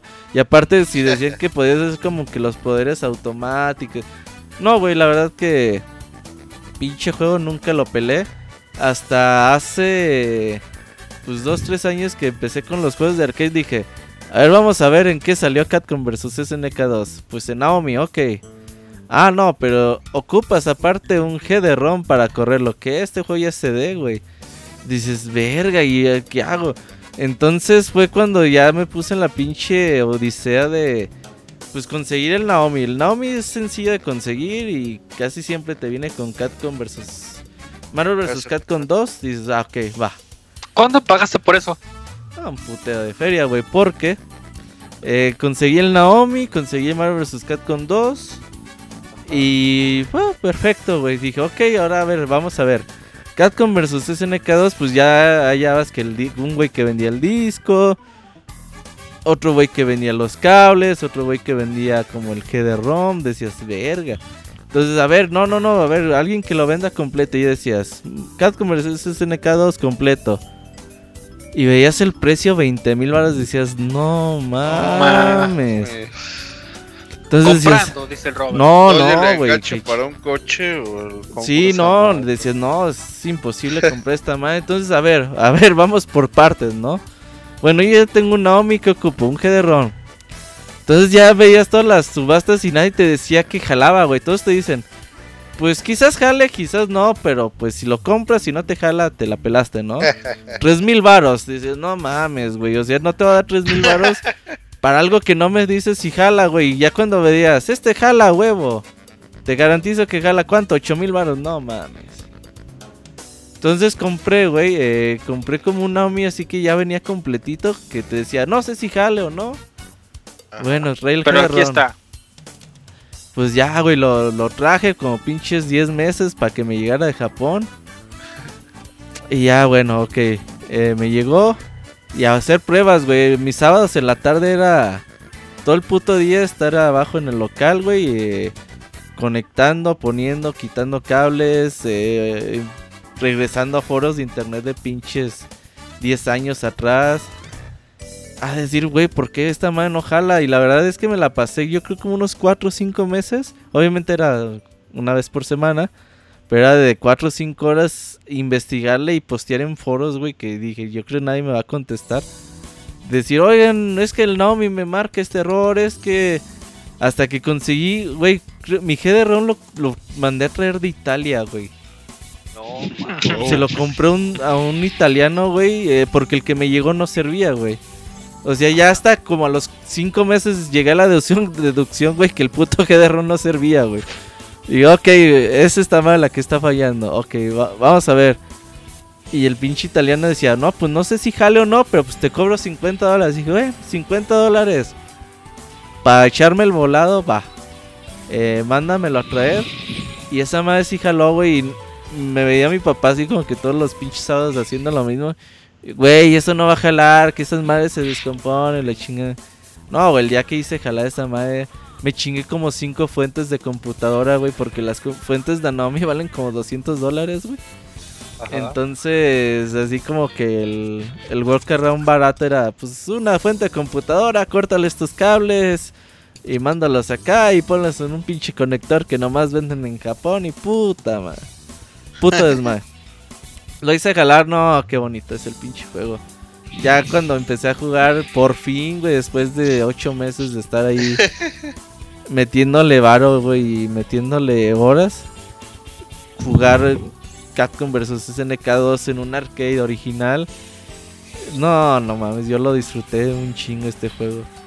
Oye, Robert, ¿y cuál cuidarías más? Porque, bueno, ahorita ya no lo tienes, pero tenías el CP3 de Third Strike, ¿no? Sí, bueno, el Third Strike lo vendí. Y este aún lo conservo. Ahorita tengo el pedo con la fuente. Eh, la verdad es que la hice, lo hice lo puro pendejo. Entonces ¿Se te reventó está... la fuente, güey? ¿Mande? ¿Se te reventó la fuente? No sé si se desconectó algún cable. Porque ya. No sé si tú estabas el día que estabas jugando y se apagó la madre esa, güey. Y así que como sí. que, ah, ya no quiso arrancar. Ay, pues luego checo, no he checado todavía. Está este Jesse Customs, güey, que vende cosas de arcades. Ese güey dijo que va a ser un- como un adaptador como para que te compres la fuente ATX de computadora normal y la pases como que conectes fácil al Naomi, güey. Entonces le dije, ah, güey, pues a mí sí me interesa ese pedo. Pero ¿cómo conecto el Headrunner? Ah, pues sí es cierto, no sé, déjale, pienso. Y, o sea, va a poner a la venta esa madre. Fer, ponte mute, porfas. Gracias. Entonces, pues bueno, es, es bonito ese pedo de las arcades. Y fue para mí muy especial jugar esta madre en su versión original. Ok, vale recalcar este. Bueno, Tu micro, Didier. por- tiene. Ah, ok, ya se ve mejor. Sí. Ok, en total son 44 personajes, pero también hay pues cuatro cultos o, transformaciones de otros personajes, que serían Ryu, Akuma, Yori y Rugal los que se transforman. Y pues sí, eh, yo no probé el primero. De hecho, yo llegué a este juego en esta versión y, la verdad estaba yo súper fascinado. Yo siempre agarraba a Ryu y a Kyo en, en mi equipo y pues a alguien más o, o a Terry, ¿no? Que son como los infaltables. Todos los personajes son bien memorables. eh, obviamente más personajes que el uno. Y ahí salen el Robert Maru, Giz Howard, Yamazaki. Ese Yamazaki sigue siendo uno de los de los rotísimos así del juego y, y muy bueno, ¿no? Blanca, Luego- ¿no? Usaban mucho Blanca, Blanca. Güey, pues es que Blanca en SNK no hay nada parecido a Blanca, entonces pues cómo lo contrarrestas. No, el Es- único parecido sería Genan de Samurai Shodown y ese es un personaje que ya pasó la historia, ya no se usó más. Sí, ya no se usó más, había también personajes nuevos como Eagle y Maki, ¿no? Eagle Ajá. que era como este güey, el boxeador Dudley, ¿no? Era más o menos parecido, pero tenía como unos. Como unas macanas, ¿no? De policía así en los brazos. Ese güey.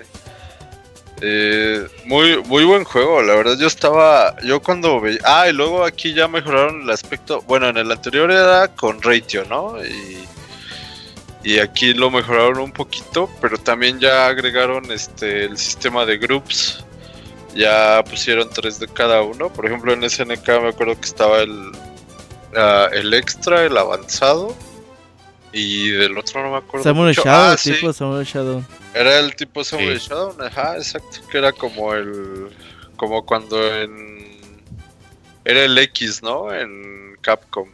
Era el grupo X. Ya, ya te digo, el de Samurai Shadow era el K. Era el K. El Group K. Sí, es que habían esos seis groups que era uno como el de Street Fighter Alpha 3, otro como el de Street Fighter 2, otro como el de King of Fighters 94, otro como King of Fighters 96, el de Samurai Shadow, y el otro, el que era este, pues este, muy parecido a, al de Street Fighter Alpha, eran Pero le daban una variedad. con golpes, ¿no? Que- Exactamente. que le daba una variedad enorme al juego. Aparte se podía jugar Sí. uno versus uno o tres contra tres. Y el juego es increíble por todo lado. El, el juego, primero que nada, tiene una maravilla que es que las ilustraciones de Capcom las hace Shinkiro. Y las ilustraciones de los personajes de SNK las hace Kino Mishimura. O sea, se intercambian lo mejor de los dos mundos. Tiene un anunciador que para mí es el mejor anunciador en la historia de juegos de peleas. Las Uh, frases sí, que tiene, sí, sí. el carisma, Bravo, los, las transiciones que tiene el juego son, son increíbles. Los escenarios son buenísimos. Eh, los Aquí es donde sale This is Tuna with Bacon, ¿no?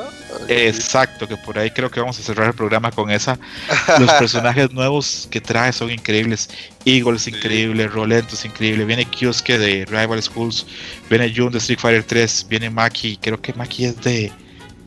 Ay, es de. Final Fight. Final Fight. Viene un Rock Howard que es increíble el Rock diseño que trae Rock Howard. Howard, ¿no? Viene Haumaru, viene Chang Choi, todo. Sí. Viene una, una Atena que es increíble. Y viene una Ibiki que es de Last Blade 2. Es un personaje que tiene unos supers impresionantes. Aparte tenían las- los, los dos super bosses que era eh, Shin Gouki, o sea Shin Akuma, que termina siendo el Oni que vimos en Street Fighter 4. Y viene el Gold Rugal, que es una versión increíble de Rugal cuando Rugal tiene los poderes de Akuma. Impresionante. Es que este juego era súper sólido y por eso, o sea, desde que salió, yo creo que Capcom tenía claro que iba a ser un clásico. Porque era muy profundo, tenía muchas cosas que hacer. Y a mí me parece que yo creo que es el juego que más he jugado yo de peleas. Yo quemé mi Dreamcast jugando este Capcom vs SK2. eh, sí, lo, tu- tuve que comprar otro por lo. Ajá. Exacto. Y eh, fue el momento en que tal vez yo jugué más y participé en algunos torneos porque era un juego que a mí me encantaba, me parecía un juego muy superior a todo. Creo que este juego, bien que mal, marca eh, quién ganó la pelea entre Capcom y SNK. Creo que es después de este juego que nos quedó claro que Capcom ganó la pelea contra SNK y, por mucho. Y también es un juego que cierra, porque después de este juego, pues pasarían muchos años para llegar a Street Fighter 4. Eh, los otros experimentos que hizo Capcom, como Capcom Jam y todo este tipo de cosas, fueron cosas pues bastante fallidas.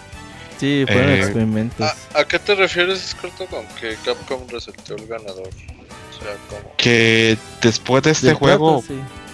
sí, del ganador y de la batalla tan grande que tuvieron SNK contra Capcom, pues Capcom venció, eh, hizo los juegos que marcaron más y este juego pues se volvió un clásico, un clásico pues incomparable casi a ningún juego que tenga SNK y SNK quebró tristemente, entonces pues eh, ahí murió e incluso si lo pones en perspectiva este juego también cierra la edad dorada de los juegos de peleas Actualmente yo creo que vivimos como en una edad de plata porque tenemos muchos juegos y mucha escena y es maravilloso. Pero ya en los juegos de peleas no son la fuerza dominante que eran cuando salió este juego. Entonces, pues yo le tengo un cariño enorme. eh, me parece un juego buenísimo. Tengo la versión en Dreamcast, tengo una versión por ahí creo que en PlayStation 2. eh, quiero creer que algún día se va a poder hacer algo con este juego, que va a haber un, un por HD. Y quiero creer que algún día tal vez veamos la tercera parte. Creo que, que los fans nuevos y viejos nos mereceríamos que hubiera una tercera parte de este juego. ¿Sabes qué estaría muy bien? ¿Te acuerdas el tratamiento que tuvo Tear Strike con esa versión Exacto. online? Ojalá, güey, porque creo que sí merecemos volver a jugar esa madre y sobre todo tener acceso, güey, a, a un juego, Sí. digamos, tan grande y tan... Tan icónico. Sí, sí, sí, exactamente. Quizás es complicado que las dos empresas se vuelvan a juntar, sobre todo por pues varios motivos, ¿no? Lo difícil que es quizás empatar las licencias y lo segundo es que pues los juegos hoy en día de peleas pues no son prioridad para la gente, güey. O sea, No, pues es la realidad. no, no lo son. Eh, yo quiero creer que sí, que, que va a haber una, una tercera parte, o por lo menos un por de este juego porque sí, tiene mucho que dar y en este juego ya nacen leyendas de la escena de juegos de peleas. Por aquí viene Tokido, por aquí viene Ricky Ortiz, por ahí viene Bass, que es el jugador más grande que ha tenido este juego, que sigue siendo invicto, todavía no lo siguen ganando. Y este juego se sigue jugando. Ustedes ven que todos los torneos grandes se juega Capcom vs SK2. Ya no es un juego de main stage, ya no es un juego para domingo, pero sigue estando ahí, sigue viendo gente que lo sigue jugando. El pinche Bass lo sigue ganando, ¿va? Lo sigue ganando porque es invencible el cabrón. Es buenísimo como con todos los personajes. Sebas le ganó como tres egos a Ricky Ortiz. Pobre Ricky Ortiz. No ha ganado nada el cabrón. Cruz Azul de Pero los sí. videojuegos. Sí, sí, es, e- e- es, triste. Pero es que este juego tenía elementos de Street Fighter, tenía elementos de King of Fighter, tenía elementos de Street Fighter 3, tenía elementos de Margot the Wolves, tenía hasta elementos de Samurai Shodown. Este es como un tipo de estofado donde le metieron como de las mejores cosas de todos los juegos. Era muy difícil que saliera mal. Entonces yo lo tengo así como a mi gusto el mejor juego de peleas que ha habido para mí. Para mí. Y sí, anhelo que algún día podamos volver a, verlo, aunque sea un port, porque recurrir a emulación, recurrir a todavía sus trincas que ya están viejitos, pues es complejo. Es complejo para montar un torneo. Hay la leyenda que el Trincas era una consola muy mala para los torneos y cuando los hermanos Wizard, los que hacían el Evo, decidieron ya no hacerlo más, agarraban los Drinkas, 60 o 70 Drinkas contra el piso, los reventaban en el Evo. ¿Sabes qué? Es que pinches rincas. La verdad es que eran unas consolas bien delicadas, güey. Se descomponían Eso. muy rápidamente. Por ejemplo, eh, la, la alternativa de no usar versiones originales de arcade en. Pues acá para la, la gente que, que está, se dedicaba a eso. Les ponían como un convertidor a los rincas. Y Ajá. ponían a trabajar en, en máquinas de arcade. La verdad es que funcionaban bien, funcionaba como si fuera un arcade eh, normal. Pero esas madres a la semana se quemaban, güey. Así de estar prendidos todo el día, digamos 8 o 10 horas diarias, güey. A la semana ya no jalaban las putadas, güey. Sí. ¿Ustedes creen que, hay, que, que hoy por hoy se podría hacer un Marvel vs. Capcom 3 con buen presupuesto? Perdón, un Capcom vs. SK3 con buen presupuesto. O ya no sería un AAA, entonces no podríamos esperar un juego de la calidad que fue el 2. Yo no creo que que le quieran meter buen presupuesto, eh. Yo Sí, creo que consigo. Capcom hoy por hoy están yo creo que podrían pensar en decir, ok, podemos tener dos jugadas, ¿no?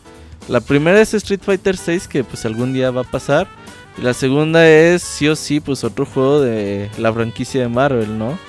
O de Versus, sí. Ajá, entonces ellos saben muy bien, digo, no son pendejos tampoco, a veces dices, ay, que están pendejos, pues a veces no es pendejismo, es que pues a veces no tienen el dinero o no le quieren invertir, aunque tengan el dinero ahí para invertir, les dicen, no, güey, pues cómo te va a dar tanto dinero si no me vas a dar tanto, güey. Entonces, ay, lo veo bien complicado, que digan, pues vamos a sacar un juego que sea Street Fighter 6 o el próximo juego de Versus. Sabemos que la gente quiere, número uno, muchos personajes. Número dos, modo de arcade completo, modo online completo, todo esto completo. Modo número tres, pues buenos gráficos, ¿no? Ya, sí. Entonces dicen, ¿cuánto nos tardas en hacer eso? ¿Tres? ¿Cuatro años? ¿Dos años y medio? ¿Cuánto necesitamos para hacer eso? ¿Cuánta gente lo va a jugar? Es complicado. Sí, coincido, Robert. Coincido. Uno siempre anhela y espera que haya una oportunidad para un nuevo juego. mm, O versus, o, o por lo menos de cerca. Y ya que estamos, me imagino, creo que estamos terminando el programa, ¿verdad? ¿Estamos qué, perdón? Estamos cerca de terminar el, el- el programa hoy. Sí, sí, sí. Entonces, este sí, para, para como ya empezando a reflexionar con lo que pasó este con, con Infinite, la gente cuando quiere un juego versus quiere un juego con grandes valores de producción, con muchos personajes, con personajes clásicos, pero a la vez personajes nuevos. O sea, quieren pues una inversión muy grande. Y yo no sé si los juegos de peleas hoy por hoy están dando para esa inversión. Quiero creer que sí. Yo, yo te, lo he dicho varias veces. Yo creo que Street Fighter 6 va a esperar un poco más, porque bien que mal ahí todavía el 5 está está corriendo y probablemente ahora en agosto anuncien algo más.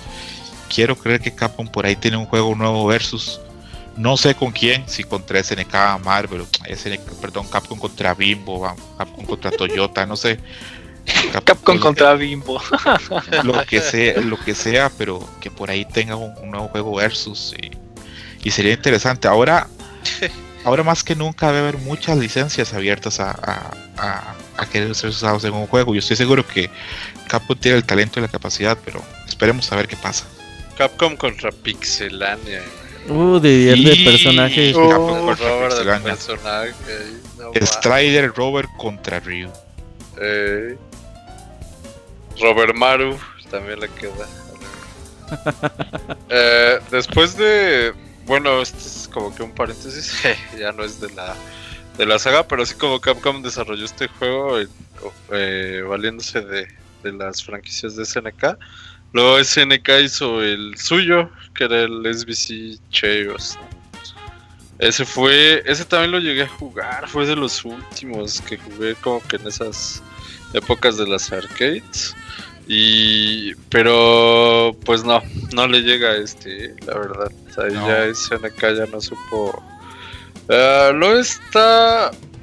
Pues está a la mitad de bueno que este. Yo creo que un tercio. Sí, sí puede ser, ¿eh? porque luego cuando veías que sal... ahí fue donde hizo el debut el Violent Ken, ¿no? De hecho. Eso es como, como el legado más grande que nos dejó. Ken lo más importante que dejó ese juego el Violent e Ese juego al final de cuentas fue como un clavo en el, en el ataúd de, de SNK, porque el pobre SNK, ese, ese juego, cuando se termina eh, Garou Margot the Wolves, ah, SNK tenía 600 personas trabajando en desarrollo, que es un equipo muy grande. Y cuando ya estaban desarrollando esto, yo creo que no estaba ni la tercera parte ya. Se habían ido todos, este, el último que, que cierre el portón y apague la luz porque eh, ya este estaba en la calle y se nota. El juego está pues muy mal hecho, está crudo. No Le, faltó todo. Y es una lástima porque todos nos quedamos con ganas de saber cómo sería la lectura de SNK de los personajes de Capcom. Y pues no, no la pudimos disfrutar. Ojo, cuidado pasa lo mismo y no vemos nunca los personajes de Street Fighter en, en, Taken. Que Naiko nunca saque esa versión que quedó con sacar. Yo creo que no, no la va a sacar. Mira, yo creo que sí. yo creo que para PlayStation 5 va a salir. Yo la verdad, cada vez que le preguntan la jarada, yo lo veo como que muy de... No, no estoy chingando. Como que en algún tiempo se han de haber dado cuenta que... A Namco sí le ha ido bien. Hoy vi que Taken 4, perdón, Taken 7 vendió 4 millones de copias. Y yo creo que la gente hoy por hoy es a la empresa de peleas que le tiene más fe. Sí, pero ¿sabes qué? Yo creo que en algún momento se dieron cuenta, a pesar de que Akuma está muy chingón en Tekken 7, que se han de haber dado cuenta que no es... que no queda ese estilo, güey. No hicieron el estilo, es una buena... Es un buen punto. Y yo, no, güey, no. pues ya para qué hacemos algo que nosotros sabemos que no va, güey. Güey, cuando acaban de sacar a Akuma en Tekken 7, pinche Punko llegaba como una semana o dos usándolo y creo que fue top 8. Ándale, fue top 3.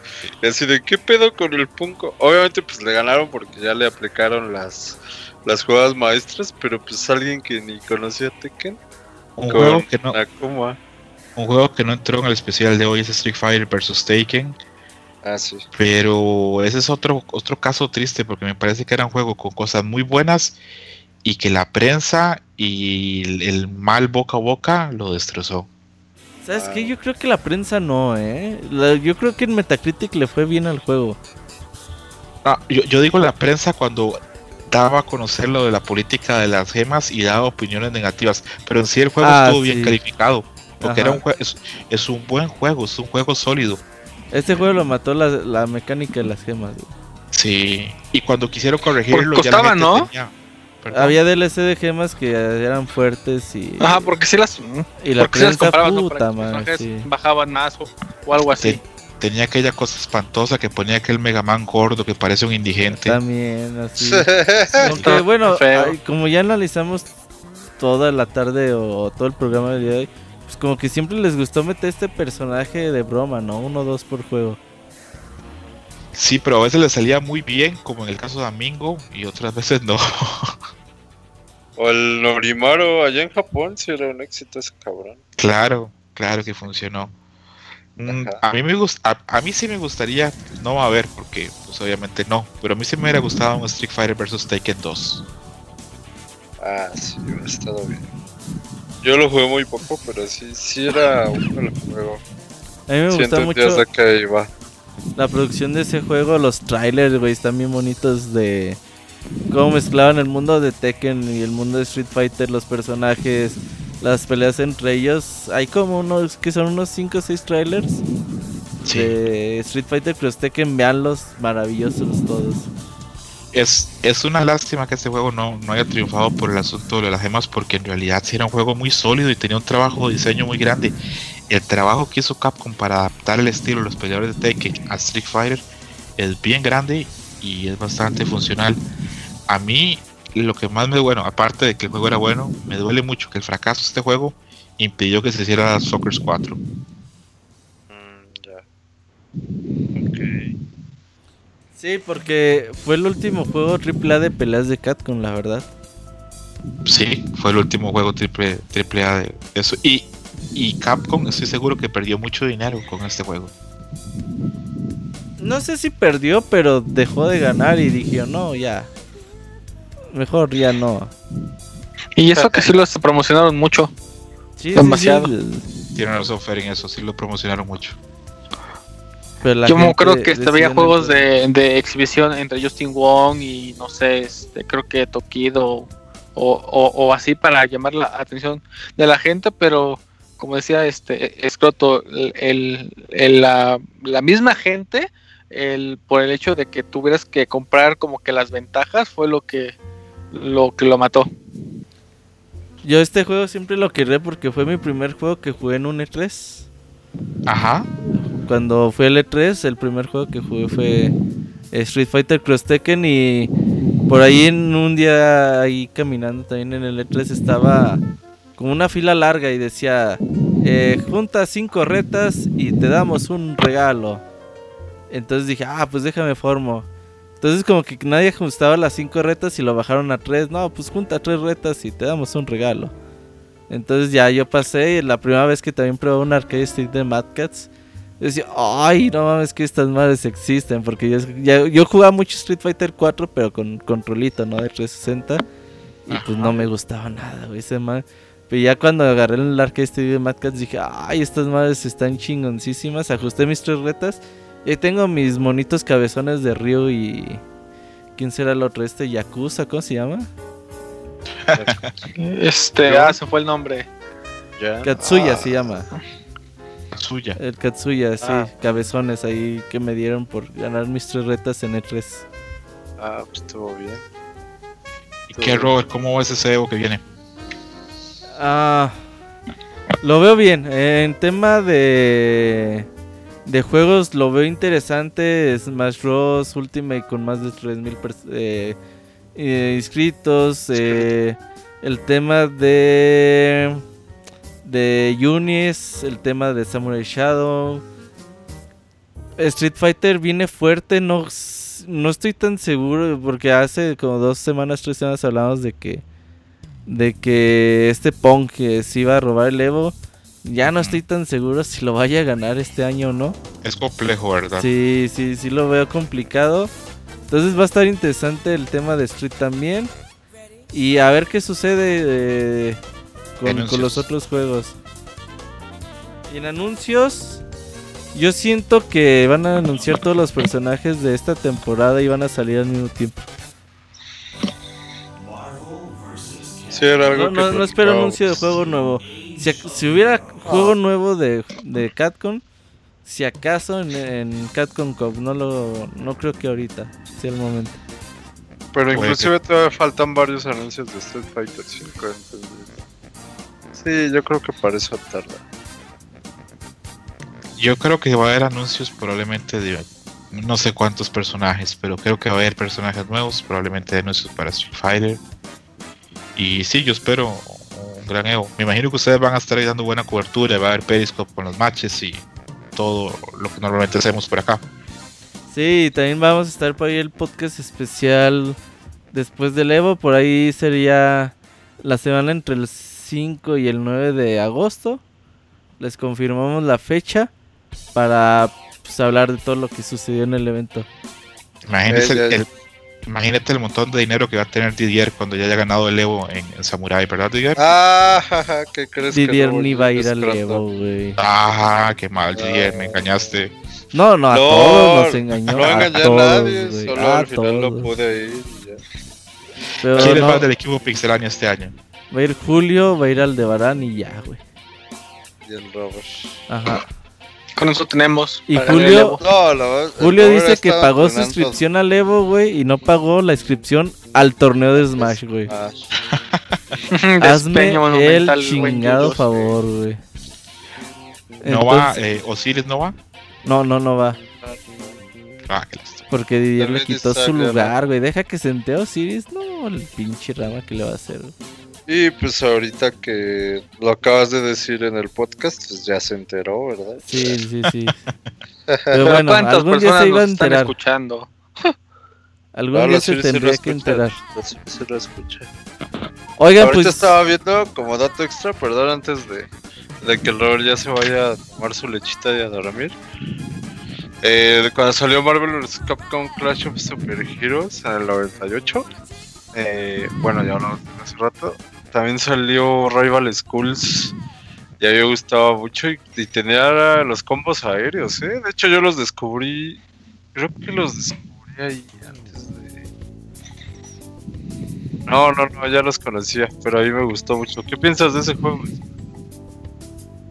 Pues para mí es un súper juego, pero son esos juegos que están muy en el nicho.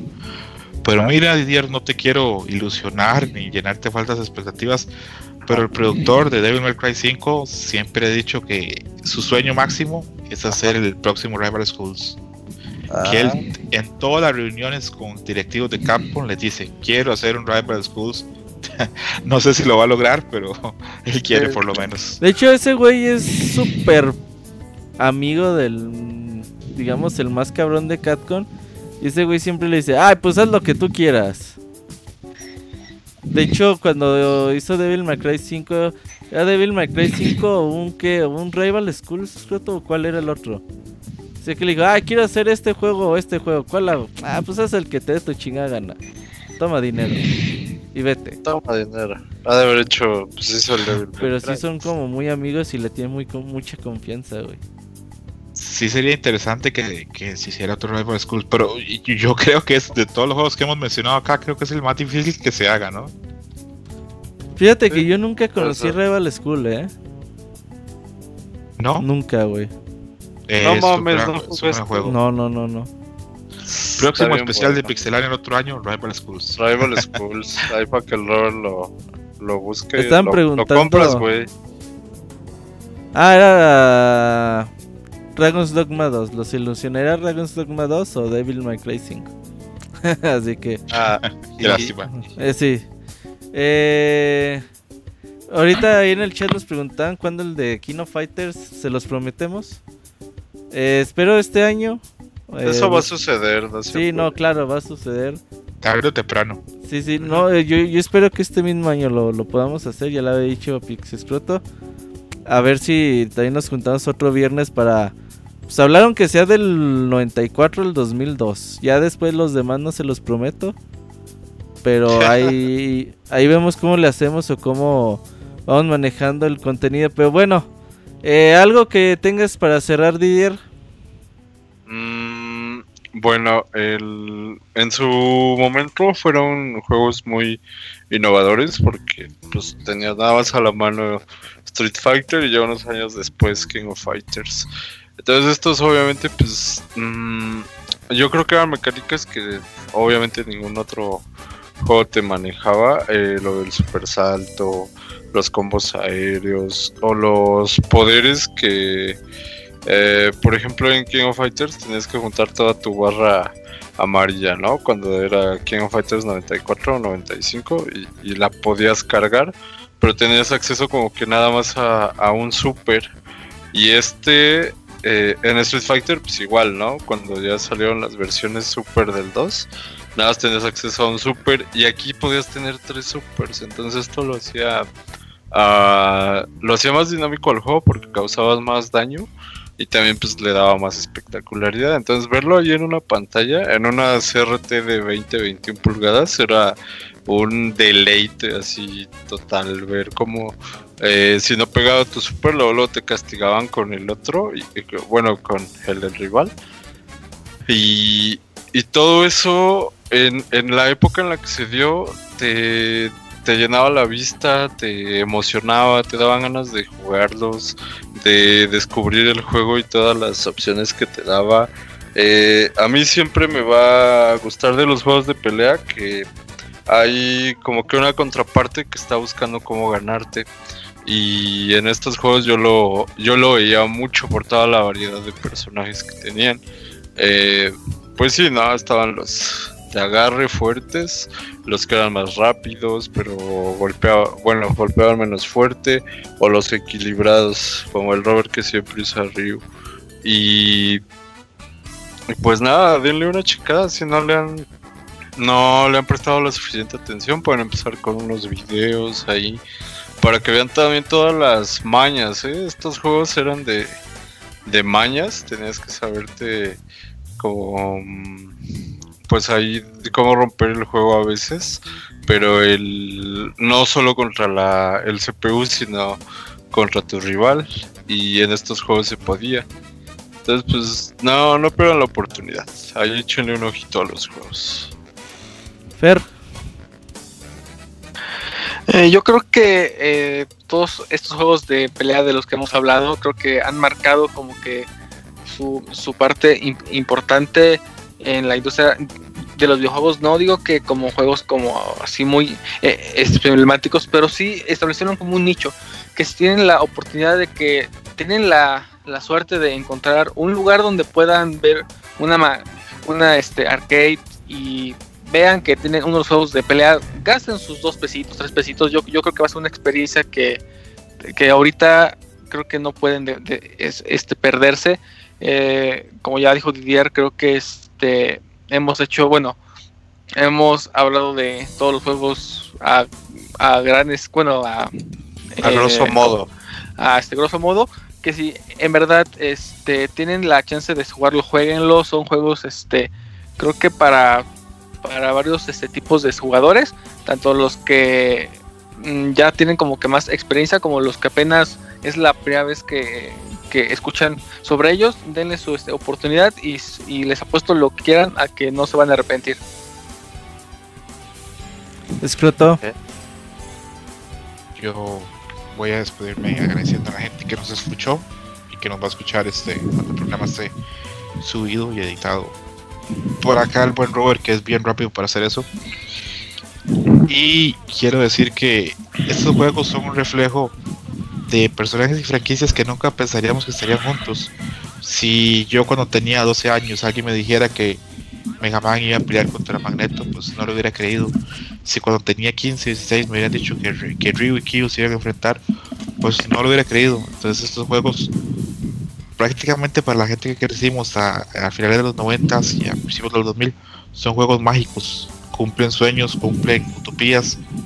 Y quiero ser positivo, quiero pensar que el día de mañana va a haber más juegos de este índole versus. Y por el momento podemos ir jugando los viejos que son viejos pero igual son súper divertidos y nos pueden dar grandes ratos. Ok, eh, bueno, eh, se tuvo que ir Osiris, se tuvo que ir Ligia. Eh, imprevistos de ambos. Eh, también agradecemos ahí a ellos por su participación. Y pues no me queda más que agradecer a Scroto, a Fer, a Didier, a Ligia, a Osiris por haber estado por acá. Es bonito recordar todos estos, que fueron 10, como 20 años de videojuegos, de, de peleas ahí por largo del tiempo cada obviamente cada videojuego te recuerda una época distinta, en qué grado de escuela ibas, tus amigos de aquella época, tus de dónde sacabas el dinero tus rivales, ajá, te recuerda te chingabas el cambio de las tortillas, güey. Te recuerda pues esa época y es bonita ahí por ahí decían en el chat que era un recorrido por toda su infancia. Sí, para esto son estos podcasts especiales. Fue bonito recordarlos y siempre nos los habían pedido, ¿no? Cada vez que hablamos de Street Fighter, ¿cuándo hablan de Marvel? Bueno, el día de hoy fue... Se hizo. Sí, el día de hoy ¿Tampoco fue... se ha hablado de Street Fighter en Pixelania? No, no, como cuatro No, no. especiales ya llevamos. Te güey. prometo, Robert, que ahora van a decir, ¿y cuándo hablan de KOF? Ya, ya preguntaron Oh, y ya, se ya, los- ya preguntaron. ya, ya les prometí que este año hablamos Diario de le llega un mensaje en el Twitter al Robert. Oye, ¿cuándo el de KOF? Y Robert, pronto. No, no, Pronto. pronto este año. Este año se los prometo. Entonces, pues agradecemos a toda la gente ahí en el chat. Cuatro horitas de programa, justo lo que habíamos presupuestado cuando lo planeamos. Y pues muchas gracias a todos. Nos vemos en el siguiente especial. Sí, Adiós. Bye, nos vemos. Bye. Buenas noches, gracias. Gracias, México. Gracias. Bye. Top. Bye.